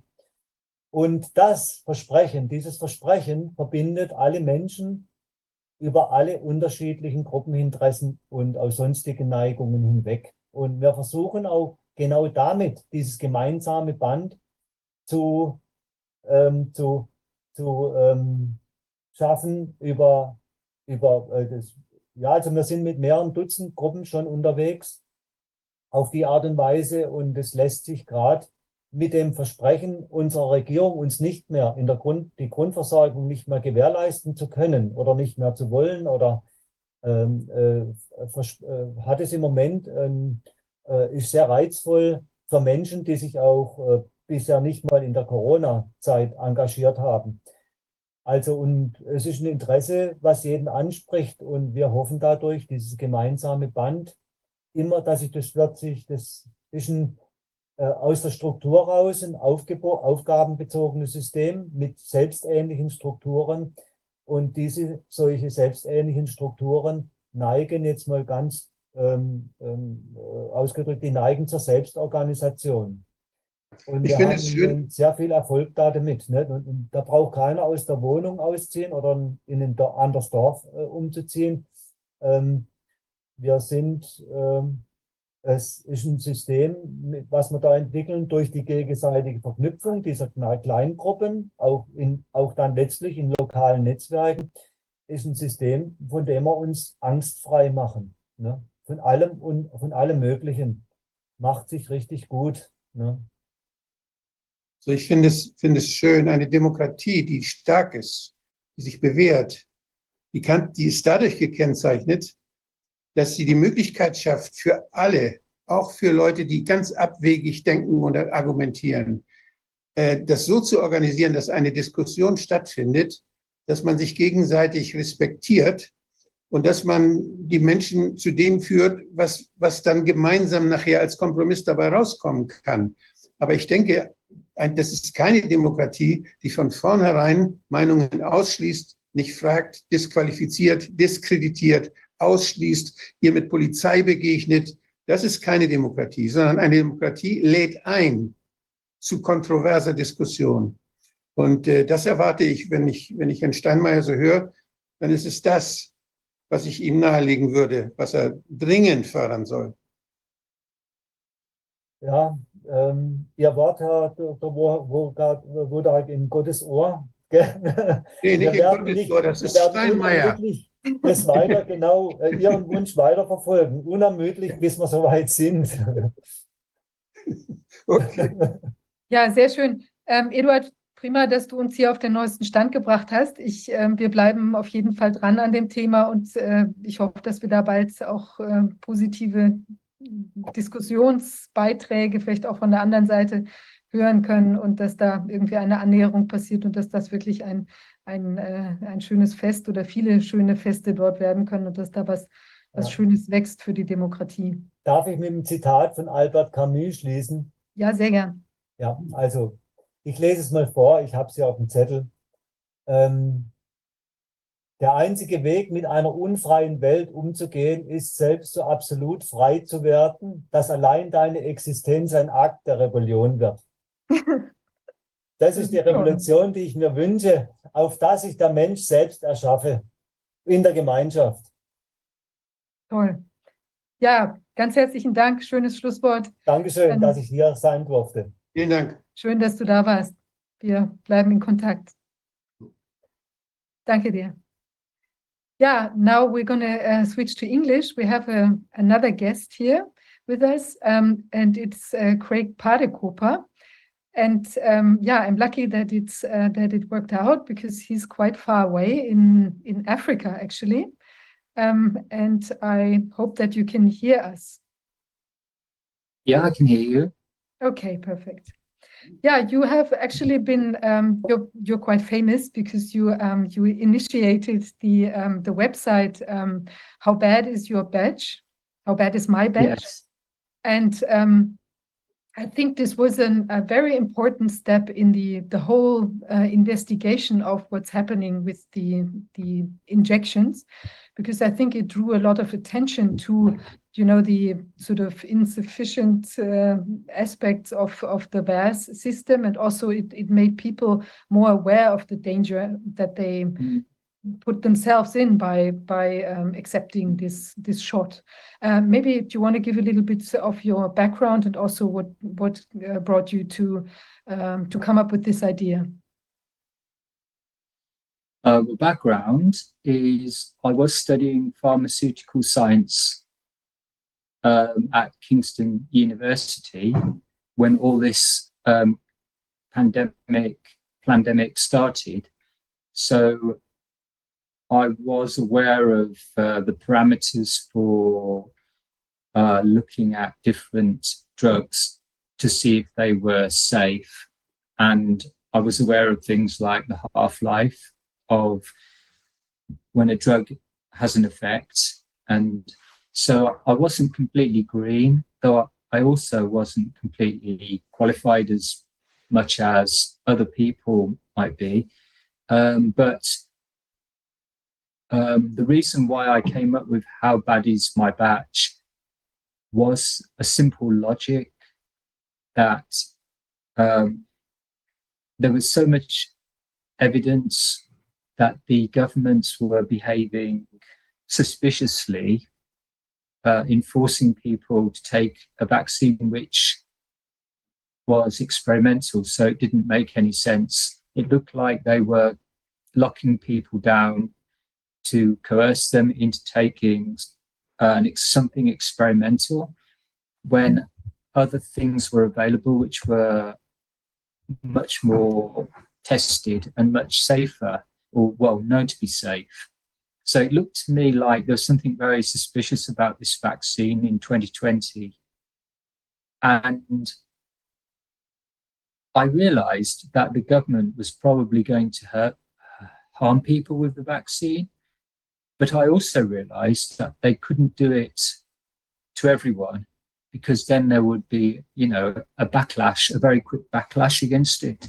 So they had to limit the number of people who were harmed to about 5%. And the reason why they would have to uh, choose 5% was because 5% is the expected threshold between chance and um, between chan a chance effect and uh, where it is um, so just outside the boundaries of chance. In other words, where it is an actual um, significant effect. So, five percent was what I believed the government would choose if they were willing, if they were intending to harm people. So they would only make 5% of the batches toxic. And I said this back in, in 2020 to my Facebook group, which had about 12,000 members. I said it will be about 5%. And the reason why is because uh, during, during the Second World War, they actually uh, decide, uh, cracked Enigma, the, the code, the Enigma code. But the uh, code breakers didn't want the Germans to know that they had cracked it. So they had to keep the number of submarines that they um, that they confronted to a, a kind of a, a very low percentage, five percent, and they did it on purpose so that the Germans wouldn't be able to tell the difference between random luck and uh, something which was deliberate, because it's just at that level where it's just below. It's the maximum, the maximum uh, frequency that you can get away with before it becomes enters into the public consciousness. So it's a bit like subliminal perception. It's it's raising the intensity of a stimulus until it's just beneath the threshold of human perception. So you'll always have a large number of people saying the vaccines were fine, but um, a significant but smaller number of people who were totally wrecked by those vaccines.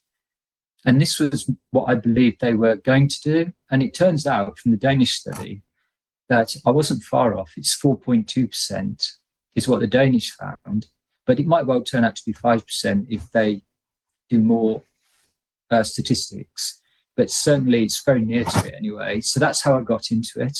And then I just um, looked at theirs and noticed a large variation between uh, different batches. Initially, we had um, people saying, well, that's because um, some batches were really tiny and some batches were really big and we didn't know the sizes at the time. So, but it looked really suspicious because we had like 4,000 times the number of adverse reactions with some batches compared to others. So the way we managed to get around the size issue was we looked at the number of adverse reactions that were severe as a percentage of the total number of reported adverse reactions for each batch so in that way, we cancel out the affected size, and we still had really considerable uh, difference in severity between the batches, which only confirmed that we were onto something. Um, I carried on analysing batches until November 22, after which the CDC seemed to catch up with what we were doing and they started mass deleting batches like 500,000 a day kind of thing. They were deleting records. And obviously, it was kind of demotivating because we realized that whatever was left, it would be whatever they wanted us to see. So it kind of, the good thing is though, we managed to get in early enough before they before they reacted like that. So we've got plenty of evidence from earlier on that they were up to no good. But that's it, really. Yeah. Oops, sorry. Oh, I was um, uh, this deletion of the the cases, so you can really like track like from the cases that you have um, downloaded or like the I don't know the the Excel uh, sheets that you saved or whatever that you can um, really track it that all of a sudden these um, reports yeah. of deaths or something were gone? Well, the first bat, big batch was in November of 22 and 500,000 were deleted in one day, which is half a million, which is quite a lot considering that theirs itself um, for the whole year had about a million records. So it's half of them were gone in one day.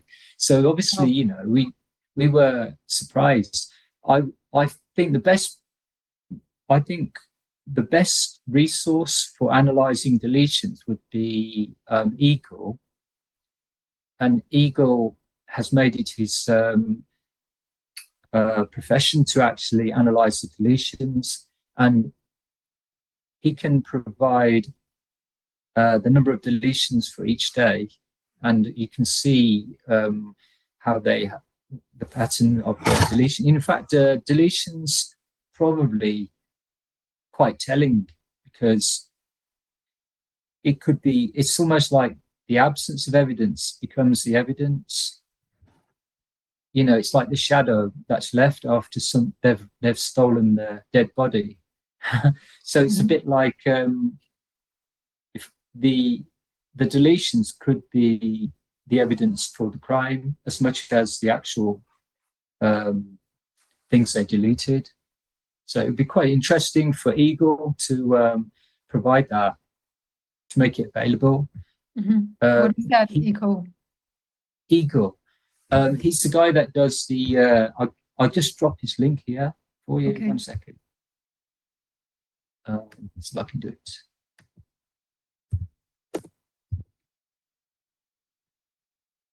But so basically, but this also means that if like all kinds, of, all statistics or statistical efforts working with the official VAERS data is is never going to be like spot on because um, there's so much missing from it. I mean, how can we sure that the stuff that they put up, I mean, you know, these uh, whatever, like some headache or whatever, that that is not also manipulated? Um, yeah, it's a good question. Well, all we can do, in a sense, what we're doing when we present data is presenting a convincing picture of what might be the case. And in the, for the public, it's a way of counteracting um, the propaganda. In this, uh, I think nothing, it's not like a hard science, though um, can be, but it's more like um, showing people a different view on the data. Mhm. You could say it's a bit like counter propaganda in a way, because it's it's it's like you said, absolute certainty is dependent on absolute accurate data. But when that's not available, you just use what you've got and then it's partial but then it still has a message and the messages um, can help to break the uh, narrative Mhm.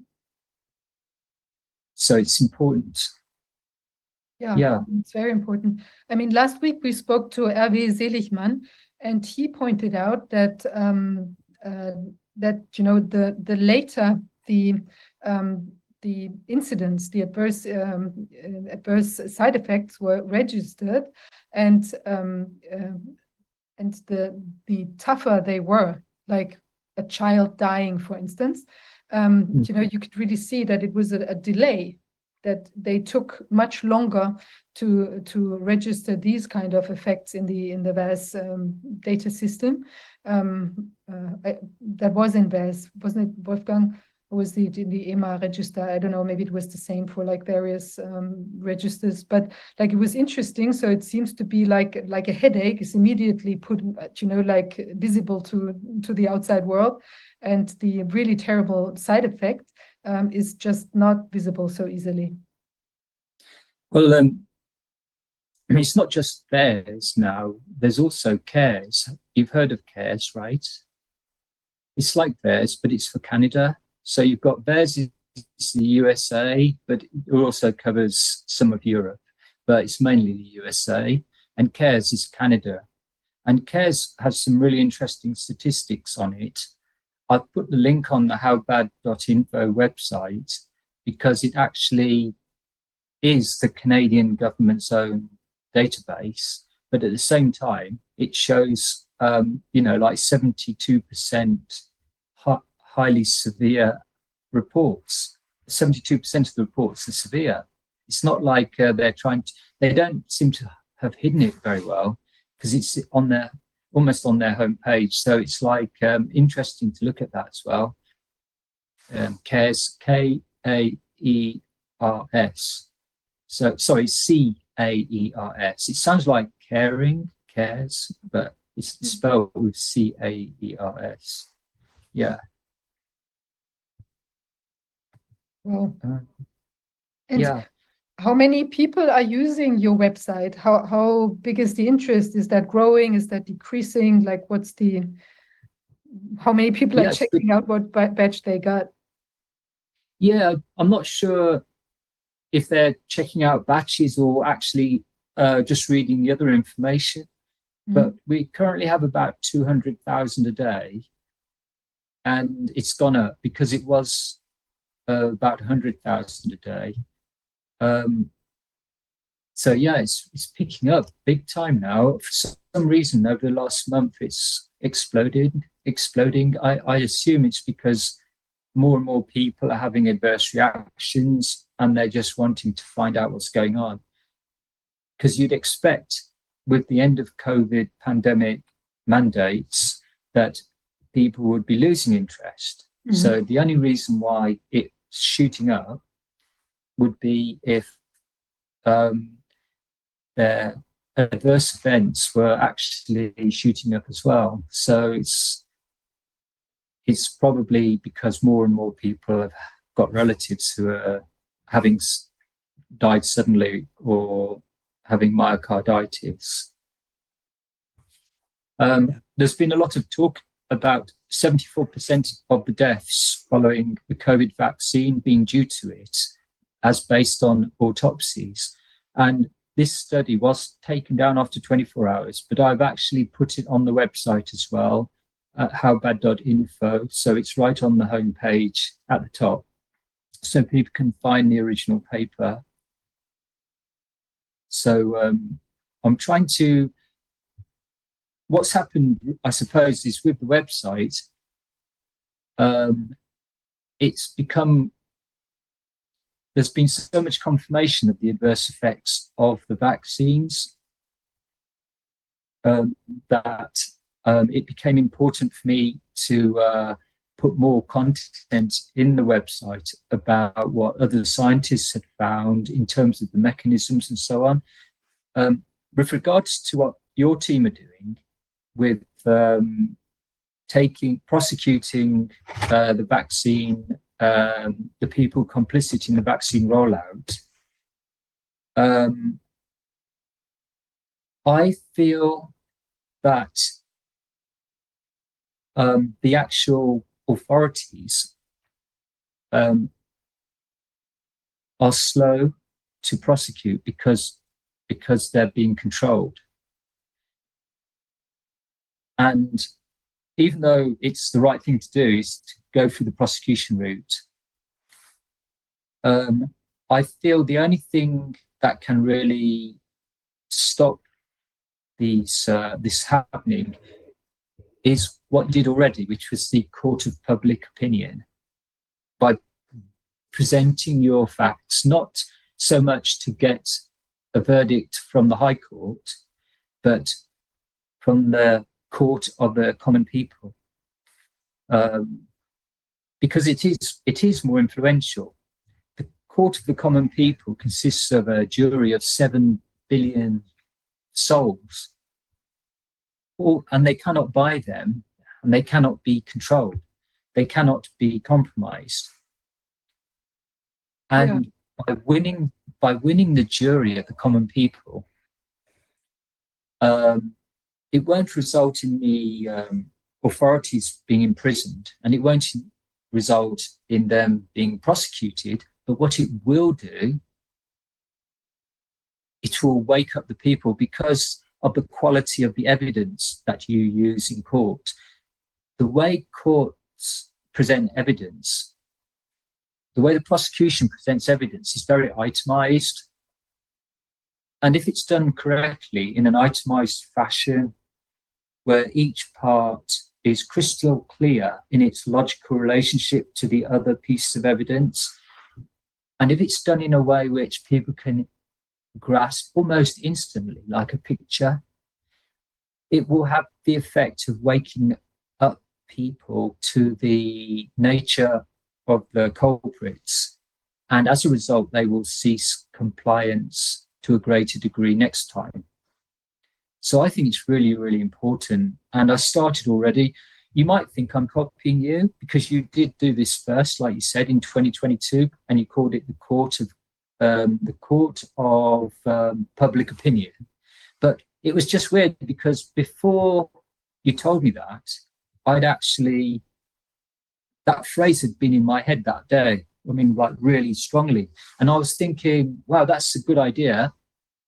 And then um, you could call it divine uh, synchron- synchronicity because, like, um, I felt like when you when you showed me that website where you had done it, I felt we had been brought together, or I had been brought to you for a task, and it was to make this next step available to the public during this quiet period in the battle before they pick up again.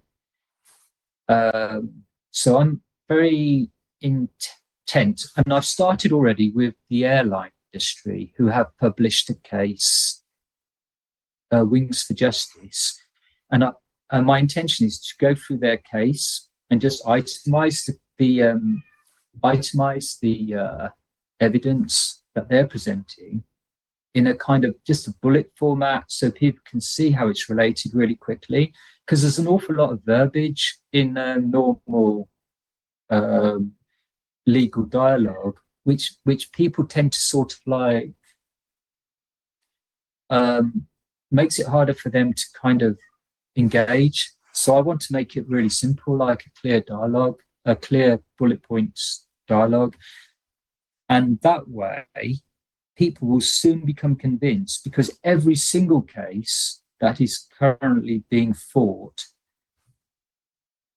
has this has this quality of being really really dis, uh, distinct and having itemized evidence and is exactly what we need. Sasha latipova did something like this when she was looking at um, the pfizer documents and it was it was the approach of itemizing the actual important information so that people can grasp it really quick. And so I I want to engage in that. Hopefully, I'll get this done. Um, I'll just keep working on it because it, it is it's very important. And I think by winning, ironically, by winning the court of public opinion, what will happen is the ground it will create a groundswell of awareness and non-compliance. But that will feed back into the actual official legal system, and you'll find get you're getting more victories. It will just roll roll over. Wolfgang, you want to say something?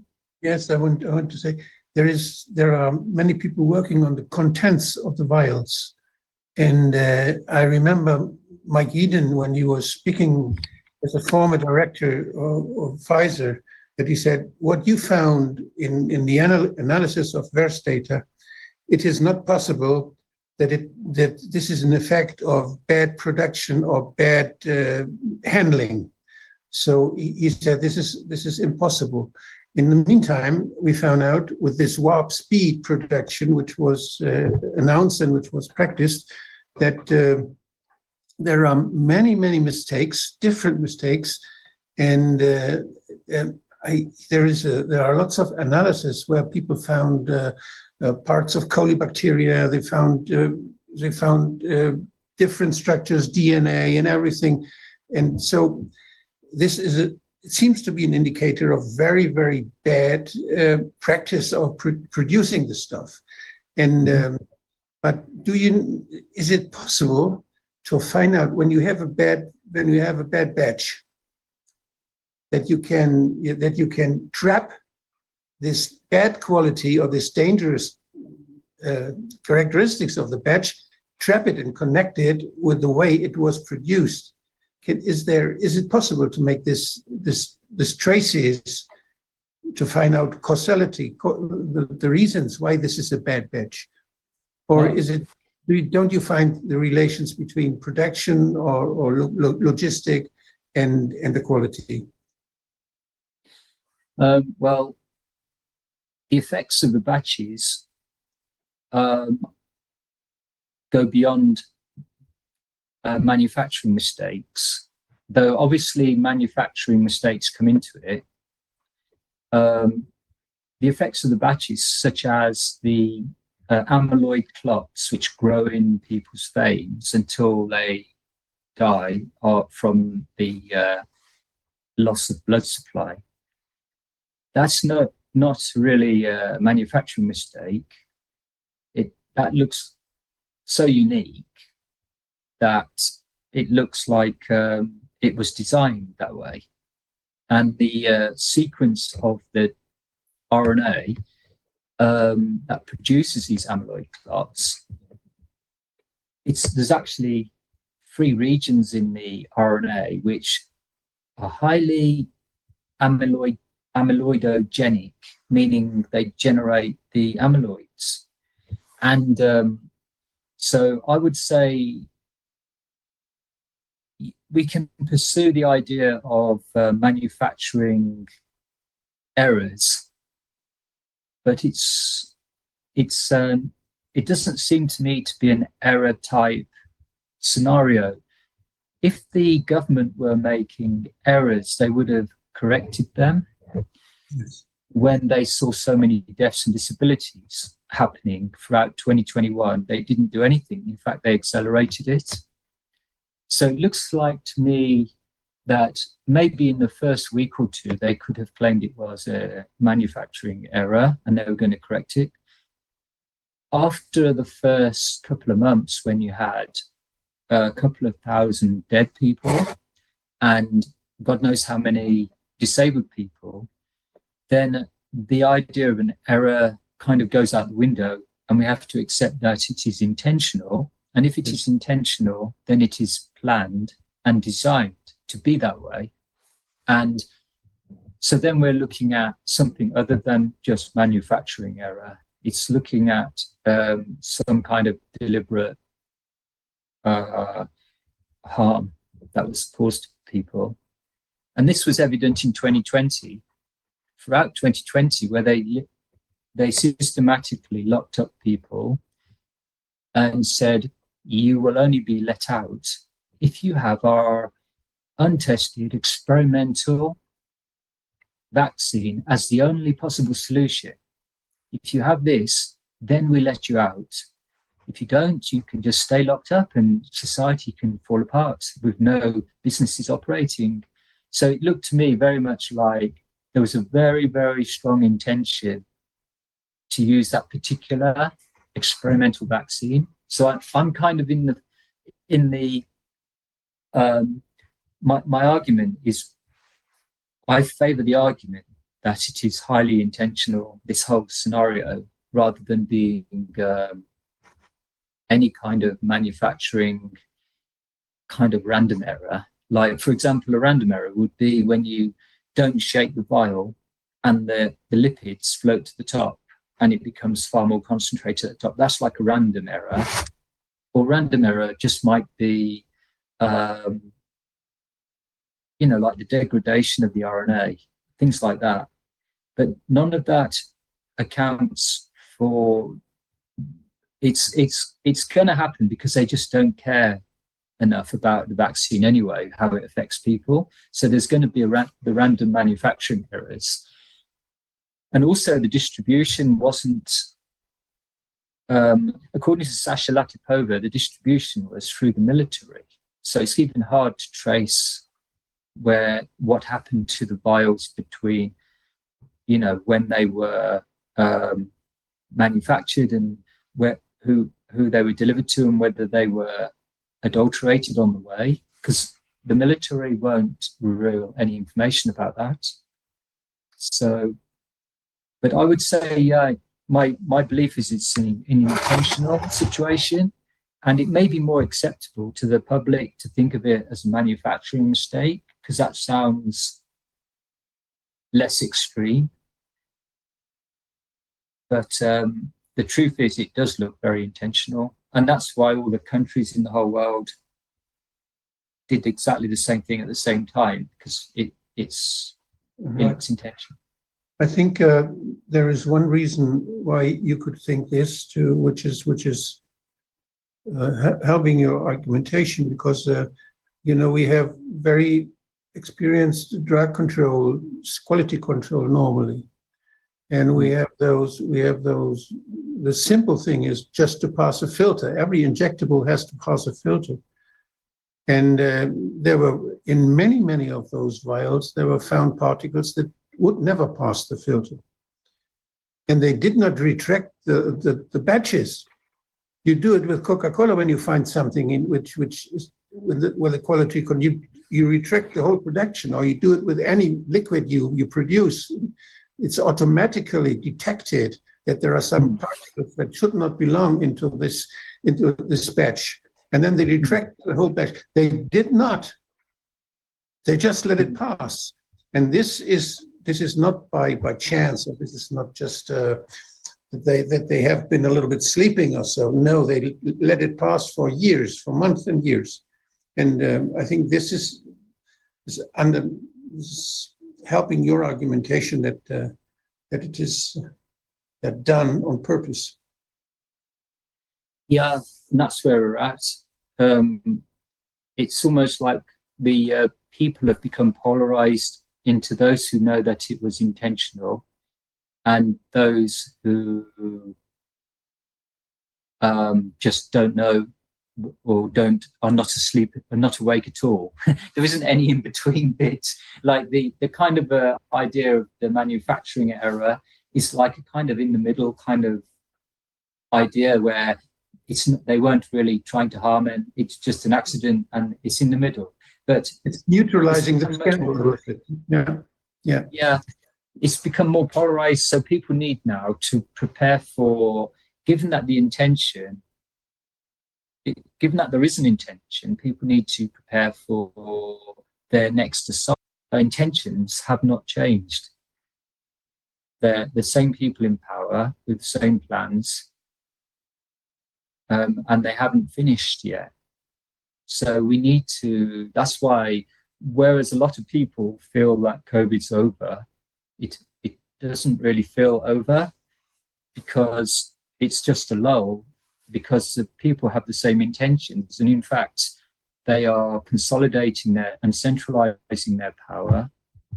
The MA, uh, MHRA in the UK has just delegated all its decision making to the FDA. So like now they won't even have to make a decision. They'll just say yes, it's it's accepted and rubber stamp it. So all these things are going on. So they're not backing down. And so what we need to do is prepare for the next uh, assault. And the next assault may not be viral or even a vaccine, though I'm sure they will still harp on about that and try and and try and mandate it. But it's probably the CBDC and a kind of lock, a kind of a lockdown in, enforced through the digital passports, because that is like a partial lockdown, which uh, discriminates against um, just the uh, unvaccinated, and it would make sense that if they do that's what I think they're going to push for. And they may well use some kind of viral release to scare people, but you know, that would be their next step. So what I'm doing in Africa is I'm waiting here rather than going back to UK because I want to wait and see what happens. And I have a horrible feeling that um, things are going to start um, the government's going to start uh, trying trying to uh, move move on to the next thing soon. And in Africa, well, I've been suggesting to people for quite a while now, since 2020, that they should they need to uh, prep or prepare for shortages brought about by environmental policies and brought about by uh, restrictions put on individuals because they can't buy or sell. Um, and so they should prep, which means basically prepaying for the things that you need. So that means uh, it means storing stuff. Like we have the image of a prepper, someone with with a whole pantry of food and everything ready. But it also means just prepaying for things like rent. And the trouble is, people in Europe have expensive environments where they can't really do that. You can't pay your rent a year in advance or two years in advance in Europe. So what I'm suggesting is that maybe they can we can prep in Africa for them. In Africa, the cost of accommodation is like 60p 60 pence or probably about which would be less than a euro a day. So what this means is that people can prep in Africa and have all the food stored for them ready and have all the accommodation ready so that when this thing happens, they can just go on holiday here and they can survive for a huge length of time. For example, um, the idea is it's actually a brilliant idea because um, somebody who, needs to prepay rent can prepay it but not use the prepayment until they arrive. So it doesn't depreciate as time goes by. It, we can just make an agreement, for example, with a landlord that a room a, a room be made available when that person arrives. And if they don't arrive, then that money doesn't depreciate until they arrive. So that means they can just like wait a year, two years, three years. That money's all still there. That means they can still use accommodation for the same length of time. So I'm thinking that prepping is easier in a really poor country like Tanzania because money goes a hell of a lot further. Whereas in a in a country such as uh, England, it would just get eaten up. And the trouble is, poor people and old people and people with low income and so on, they complain that they can't prep in England because of the they don't have money. But the same money that they have in England, if they invested part of it into prepping in a poor country, it would last them 10 years. So they can easily prep the whole apocalypse away. That's a, that's a unique thing. A, a lot of people don't realize you can actually um, sidestep the entire CBDC by prepping in the poor country. You don't have to be, you don't have to struggle to survive in a super, super rich country. So I'm, I'm kind of looking at this as like a project. I'm not, I'm not running it in isolation. I'm, I'm doing, um, I've got, I'm, I'm basically uh, trying to uh, offer people a sanctuary if they need it.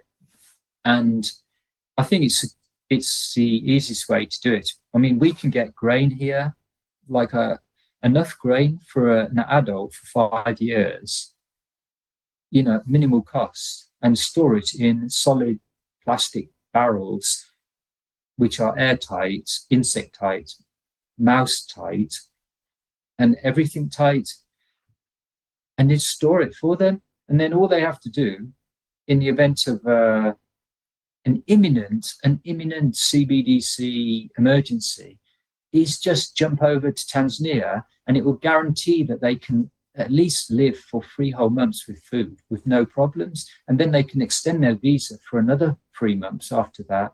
And then if they've got any kind of savings, they can even get a two year business visa. So then you can see that suddenly the apocalypse is like reducing and reducing and reducing.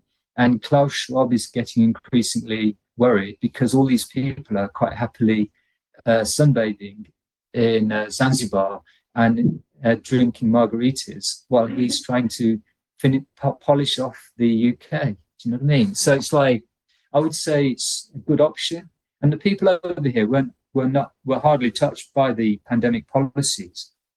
I, I recently published uh, a draft article called the um, geographical distribution of a political virus.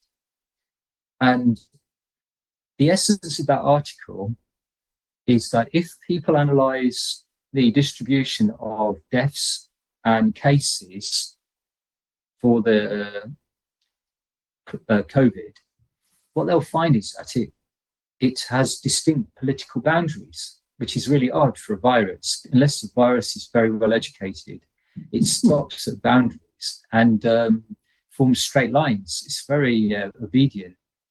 And of course, this is because the testing, which produced the cases, and the deaths, which were due to the vaccination policies, those policies stop at political boundaries. So you can find really nice lines where the virus stops and then there's nothing. Uh, between the USA and Canada, between especially Netherlands and Belgium. Wolfgang. Did you, did you know that Germany, there is from the people who got the who got the jab, there there are there are also cases of long COVID, although they got the jab. Yes. And half of the cases of long COVID by so-called vaccinated people, they are in Germany. It has something to do with nationality, it seems. Oh, so so most of the cases of long COVID are in Germany. Yes, the long COVID diagnosis is very popular now in Germany. Huh. You earn a lot of money. You earn a lot of money with with telling telling the people that it's long COVID, and you can. It's it's the ICD from from uh, from WHO. They made for this purpose, and Germany is using it very well. So half of the ICD-10. worldwide cases. Wow. Yeah, I believe um, I only did a draft, so the actual study needs to be repeated um, to uh, determine how accurate I was. But here, this is an intuition in the same way that I had an intuition about um, the 5% rule.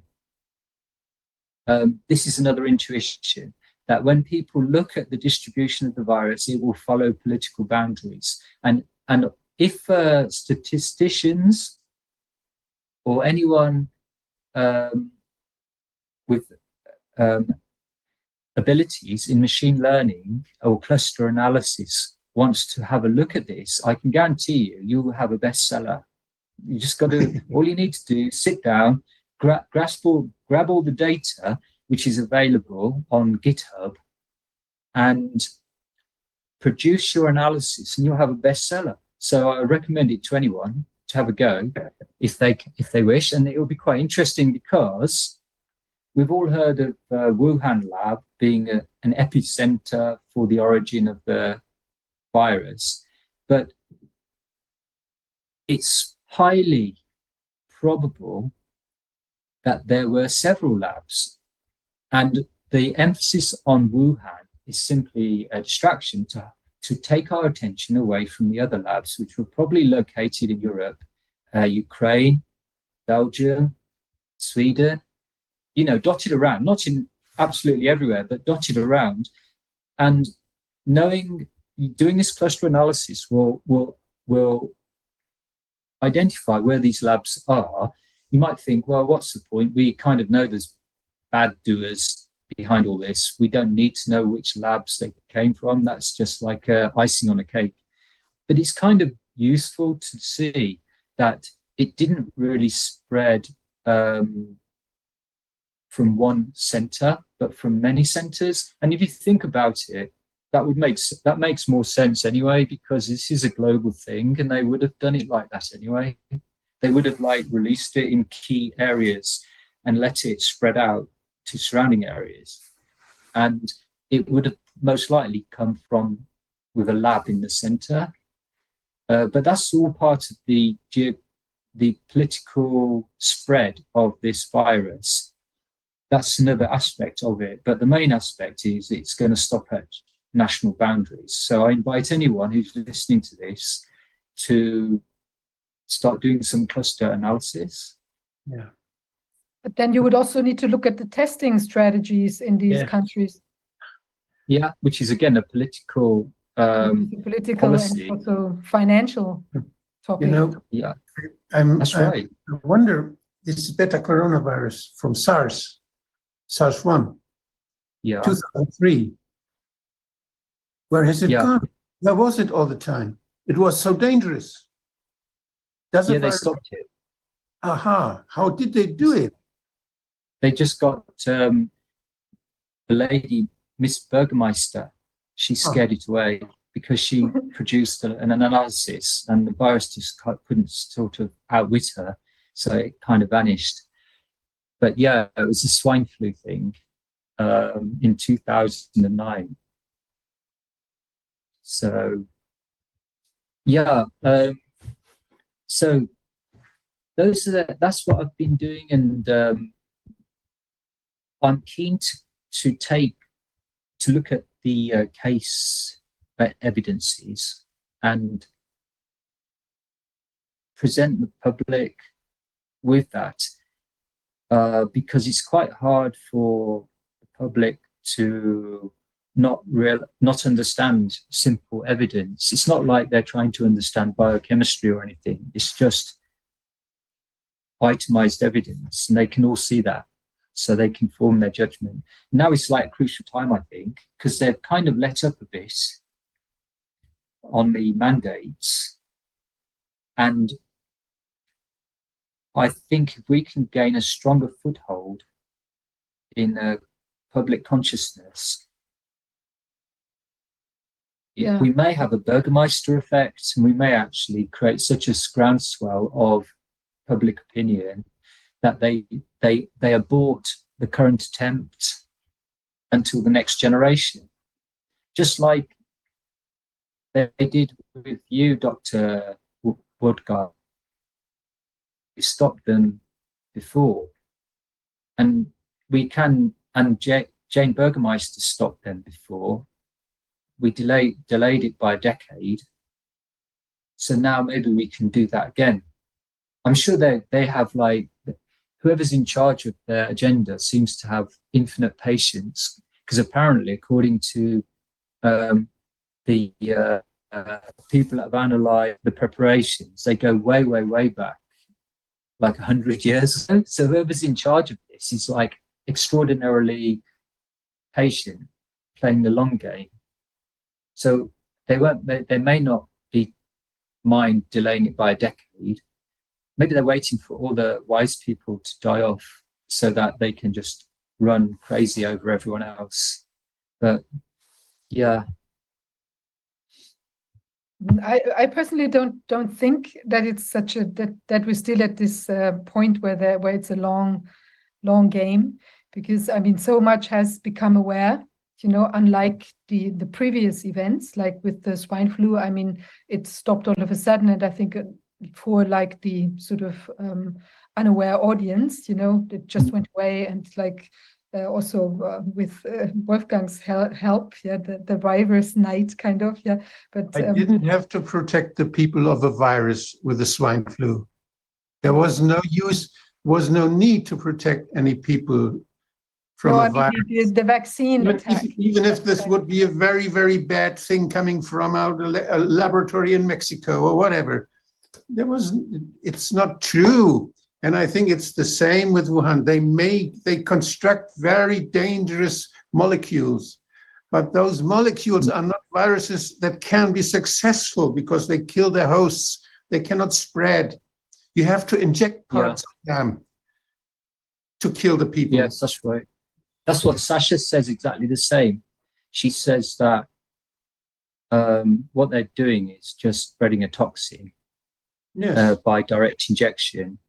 yes. Because, like you just said, um, a very dangerous virus extinguishes itself because it can't spread because it kills the host. So, this uh, disease X that they're hypothesizing is about to reach the UK, that sounds to me like it's they're just going to release a toxin somewhere in the UK, or it's just complete bluff. But if it is a toxin, then that, they would most likely put it. They won't inject it because people are too ad- adverse to injections right now in the UK. They won't. Just, just think how you can, it's think from the other side. Think, what would you do if you want to intoxicate people that nobody recognizes where it comes from? You know, what is very, you have the food. The Hmm. water is not, the water is not okay. It's easy to follow. But the food Yes. may be, the spices, the cosmetics. There is, there is this nanotechnology which is used in cosmetics. They use lipid nanoparticles in cosmetics to Mm. transport stuff into the skin. They could easily put it in some, there is no control in cosmetics. You can Mm. produce whatever you want. You can sell it under different names. Mm. It's so easy. I'm Aha. so afraid of Cosmetic. cosmetics. Only water comes on my skin. But, Yeah, and well, like, let, you know- let me just, uh, you know, like I, I think I took a little bit of a wrong approach when I wanted to make my statement because I didn't want to talk about the virus. I just wanted to say that this whole thing has moved like much forward, you know, like un, unlike before. Now, now the whole, uh, as you pointed out, like it's it's so weird that you have this vaccine being rolled out on the people, and then you have the adverse reaction, and no one takes a look. And like, I mean, they used to be so Yes. attentive when there was like a, a you know like a a, a, um, a rubber duck that that children would chew on if there was a problem this duck would be immediately deleted from the market and now you see all these these rules and regulations completely um, abolished yeah? And so it's kind of i mean people have uh, and then people you have a lot of people with side effects and so people have have started to think. And now it's you know now to wait for another generation i don't see that happening because the mask is kind of down and people like just what we discussed before people are looking to um, to, you know the joining forces in like uh, communities and so on. So they're they're kind of dreaming and building uh, up a, a new new world. And that's going to be like a problem for this like uh, you know one health one world approach. So i think it's it's really at a sort of um, really at a at a very crucial point in time and i don't think that you can just like delay it for another 20 years You're probably right because they have, for the first time, uh, united all the countries um, in this agenda, and it does seem like they're going to push to the end. Yeah, it's Um, showtime it's it's like a showdown time kind of It is, yeah. It is like perhaps it's the ultimate showdown. I mean, how much more of a showdown can it get? Um, in America, federal government um, is trying to become omnipotent over the state, individual states, and they are planning on demolishing the Confederate statue. Um, and it seems to me that the best route for the states at the moment is for the individual states to assert their autonomy more because the federal government, firstly, um, there are rumors of election fraud that brought the current government into power. But even besides that, even if it wasn't election fraud, the fact that they've been pushing a highly toxic vaccine means that uh, technically they are they've murdered people and you can't rule if you're a murderer. So technically they they have no right to rule anyway. I mean just based on the fact that they've killed so many people with their current vaccine. So we don't have to really you know prove election fraud. All you need to do is prove murder and probably treason as well because like treason is where they're delegated authority to the who and I know that they never eventually did it, but Meri- uh, President Biden was one of the first to agree to allow the WHO to, you know, mandate um, restrictions upon their own population. The other countries didn't all get together on it. So he lost in the end, but that's an, an act of kind of like treason, you know. So murder, treason, um, they don't really have a right rule, I don't think. It's provable. I would say it is provable that they have murdered people. So what can you say? It's an, Ill- an illegal government. And that would apply, unfortunately, to a lot of governments.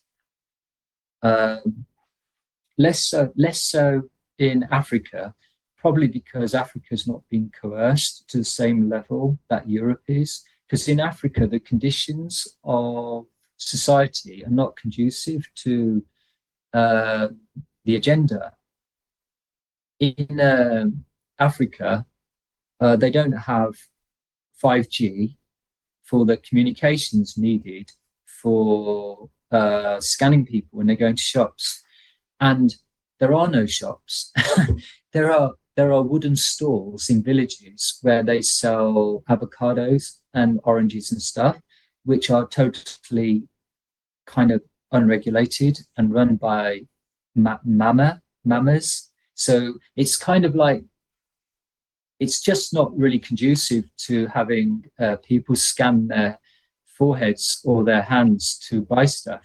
And the village people wouldn't understand it anyway. They would just say, "Look, you give me you give me some coins, or you're not getting an orange." they just they wouldn't sort of like go, "No, no, you have to scan your your ID number one zero five seven. You know, they wouldn't even think like that. So to them, it's a joke.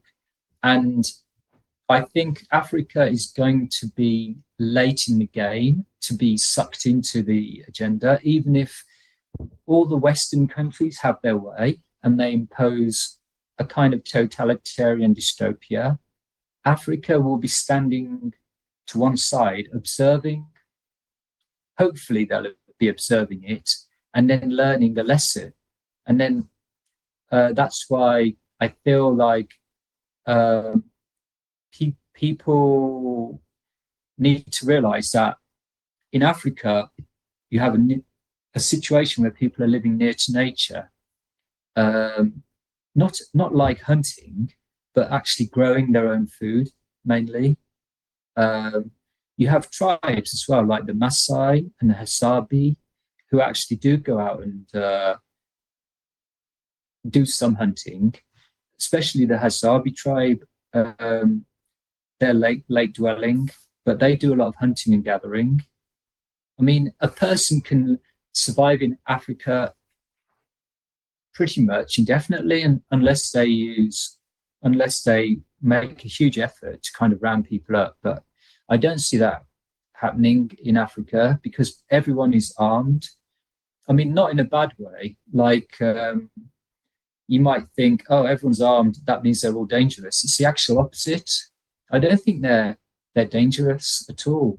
I think they're really really friendly, and also I think that um, they are amazingly polite. And the reason why they're so polite is because their societies are self-regulating in terms of their manners, because they don't have uh, de- they don't delegate law enforcement to uh, a government body like the police they are self-regulating and every community will sort of guard the behavior of its own uh, people and as a result uh, people are much more friendly possibly because they know that they will get identified very quickly and punished very quickly so i feel it's a much safer place in a lot of ways than delegating authority to uh, a government body, which can easily be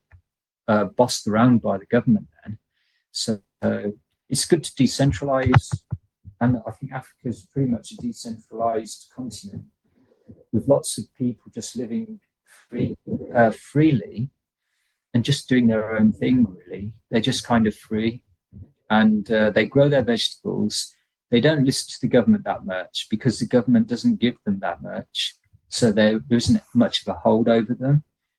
And they uh, look after their children, and it's very simple life.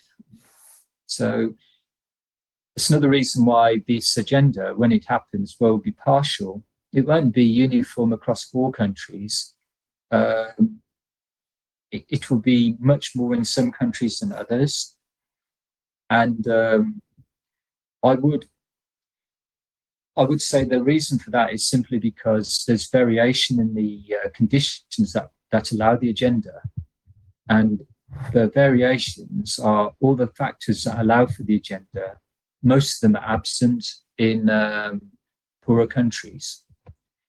And they tend to be mostly present in uh, affluent countries.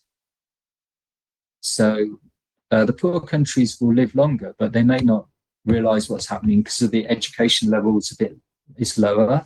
So they're less informed, but they will survive longer. I would say. I try to inform them, but um, yeah, it's, there's much less internet here, so people don't know stuff. You know, this They is just have com- a lot of common sense, I'd say. maybe there's an error when we say the education level is lower. The education level is different. We define in our countries, we define what is a high level of education. Yeah, And, uh, we see what is the outcome. yeah, for sure. They've But- got but then it's also upon us to to you know to like maybe um, educate people or like f- educate ourselves like first what's about what's what's going on and what how how we would like to live and like how we want to uh, grow our plants and our food and you know these kind of things i mean it's it's not if, if we have a whatever is a pseudo or like whatever by definition higher level of of uh, maybe education or miseducation or how do you want to call it. I think there's also for us is a way back to to you know to look at things and um and redefine what we think is is important knowledge. Health is, health is defined in Geneva and education is defined in Bologna. It's so easy. well but we don't have to accept that as our definition yeah i don't know. It's like it's a it's a it's a very it's it's tough to i mean we can't foresee what's going on you know what's going to happen. I mean it might be but we can just we can try to be as uh, produce or be as much sand in the in the pedals of of this kind of system as we as we can. And um, maybe also some sort of uh, stopping the system might spill over from africa. Who knows you know it's like more mamas and papas. I don't know. We need more mamas and papas with their little shops. Yeah, for Need- sure. Yeah, it's good if people can um, try to become more self-employed because um, those in government tend to get mandated first. I know that it never happened with the federal government because they copped out after man- Biden mandated it for the entire population. People in the federal government complained that you know they shouldn't be mandated. And they got um, an injunction put on Biden's policy. So they never actually got mandated. And I think Congress also wasn't covered by Biden's policy of vaccinations. So they all escaped, all the all the government leaders escaped from it, whereas the public was given the impression that they were all mandated, but they weren't. They just escaped the whole lot of them. And I'm not saying it's a bad thing they escaped. I think the federal government, um, they uh, got the injunction, and it was only it appeared to be only a minority that stood up to get the injunction. But the fact that they got the injunction means that the federal government, it looks like the federal government probably uh, got a court to uh, agree that the injunction should be imposed. So then they could look legitimately like they tried to make it happen, but it failed. You know, it's like, um, yeah, so, you know, the government's uh, not necessarily uh, doing the same thing as what they mandate to the people, which is another interesting aspect of this uh, corona vaccination is that um, the leaders escape uh, using the uh, poison. which is really interesting. I mean, if that angle was magnified so that, uh, for example, the people realized who had and who hadn't taken it in term in the leaders, that would also be something that would hit home quite hard on, on the public consciousness. Because, you know, it's if when a person doesn't take their own poison, it's far more telling because actions speak louder than words. Yes. So I think that's another good angle to just say who took it, who who who who took it and who didn't. So yeah, in terms of the leaders. This is, this was the same with swine flu. There was this vaccine for parliamentarians and for soldiers and for state uh, people, important people. They got the Baxter vaccine, which was not so dangerous as the Glaxo vaccine or the Novartis vaccine. So they, they, they had an extra vaccine for those people they offered for, for military and pe- personal stuff and for, for officials. And uh, if they, there are some anal- analysis that uh, of vials that were that were uh, reserved for diplomats, Hmm. and, and there they didn't find any contents but uh, only uh, physiological uh, salt water. Yeah. Yes. Well, the, the Pfizer vials, there's a list of the lot numbers for the Pfizer vials that were distributed to the Pfizer employees, and they all look like the placebo group in the Danish study, where they all have zero side effects. So, yeah, that's uh, something which I'm going to write up because uh, I think it will have an impact. Say, um, when people realize that they're not taking their own medicine. And it's like, uh, I think it was Tedros who said, um, I haven't taken the vaccine because I didn't want to deprive Ethiopians of the chance to have, have to enjoy uh, the vaccine. And That- that- That's when a he said great, it, that's a great reason. So he would have taken like a million shots himself or what? Like if he deprived them of the opportunity. That's, uh, well, I, I kind of um, We should all think follow. it's worth-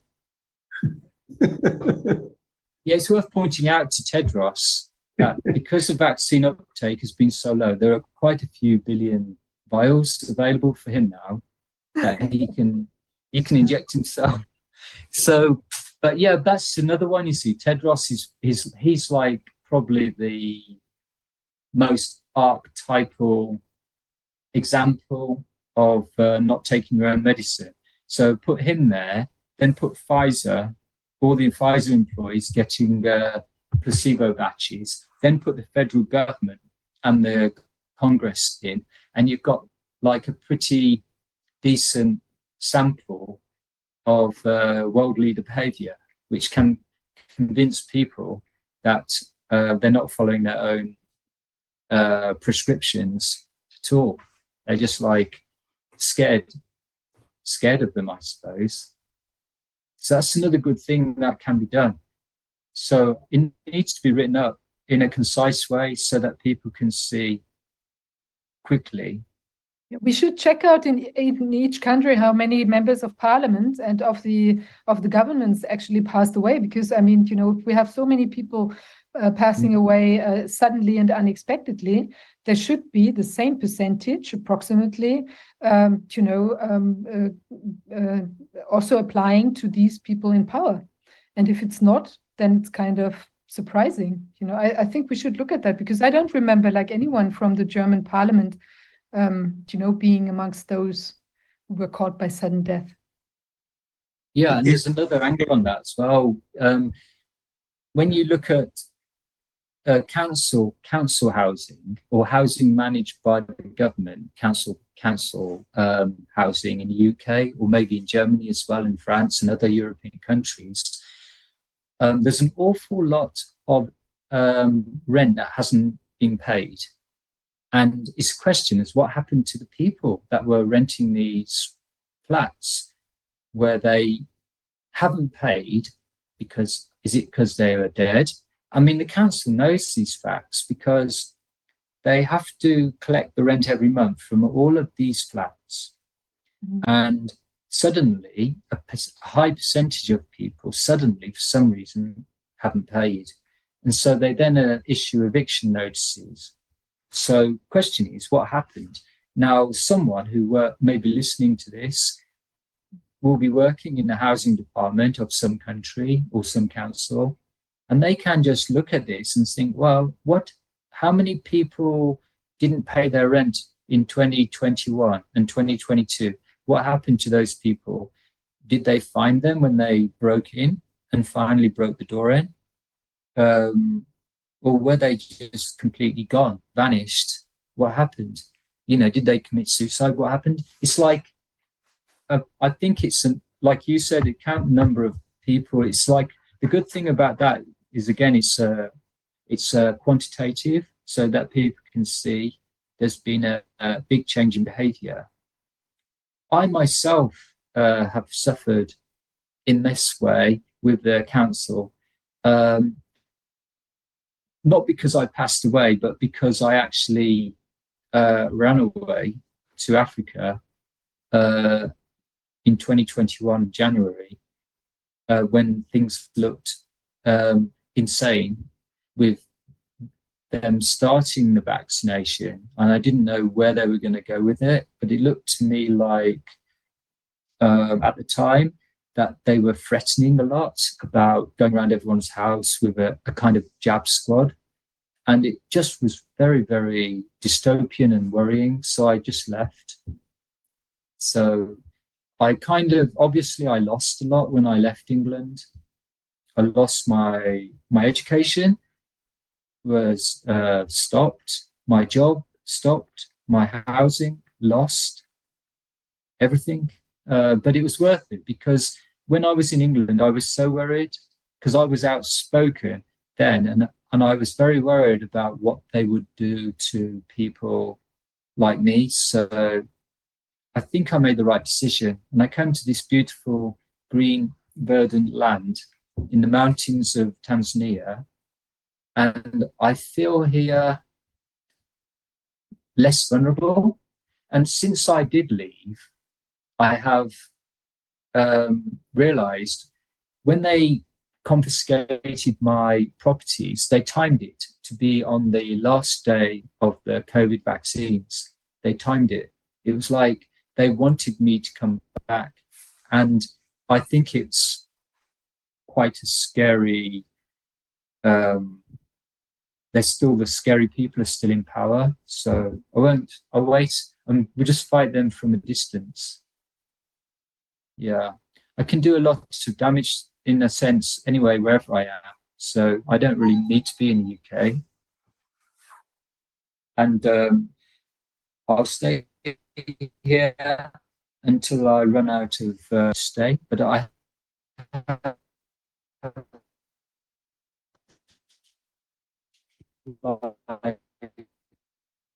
uh, I think things here is are going to be because they will um, flourish. Um.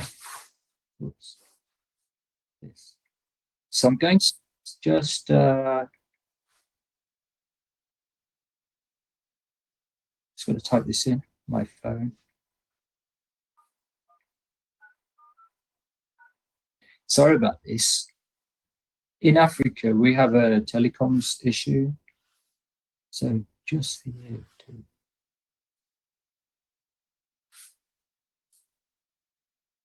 I think you really did an amazing job, like with starting this this website, and it's really important. It was like an really inspirational for like everyone else who was uh, having doubts about the vaccines. And I think it's it's really it's it was crucial work, and it's good that you did this. And I think the other ideas that you have are also interesting, and you should follow up on on those. And um, maybe maybe other people, as you said, will like in parts take up the Ooh. ideas and um, you know also continue working on it. I think it's, I, it's I just want to show this. How bad is my bitch? This is the website, your website. It's a great website. Yes. Yes. Yes. There's so many informations on such a small space. And That's right. Yeah, it's a behind each, behind each line, there are other informations. So you did a great work. Yeah, Yeah. it's gonna. Hopefully, I'll keep it online. Um, I'll keep.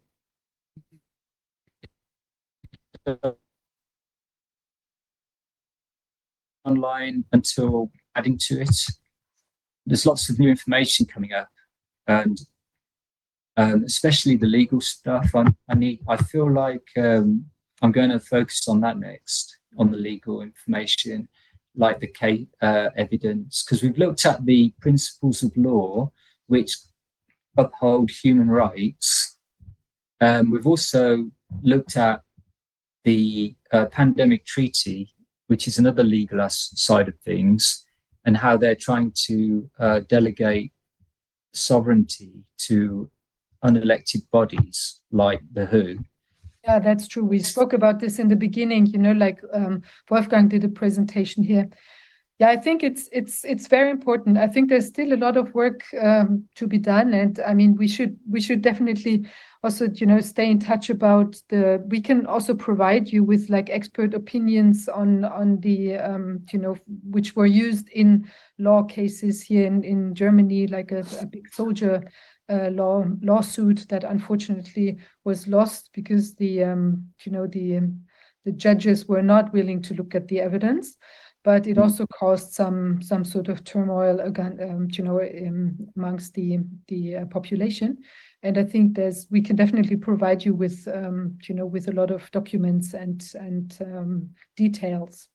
And and I said to, as I said to you, um, um, Wolfgang has um, he's part of a group of of experts and uh, doctors who has come up with um, you know a list of of things that have uh, been have fou- been found to to work for the uh, vaccine injured, or at least to give you know like anchor points of treatment, and we can uh, translate that into English so it can also be um, you know like um, set up on your website as well, so people Yeah. who are maybe looking at the batch numbers and see, oh God, there's uh, I have all the symptoms and uh, you know and I need to do something. What can I do? And then maybe they can go to this website and get the or like this this document and get more information and maybe if- also find hope hope for themselves or like like Mm. points that they you know things medication that they can try out. So I think Mm. Yeah we can provide that. We should definitely let's stay in touch about all these things and and maybe yeah we talk to you again at some um, some point uh, when you you have also moved forward with your further investigation of of all these uh, really um, also time consuming detail work that you do. It's it's really amazing. We'll come to Mm, visit you. We'll come to visit you in Tanzania. You yeah, should- we'll come to hang out and have a martini in in Tanzania. yeah. It's an it's a good country and um yeah um it's cheap as well. So i mean um you actually save money by coming here. It's weird. It's like it's not like you actually spend money. It's kind of save money. So yeah you're welcome. You should come and just see the different aspects. We've got mountain got uh, tropical areas, you've got pretty cold mountain areas, you've got like uh, white sand beaches, and you've got deserted uh, desert islands as well. Uh, one of the things I'm planning to do is is um, I'm going to uh, identify uh, remote islands where there is like uh, just one or two houses on you know, like in the Indian Ocean, which is like near to, um, well, is next to Tanzania.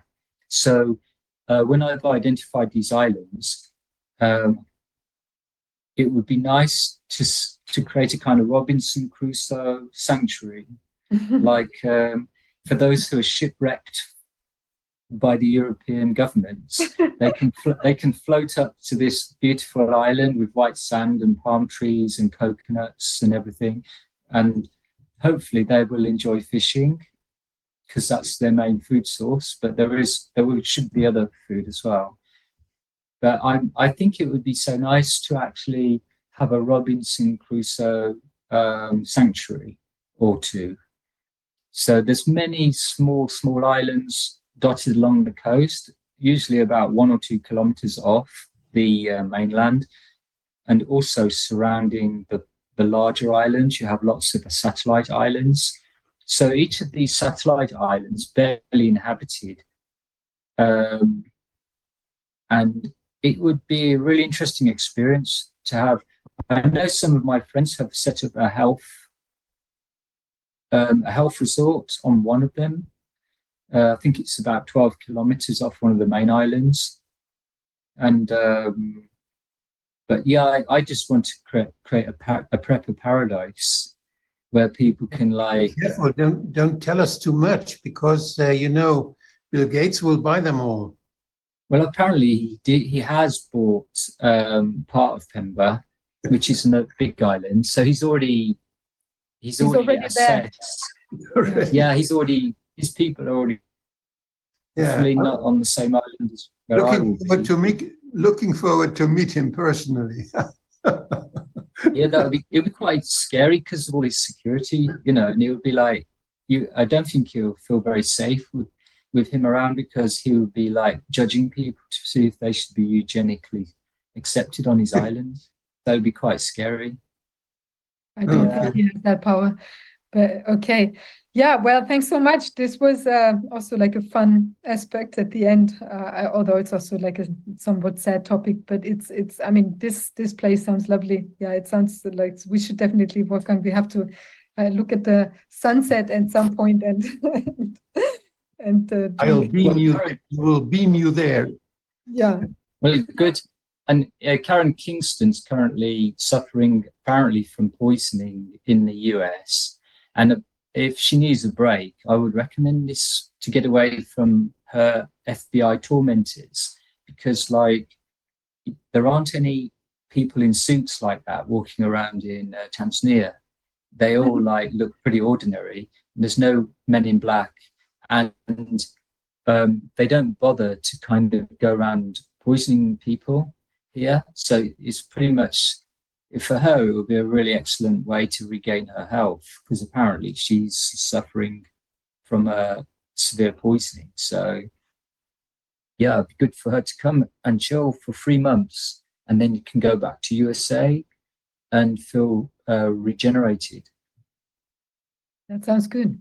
Craig, thanks ever Yeah. so much for for having uh, talked to us and you know also provided a lot of you gave us a lot of ideas or like maybe gave inspiration also to other people. And let's stay in touch and collab- collaborate on on finding out more, um, you know, of these um, sort of pressing find answers for these pressing questions.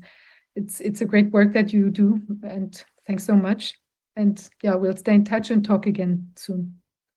Yeah. Yeah. And every, every uh,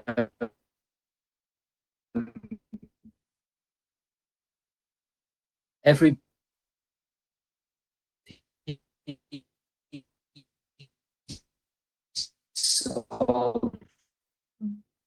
evidence that people acquire, even if it seems tangential,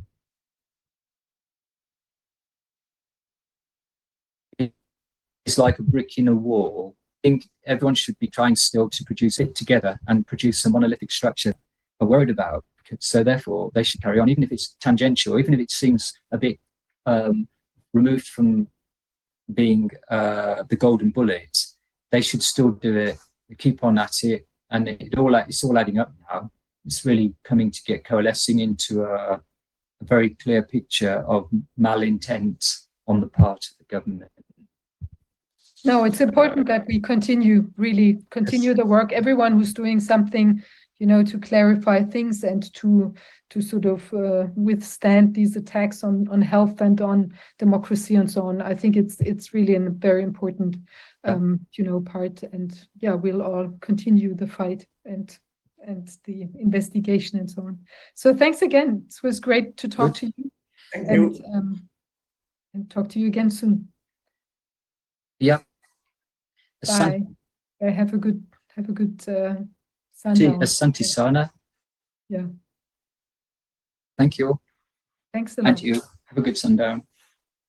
Ja, ich weiß nicht, es gab, ein paar ähm, technische Probleme oder man konnte teilweise die, ähm, das war irgendwie unsere Konversation wohl etwas unterbrochen, der Stream. Wir werden das jetzt nochmal zur Verfügung stellen, dann in kompletter Art und Weise, so dass man das auch dann äh, ohne diese ähm, Unterbrechung oder so auch nochmal sich anschauen kann, den letzten Teil.